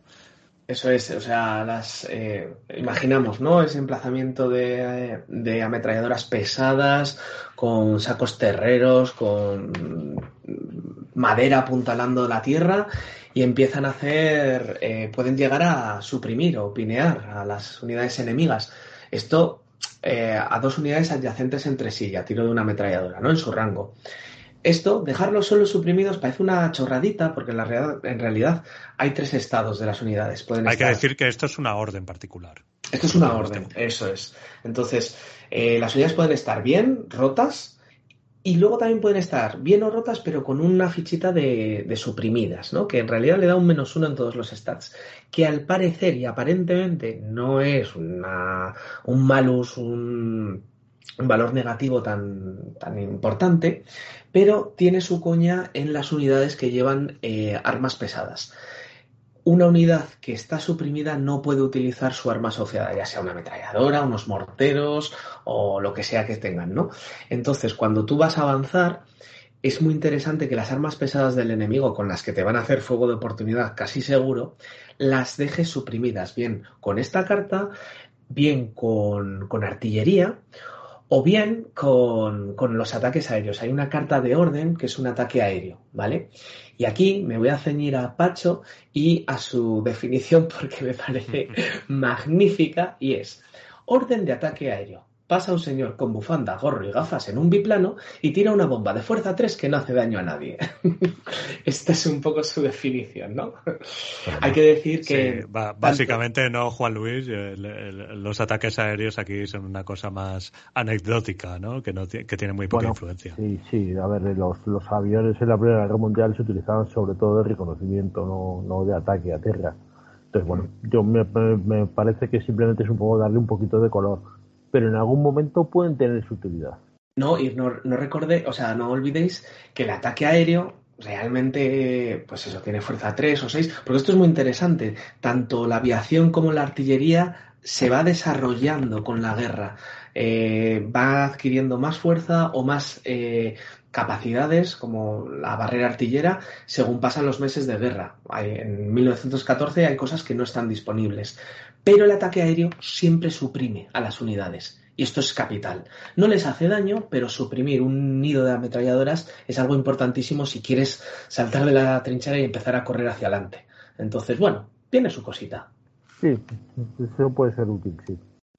Y bueno, y antes de pasar a la gran novedad que tiene este sistema, que curiosamente, siendo la Primera Guerra Mundial, implementa cosas que chirrían mucho, que echan mucho humo, que pierden aceite y que van sobre cadenas, mientras en Combat Commander Europa no lo tenemos. Mm, antes de entrar en eso, que probablemente sea también lo más polémico de este sistema, eh, tenemos otra figura que, bueno, a mí me resulta más una molestia que otra cosa, que es el runner. El runner, Juan Luis, ¿cómo, cómo, cómo funciona esto del runner? El corredor, el que lleva los mensajes, el corre ve y dile. Esto tiene, tiene que ver un poquito con, con la artillería, en realidad también, ¿no? Porque el runner lo que va a hacer es, efectivamente, es un, un soldado, porque es li- literalmente la, la ficha representa un soldado que va llevando órdenes de un lado a otro.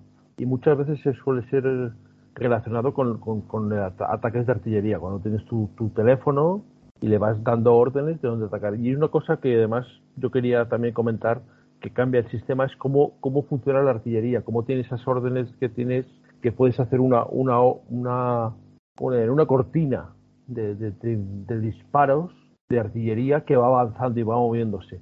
Y además hay otra cosa que, que pasa en este sistema que no pasaba en el otro, y es que cambia, es capaz la artillería de cambiar el terreno, cambiar el tablero, provocando agujeros, provocando que haya, que haya zonas donde vas a poder refugiarte destruyendo los edificios, es- todo eso está relacionado. El runner lo que hace es, te permite, digamos, controlar un poquito el, el tema de artillería.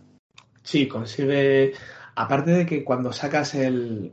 Eh, el runner, eh, lo puedes. Para el runner parece que es un tío en mallas en mitad de la Segunda Guerra Mundial saltando, haciendo ultramaratón. Y a ver, este, esto tiene un nombre. ¿Cómo se llama? El enlace, ¿no? Este es el enlace de toda la vida. Sí, es, el enlace, sí. Eso es. Entonces, este lo puedes enviar a. Es el, es el prota o, uno de los dos protas, o los dos protas son runners de 1917. Exacto, bueno, sí, eso es una especie de. Pero que no digáis runner, porque es que parece que van a ir con la glucosa y con esto vestidos de fosforito. Entonces, el enlace, ¿vale? Lo puedes, cuando lo sacas, luego lo puedes mover hacia atrás y si llega a tu retaguardia te da un punto de victoria. Es una manera fácil de sacar, bueno, relativamente fácil porque si te lo matan, pues es, es un punto de victoria que, que pierdes. Pero luego tiene la otra función de que si tienes unas horribles cartas de Command Confusion que son no sirven para nada, eh, las odias con todas tus fuerzas y normalmente el evento asociado, eh, la acción, perdón, que no me lié, la acción asociada no la puedes usar por cualquier motivo, eh, sirven, si tienes un runner apilado con tu, un enlace apilado con tu comandante supremo, utilizar esa carta de Command Confusion como artillería. ¿No? Es como una especie de, mira, chico, pues como tu, el teléfono funciona, tu headquarter no ha sido activado y además tienes un enlace, pues te vamos a dejar disparar la artillería y sobre todo, o sea, como si no dispara, como si son eh, de fogueo, quitarte la carta de Command Confusion, que eso es un cáncer en mano, ¿no? Entonces, bueno, eso es un poco la, la función del enlace. Y luego lo que ha dicho Juan Luis, a mí me parece maravilloso yo que soy, que soy ingeniero de, de, origen, ver cómo todo un tablero se va yendo paulatinamente a la mierda y cómo las casas pasan a escombros, los escombros pasan a agujeros de a cráteres, eh, cómo las propias fortificaciones del terreno, las trincheras bien buenas, cuando le meten un buen pepino, caen y un nivel y se convierten en asimilable a pozo de tirador y luego a cráter y todo eso. Hostia, eso me mola, porque romper cosas, ¿a quién no le gusta romper cosas? ¿Sabes? Decídmelo vosotros. Eso está claro. El, que la artillería realmente pueda modificar el campo de batalla, eso es, eso es un plus de este sistema y, y, vamos, que te da todo el sabor del poderío de los calibres que podemos llegar a ver aquí con bichardos de 220 milímetros y cosas por ahí. Pero, pero, yo tengo un pero con la artillería en este juego porque me parece que el, la capacidad de uso táctico y de ajuste de la artillería durante, la, durante el escenario a mí me parece un poco demasiado. Un poco demasiado. Esa precisión. que empiezan de nuevo las lágrimas. Esa precisión, esa precisión de uso durante un escenario táctico en la Primera Guerra Mundial yo dudo mucho que una vez... Eso es, una... le habrá pasado jugando contigo, así, porque conmigo yo disparando a los alemanes solo conseguía darme a mí mismo. Sí, porque esa es, eso es una posibilidad que primero hay que hacer una fijación de tiro y luego si es exitosa o no, el pepino se va cerca o bastante lejos y a veces te cae, te cae encima. Sí, pero... Pero, pero Franco tuvo un trauma.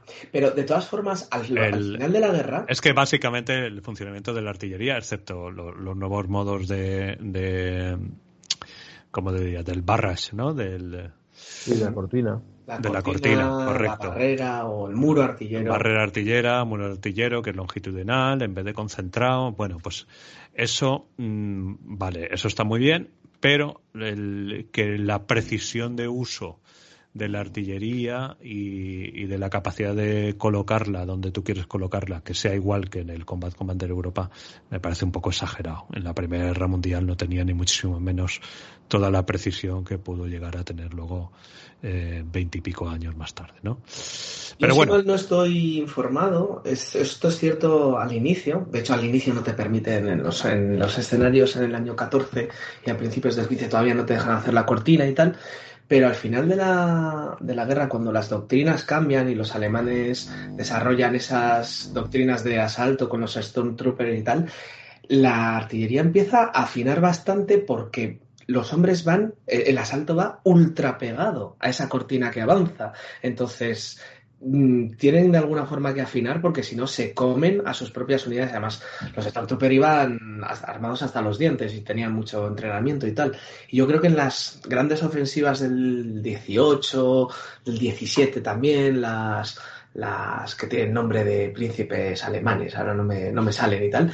Yo creo que sí que eran bastante finas, pero bueno. La Kaiserlag, la, la, joder, Augustus, a- ahora no me sale. Bueno, La Michael había también, ¿no? eso, la Michael, eso es. Las conocemos todos de las cartas del Path of Glory, ¿verdad? que son las que aparecen. Y, y hay que recordar también que tenemos alguna carta de orden que sirve para descojonar eh, la artillería enemiga, eh, simulando, pues eso, eh, que los observadores ha- han muerto, que el cable se ha cortado, y si no andan rápido, o sea, Misiones, misiones simplemente de contrabatería. de contrabatería, por eso, silenciar los cañones enemigos.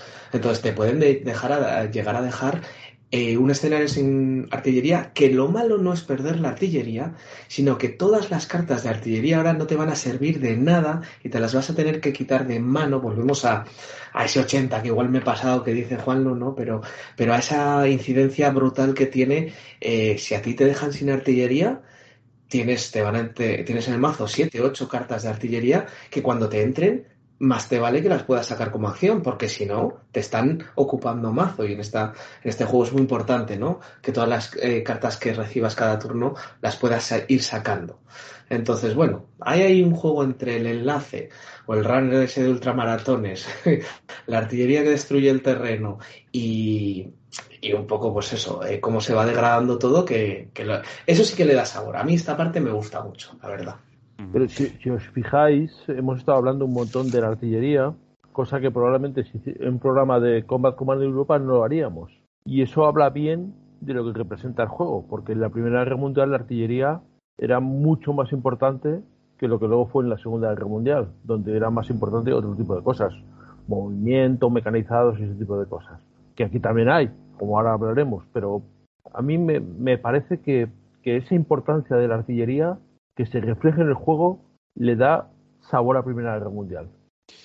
Y tenemos también un tipo de misión artillera que es muy propia y única de la Primera Guerra Mundial, afortunadamente, que fue el uso de, de los gases venenosos.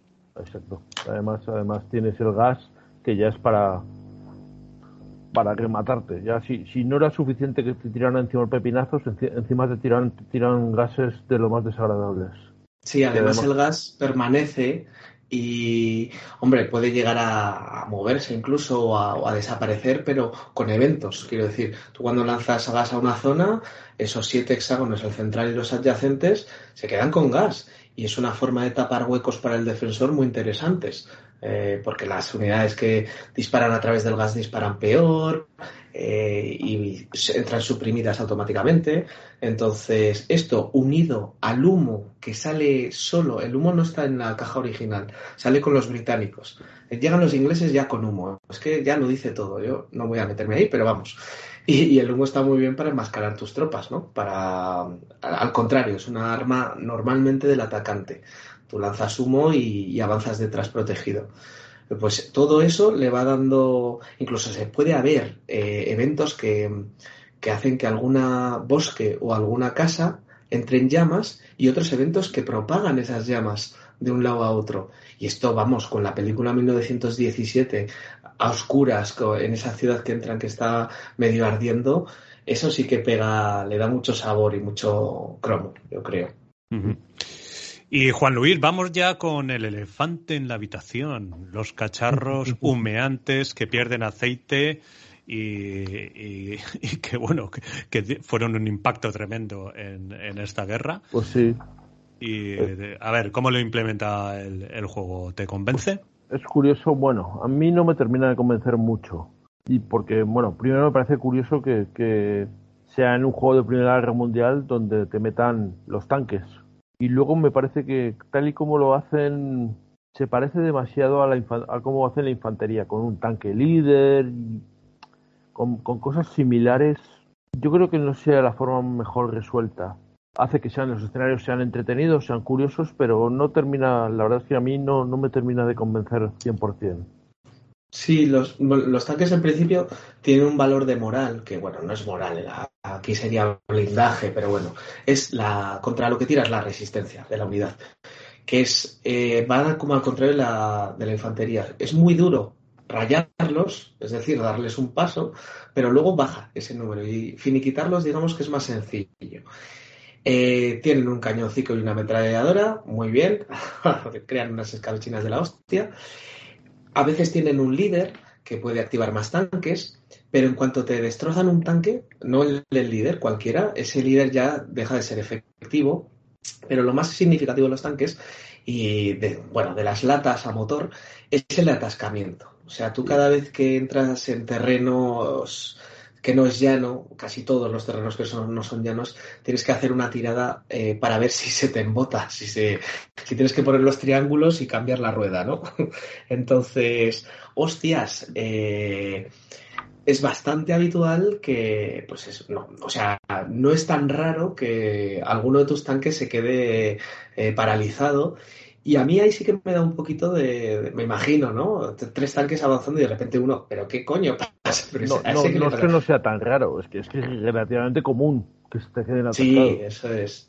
Eso es. Entonces, joder, más te vale, además cuestan un huevo, o sea, no sé si son tres puntos o, o así, de victoria. Tienes que tener mucho cuidado de que no te los cepillen. Pero, pero bueno, a mí me pareció, mm, yo a Combat Commander no he jugado, eh, y ya sé que no tiene tanques, pero mm, bueno, me pareció una forma de arreglar esto y de darle mucho sabor. Claro, una batalla con tanques es completamente diferente a una de infantería, ¿no? Porque son elementos muy que se llevan toda la atención. Entonces, a mí me, me hizo gracia. La- las dos que he jugado con tanques me ha hecho gracia. Pero, pero bueno, igual como simulación, ya hablaremos de la simulación del juego. A ver, yo entiendo, yo entiendo lo que dice Juan Luis, porque chirría un poco que el comportamiento del, del tanque de estar roto o estar entero o estar suprimido sea exactamente igual que el de la infantería, ¿no?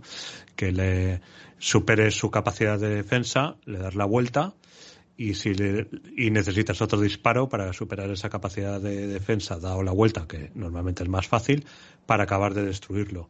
Pero entonces, ¿qué estás, qué quiere ese cañonazo que le he metido o esa ráfaga de ametralladora pesada que le ha perforado? ¿Qué quiere decir? ¿Que, que luego no le ha hecho ningún daño? Eh, le damos la vuelta de nuevo con una carta de recover y re- se recupera y está al 100%. Entonces eso es un poco raro, ¿no? Sí, es un. Bueno, yo está claro que es una adaptación del sistema para meter los, los, los vehículos, en este caso los tanques. Y para no hacer demasiado complicado como, como puede ser ASL, que, que es un sistema completamente diferente Claro. al, de, al de la infantería. Efectivamente. Yo, bueno, como, como, digamos, solución razonable puede pasar, pero no me termina de convencer. Pero es una mierda, Juan Luis, dilo bien. no está mal, pero. Hombre, bueno, es. Le da un poco de vidilla, ¿no? Entonces, 16 escenarios de infantería puede ser un poco coñazo también, ¿eh? ¿No creéis? Sí, bueno, en Combat, Co- en Combat Commander Europa, al final, la verdad es que te acostumbres no lo echas no lo echas de menos. Eh, asumes que es un combate de infantería lo que está representando y, y ya está, ¿no? Hombre, a, los que jugamos con ASL, que sabemos que lo tenemos todos, pues mm, volvemos a mirar por encima del hombro a Combat Commander Europa. Madre mía, madre mía. Estás diciendo más que juegas a SL que lo que has dicho de desvirtualizar en el otro podcast de Al Fuego del Vivac de las Bellota. O sea, A ver, colleja, colleja. Bueno, a ver, señores, eh, yo creo que le hemos dado un repaso ahí profundo al sistema, tanto el sistema básico como las grandes diferencias que tiene con, con el sistema original del Combat Commander Europa. Así que, si os parece, le pegamos un empujón a esto y vamos hablando ya de grado de verosimilitud y de simulación histórica. Empezamos con Juan Luis. Eh, Juan Luis, ¿a ti qué te parece? ¿Realmente el sistema representa o, crees, según lo que tú conoces del, del combate táctico de la Primera Guerra Mundial, crees que es una buena aproximación? ¿Es verosímil, al Bueno, menos? a ver, de Primera Guerra Mundial, los escenarios de trincheras, yo creo que, mm, a menos para mí, no terminan de, de- de- de cuadrarme con lo que yo he leído, con la información que yo tengo. Cuesta mucho hacer esas salidas de, de- de infantería, todos con el, eso decíamos del silbato. Cuesta, lo haces y pasa, pero al final el, el contrario tampoco, a mí no, no me resulta completamente creíble eso. Otra cosa es los escenarios que son, digamos, de, tomas de pueblos o de avances en zonas más dispersas sin trinchera. Ahí sí me parece que, los, las, las cosas que tiene el juego simulan más lo que quizás fuera Primera Guerra Mundial. Pero bueno, a mí el juego en general me gusta. Pero ya digo que, que, los escenarios de trincheras, los escenarios de, con los tanques, no terminan de cuadrarme exactamente. No acabo de verlo. Me da la sensación de que el sistema que está pensado para la Segunda Guerra Mundial es complicado de adaptar para esto. Esa es la sensación que yo tengo. ¿Asier? Pues eh, hablando de grado de verosimilitud y de simulación histórica, eh, mm, yo creo, eh, mi opinión es que esto, más que una simulación histórica, es un juego, ¿vale? Es un wargame, eso lo tenemos claro, ¿no?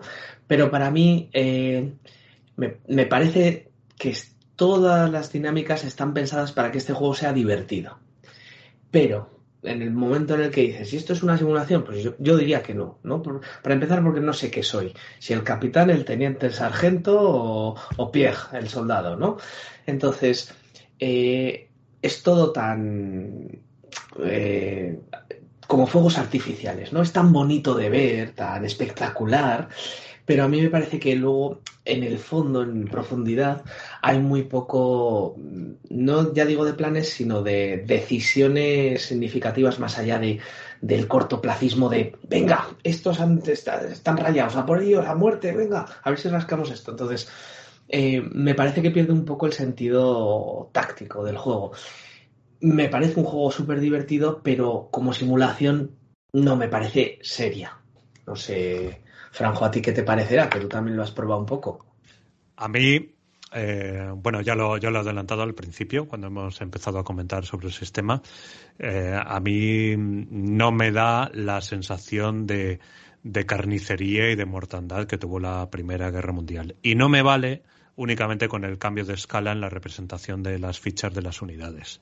Es decir, que si al final matas eh, una ficha, dicen, no, es que aquí han muerto 30. Bueno, sí, pero es que a efectos del juego, mm, si yo estoy jugando con 15 fichas aquí o 15 fichas en el Combat Commander Europa, son 15. Mm, yo no veo que detrás de, de cada una de esas fichas hay 15 mm, o hay 35 o 45 o 50 tíos, ¿vale? Eh, al final son las unidades básicas del juego. Eh, eso, Mm, combinado un poco también con lo que dice Juan Luis, la, el, no te da la sensación cuando estás haciendo combate de trinchera a trinchera de realmente que represente. Podrías hacer las oleadas que sí que te permiten las reglas, ¿no? Las oleadas de por la cadena de mando o la ofensiva que solamente necesitas que estén todos adyacentes, pero pocas veces te va a salir a cuenta hacer una orden de ese tipo donde si el enemigo está a rango y, tiene una carta de fuego y activa una ametralladora pesada y empieza a disparar a todo Cristo que se mueve dentro de su, de su distancia de, disparo, el consumo de cartas que, hace de su propio mazo, como al, atacante, el consumo de cartas que le obliga a hacer por cada una de, los tiros de, defensa que hace con cada una de las unidades que están recibiendo tiros, al atacante no le conviene hacer e-, ese tipo de ese tipo de tácticas, porque entonces lo que hace es que corran muy rápido los dos mazos, ¿no? Claro, pero es que además no, lo haces porque sabes a lo que te estás exponiendo. Entonces al final yo no he visto, en las partidas que yo he jugado al menos, no he visto que esa sea una táctica válida.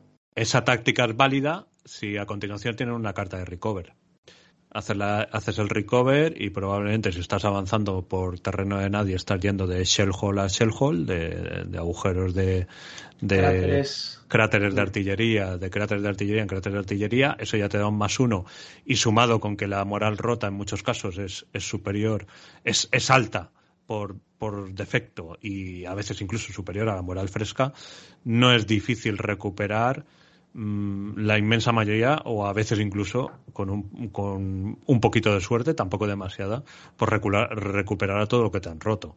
Vamos, yo eso lo he visto, y no una vez, sino varias veces. Sí, el juego Entonces, más... esa sensación de, de mm, quiero ver la ola humana, que la ola humana me merezca la pena eh, por muchas bajas que tenga, porque avanzo y, y- y consigo llegar a objetivos y, y provocar desbordes y tal, yo eso no, no lo he visto en el juego, ¿no? Al El final, juego empuja la prudencia, la prudencia renta bastante más. Sí, Sí. efectivamente, y eso, eso es lo que, lo que a mí me, me aleja un poco de, la, de esa simulación, como decía Sier. Ujú. Es, que- es que es más maniobrero. O sea, al final dejas a tus tropas en la trinchera y te vas con dos secciones por los flancos buscando una colinilla, unos bosques, si queda alguno vivo. Al o- final juega Segunda Guerra Mundial. Sí, sí, sí, un poquito, a pesar de esas dos car- de esa carta y de esa dinámica nueva, de los líderes y tal, son raros. Pero bueno, también no todos los escenarios son de trinchera, quiero decir, hay bastantes también, hay en, bosques nevados, hay en zona de colinas, eh, hay en pueblos que están sin romper al principio de la guerra, otros que están ya muy rotos, ya al final.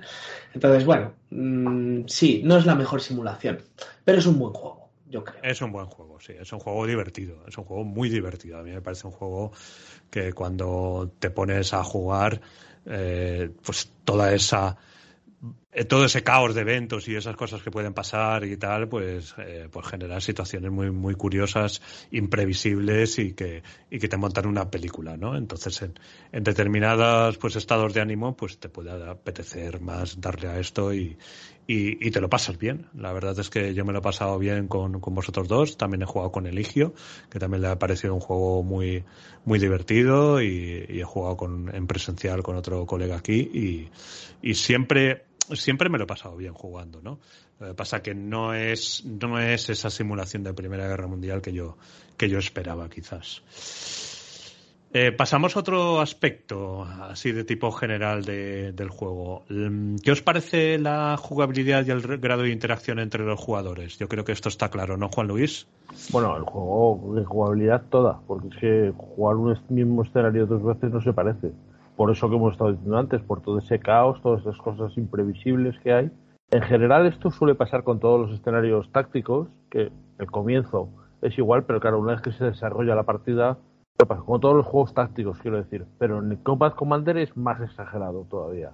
Porque, claro, la mano no se parece la de una partida a otra, ni cómo se va a desarrollar. A mí me parece muy, muy rejugable y muy jugable ambas cosas. Muy jugable porque tampoco tiene una curva de, de aprendizaje muy dura. Porque No, no. Como, como son las cartas las que te llevan a hacer las determinadas acciones, pues bueno, las opciones son más limitadas, no, no tienes ahí un abanico enorme de, de cosas que, que puedes hacer con todas tus unidades, sino que también te la, te la da la mano y eso también hace las cosas mucho más, digamos, no más dirigidas porque la mano va cambiando, Sí, pero sino reduce que, que te limita las opciones, exacto. Exacto. Y la interacción, así es, ¿no? Es una interacción total, ¿no? Porque estás continuamente jugando Las- tan- tanto contigo como, como el otro jugador con lo que haces. Eso es, la secuencia es corta y encima se puede interrumpir y puedes utilizar eventos. Entonces, bueno, eh, es total. Estás todo el rato pendiente. Aquí sí que no hay nada en ningún momento. Además, es un juego tan jodidamente espectacular. Es pirotecnia pura. eh, no te da, no hay ningún momento de aburrimiento, ningún momento de parálisis o de estar mirando lo que sea. No, esto que- es porno con- constante. Tienes que estar continuamente pendiente de lo que está haciendo el otro jugador. Porque no solo está moviendo unidades, tienes que estar leyendo qué intenta hacer. Para poder anticiparte o intentarlo, al menos. Eso es, sí, sí. En cuanto a eso y a rejugabilidad, como bien ha dicho Juan Luis, o sea, tenemos 16 escenarios, ¿vale? Y cada uno pasa, lo vuelves a jugar y pasa otra, una cosa completamente diferente. O sea que esto, aquí hay horas de juego todas las que quieras. 16, ojo, ojo, 16 en el juego base, que luego Claro. la ampliación creo que te mete, me parece que 12 más. Y aparte también Puedes el generarlos. sistema, el sistema de es. generación de escenarios que, que te da ya una, bueno, rejugabilidad pues prácticamente que tiende al infinito. ¿no? Pero que no te los, no te los acabas. ¿Para qué vas a hacer escenarios? O sea, ¿quién? Yo todavía estoy por los 16 escenarios bien jugados, terminados y tal. Joder, yo creo que voy por el noveno y, y ya lo he dejado. He dicho, venga, va, más, ya lo re- retomaré en otro momento porque, joder, eh, ya, ya es bastante, ¿eh? 16 escenarios. Ojo, ojo, que aparte de la expansión, para este año tienen prevista un, un Battle Pack Un Battle con Pack. 12 sí. escenarios más. Madre Y, van a mía. met- y quieren meter portugueses y quieren meter más cosas. Sí, sí, se, se va al infinito. Una cosa que me gustaría destacar hablando ahora de los escenarios es que a mí me encanta, aquí me parece un brillo del sistema, es la, no está hoy Eligio, qué pena, pero bueno, voy a utilizar su palabra, la narrativa de la guerra a través del arte de los mapas. No sé si os habéis fijado, eh, bueno, seguro que sí, ¿no? Empiezan los escenarios con los pueblos que no están, están bien pintados, no, no están rotos, se ve el verde. Luego cada vez empiezan a aparecer más cráteres, avanzas en los escenarios y más cráteres. Llega un momento en que los árboles son árboles quemados, no son bosques de verdad, sino otro tipo de terreno que es árbol quemado. Sí. El terreno se, convi- se, em, se convierte en barro completamente, son todo eh, cráteres. Y al final hay un, algo que es casi poético, que es muy bonito. En algunos escenarios del final de ya pues 1918, eh, en ese barro empiezan a haber brotes verdes. Esto no sé si os habéis fijado, es un detalle que a mí me parece muy bonito, eh, cómo la naturaleza empieza a regenerarse al final de, de 1918, que es algo que he visto, por ejemplo, en, el- en algún videojuego de estos de shooters que tenían pues las amapolas, ¿no? Las famosas amapolas de la Primera Guerra Mundial, eh, surgidas de tanta sangre, pues empiezan a, a renovarse. Y eso es un, me parece un toque poético del artista, de los cuatro artistas gráficos, precioso. Que tiene, tiene el tablero tiene un montón de detalles porque, a ver, yo estoy recordando de memoria, hay algún tablero que es como de nieve, hay algún tablero Sí. que es de, de, de completamente, mm, parece un, un- un terreno lunar, incluso recuerdo detalles, hay algún tablero donde hay un avión estrellado. Sí, sí, sí, Hay algún muchos avión. detalles, muchas cosas, Sí, son preciosos, la verdad. Muy, muy cuidados. Muy bien, pues yo creo que podemos ya pasar a las conclusiones finales, la opinión de cada uno. Si os parece, eh, empiezo yo y así la gente se queda con la opinión de, de vosotros. Como, bueno, eh, empiezo yo, Asier, y luego nuestro invitado Juan Luis. ¿Te parece, Asier? Que así se queda como la última y, opinión más de peso. Le tenemos aquí de invitado, le hemos sacado unas copas, le hemos sacado queso payoyo que de gaditano. Tiene que estar muy a gusto, Juan Luis. Bueno, pues para mí es un, un juego divertido, es un juego que te va a hacer pasar muy buenos ratos y, y con una aproximación decente, pero que podría ser mejorable, una simulación bastante mejorable sobre la Primera Guerra Mundial. Eh, y que se disfruta mucho, mucho en mesa y también en la pantalla de Basal, porque eh, hay que reconocer que los archivos de Basal que, que han subido a los módulos tienen la misma calidad gráfica que, que el material físico y es un gustazo también tanto jugarlo en Basal como jugarlo en mesa. Asier. Mm, Vale, pues yo voy, como a mí me gusta mucho criticar, que no todos sean loas, voy a hablar de dos aspectitos solo. Eh, uno es, eh, no me gusta cuando se crea el lo que yo llamo el peloto asaltante. El peloto asaltante es coger el límite de activación de los hexágonos, enchufarle eh, una escuadra, meterle un timo o un héroe y el líder tocho. De tal forma que eso esté al límite de ya no puedes meter más, apilar más unidades. Correr como un bandido donde está el enemigo, como tienes un líder, pues eh, todo el mundo se beneficia de, sus valores y de, para la defensa. Y buscar el asalto. Y eso es un juggernaut. O sea, eso cuando llega, estamos hablando de que el líder va a modificar a dos unidades que ya de per, per se eh, normalmente solo hay una o una y un líder. Y eso hace una especie como de... En cuanto eso llega en contacto con el enemigo, a poco que tengas una carta de combate, empieza a eliminar a la bayoneta a unidades, unidades, unidades, y mientras tengas la carta de avance, que es la que te permite entablar combate cuerpo a cuerpo, pues me parece desestabilizador y que todo empieza a pivotar a, ese grupito de chicos guays, ¿no? Parece que es el quarterback, la jefe de, de animadoras y dices, ¿cómo, ¿cómo leches mato eso? ¿Cómo lo contrarresto? Y a veces la única forma de contrarrestarlo es crear otro peloto con el mejor líder del defensor, con eh, una escuadra y con un héroe y ponerlo a hacer lo mismo, ¿no? Entonces, eso, bueno, es una de las cosas que no me gusta.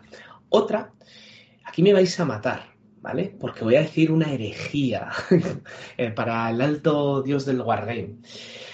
A mí, me, eh, como he dicho, me parece que es muy importante en este juego gestionar bien la mano, ¿vale? Eh, es básico, pero no a, eh, realizar las órdenes adecuadas en el momento adecuado, sino limpiar el mazo, quitarte cartas, hacer cosas que no son muy efectivas simplemente porque le vas a aplicar una de las acciones que tienes en mano y te la quitas. Eh, y esa gestión de la mano que me adoro en Paz of Glory, en Shifting Suns, en Barbarossa, sí, sí. Perdona, perdona, perdona que añade otra cosa.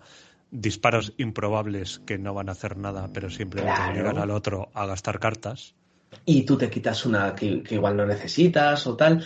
Entonces, mm, e- esa gestión de mazo que en otros juegos a mí me fascina, aquí mm, me rasca un poquito, ¿vale? Y al final, alguna vez, luego me, me- me voy a duchar, son las once y pico, pero me voy a duchar después de decir esto. Yo he tenido sensación de que aquello, sensación, ¿eh? Era un Command and Colors venido a más. Quiero decir, yo al final tenía hexágonos grandes, unidades en esos hexágonos grandes. Ahí, tenía una mano ahí creo que te ha cartas. pasado un poco. ¿eh? Ya, ya lo sé, ya lo sé. Voy buscando la, la polémica, porque yo sin polémica no, no, no, no sé vivir. Pero sí que es cierto, fijaos, ¿eh? Os- yo os lo explico. Hexágonos grandes, unidades en esos hexágonos, una mano de cartas y, es muy importante acabar con las unidades enemigas. Es decir, de- mm, no te dan nada por herirlas, no te dan nada por crearles bajas que no se transformen en una eliminación física de la unidad. Joder, mm, hay mil cosas más en Combat Commander, infinitas, ¿vale? Pero no dejaba de tener un poquito esa sensación del co- Command and Colors, que lo he jugado muchísimo con Napoleón y tal. Entonces, la conclusión final sería, me encanta el arte del juego, me parece un juego divertidísimo, pirotécnico y que da un espectáculo maravilloso, pero se queda en juego. No es una simulación. Y eso, como muy bien ha dicho Franjo, un día el cuerpito te pide eh, algo rápido, tonto, no tonto, pero bueno, divertido y te pide porno. Y otros días te, pare- te apetece un café con esa chica magnífica de conversación inteligente en la que tienes que poner a todo tu cerebro a funcionar. No sé si me he explicado. Juan Luis, remátalo. Bueno, a ver, yo creo que el principal problema que tiene el juego es lo que trata de hacer. Es decir, es un juego táctico a escala muy pequeña de la Primera Guerra Mundial. Y yo creo que, si, os habéis fijado, no hay más juegos tácticos de la Primera Guerra Mundial, o apenas si los hay. ¿Por qué? Porque yo creo que es muy difícil simular la Primera Guerra Mundial de una manera táctica. Aquí han cogido el sistema de Combat Commander de Segunda Guerra Mundial y lo han adaptado. Y me da la sensación a veces cuando lo juego de que es un poco forzado todo. Que es de más cogerlo y, y yo creo que no, que no, no se adapta. Porque dices lo de las fichas. Cada ficha representa entre 30 y 50 soldados. Pero es o están dadas la vuelta o eliminadas.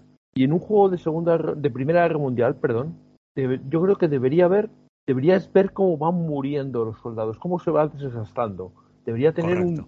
Varios pasos diferentes. Y yo creo que, que todo esta, todo el, el- la adaptación que han hecho, a mí se me antoja a veces, bueno, a veces, en general se me, se me antoja forzada. No creo que sea el mejor sistema para simular la Primera Guerra Mundial. Y no creo que sea tampoco la mejor escala. Es decir, una escala táctica tan baja, tan, tan pequeña, mu- yo hay veces que no tengo, porque por ejemplo decimos los escenarios de trincheras, pero no terminan de funcionar bien los escenarios de trincheras. Y los que no son de trincheras, con to- to- toma de un pueblo o avance sobre una colina, podrían ser Segunda Guerra Mundial perfectamente, no veríamos las diferencias. Entonces yo creo que el juego no termina ahí de coger esa simulación, como decís, pero yo creo que es que realmente la Primera Guerra Mundial no se presta a un juego táctico a escala tan pequeña. Esa es mi sensación, al menos. El juego es divertido de jugar y pasan muchas cosas, pero si yo tengo que elegir jugar a esto, prefiero jugar al, de Segunda Guerra Mundial, que me parece que sí se presta más todo. Esa es mi, mi conclusión. No me parece que sea mal juego, es divertido de jugar, pero no acabo de verlo como, como simulación, la verdad. No, no acabo de entrar en él. Me cuesta. Tiene su, su momento el juego y, y hay que darle su importancia. Yo creo que igual estamos buscando, poniéndonos, claro, estamos en territorio gro- gro- groñar, lo voy a decir bien por primera vez, groñar, y, y- y pecamos de, joder, pues no me da el último eh, estadio de disimulación que deseo porque he leído mucho la Primera Guerra Mundial y tal. Entonces, claro, aquí somos un poco cabroncetes en ese, en ese esto. Pero es, es lo- los tres estamos, yo creo que de acuerdo en que es un juego muy divertido, que te lo vas a pasar muy bien y que te va a dar un sabor de, Primera Guerra Mundial bastante tal. No es, per- es perfecto, para nada, ¿vale? ¿Es una simulación muy desarrollada? Tampoco. Pero es muy bonito, es muy divertido y, y, eh, es diversión sin pretensiones, con algo de sabor. ¿Qué más le vamos a pedir al mundo? Muy bien, señores, pues bueno, yo creo que ha quedado bastante clara nuestra opinión sobre el juego. Le hemos dado un buen repaso eh, ahí en profundidad. Eh, os agradezco mucho toda vuestra colaboración, pues, las opiniones que habéis vertido. Yo creo que, que mm, al, al que nos escucha y tanto el que conoce el sistema madre de Combat Commander Europa como el que no, los, no lo conoce, yo creo que si tenían interés sobre este sistema, me parece que se pueden haber llevado una idea bastante aproximada de cómo funciona y qué le puede ofrecer. Y bueno, disponibilidad. Yo creo que ahora mismo la expansión sí que se puede comprar, pero lo que está bastante, bastante complicado es comprar el, el juego madre, comprar el, el primer módulo del, del sistema. No sé si tenéis alguna noticia vosotros que Xasim tenga algún plan de reedición. Sí que ha comentado Juan Luis que se va a, evita- a editar un Battle Pack, pero claro, sin el juego madre difícilmente te, te puedes hacer con él. Pues Yo sí. la, mm, la verdad es que no sé nada. Y de hecho creo que yo fui el último que, que consiguió la última copia de GMT a inicios del año pasado. Eh, que quedó un poco feo porque podía elegir cualquier mm, juego del catálogo de GMT y elegí uno de unos franceses. Yo creo que esa es una afrenta total a los yankees. Entonces, además me vino un poco mellado porque era el último, el último lo estuvieron buscando en el almacén. Dice, me aparece aquí, pero no sé cuál. Y por encima de otros títulos, eh, pues me, se lo vi jugar a Javier Hoyos, que hacía unos eh, reports en el grupo de Gras de Cartón muy interesantes. Y guau, y es que me enamoré, me enamoré estéticamente. A ver si lo reeditan, a ver si hay suerte y la gente se puede acercar a este título. Sí, la verdad es que estéticamente es un bomboncito. ¿eh? Juan Luis, ¿tú tienes los dos módulos? No, yo tengo el, el- el primero solo, no me he comprado los ingleses y no sé si lo haré, sinceramente. Sí, vienen bajos de moral, Juan Luis, igual no, no es buena idea. Pero mejor, así es, es- así les atizas. matas más, matas más ingleses. Bueno, Así les atizas con los hijos del Kaiser. así visto, tienes razón, tienes razón. Ya os digo que a mí me, me cuesta elegirlo antes de que que el de Segunda Guerra Mundial, sinceramente. A pesar de la estética, a pesar de... Sí, Porque el de, mira que es feo de cojones, perdóname el taco, el, la Segunda Guerra Mundial, Franjo. Eso es, eso no hay por dónde cogerlo, ya no Bueno. materiales, es que es feo como un demonio. Hay gente que dice que los mapas son muy funcionales y que no te generan dudas y que el otro, pues, como es tan artístico, pues que hay algunos terrenos que, que te pueden llevar a... Pero No, bueno. no me van a caber esa gente en las guillotinas, pero bien. las voy a afilar la hoja. Bueno, señores, pues nada, yo creo que cerramos ya este programa, que nos ha salido bastante denso, casi dos horas más de programa solamente para el análisis del juego, que se une todo al análisis de la película y volvemos a tener un episodio canónico de Territorio Gronnark a tope y lleno de contenido. Así que muchas gracias, Asier. Muchas gracias a ti, Franjo. Juan Luis, muchísimas gracias por pasarte de nuevo por aquí. Ha sido un gustazo como siempre y, Gracias y a espero contar placer. contigo en el futuro. Cuando quieras, ya lo sabes. Genial. Pues un abrazo a los dos y hasta la próxima. Hasta luego. Hasta luego.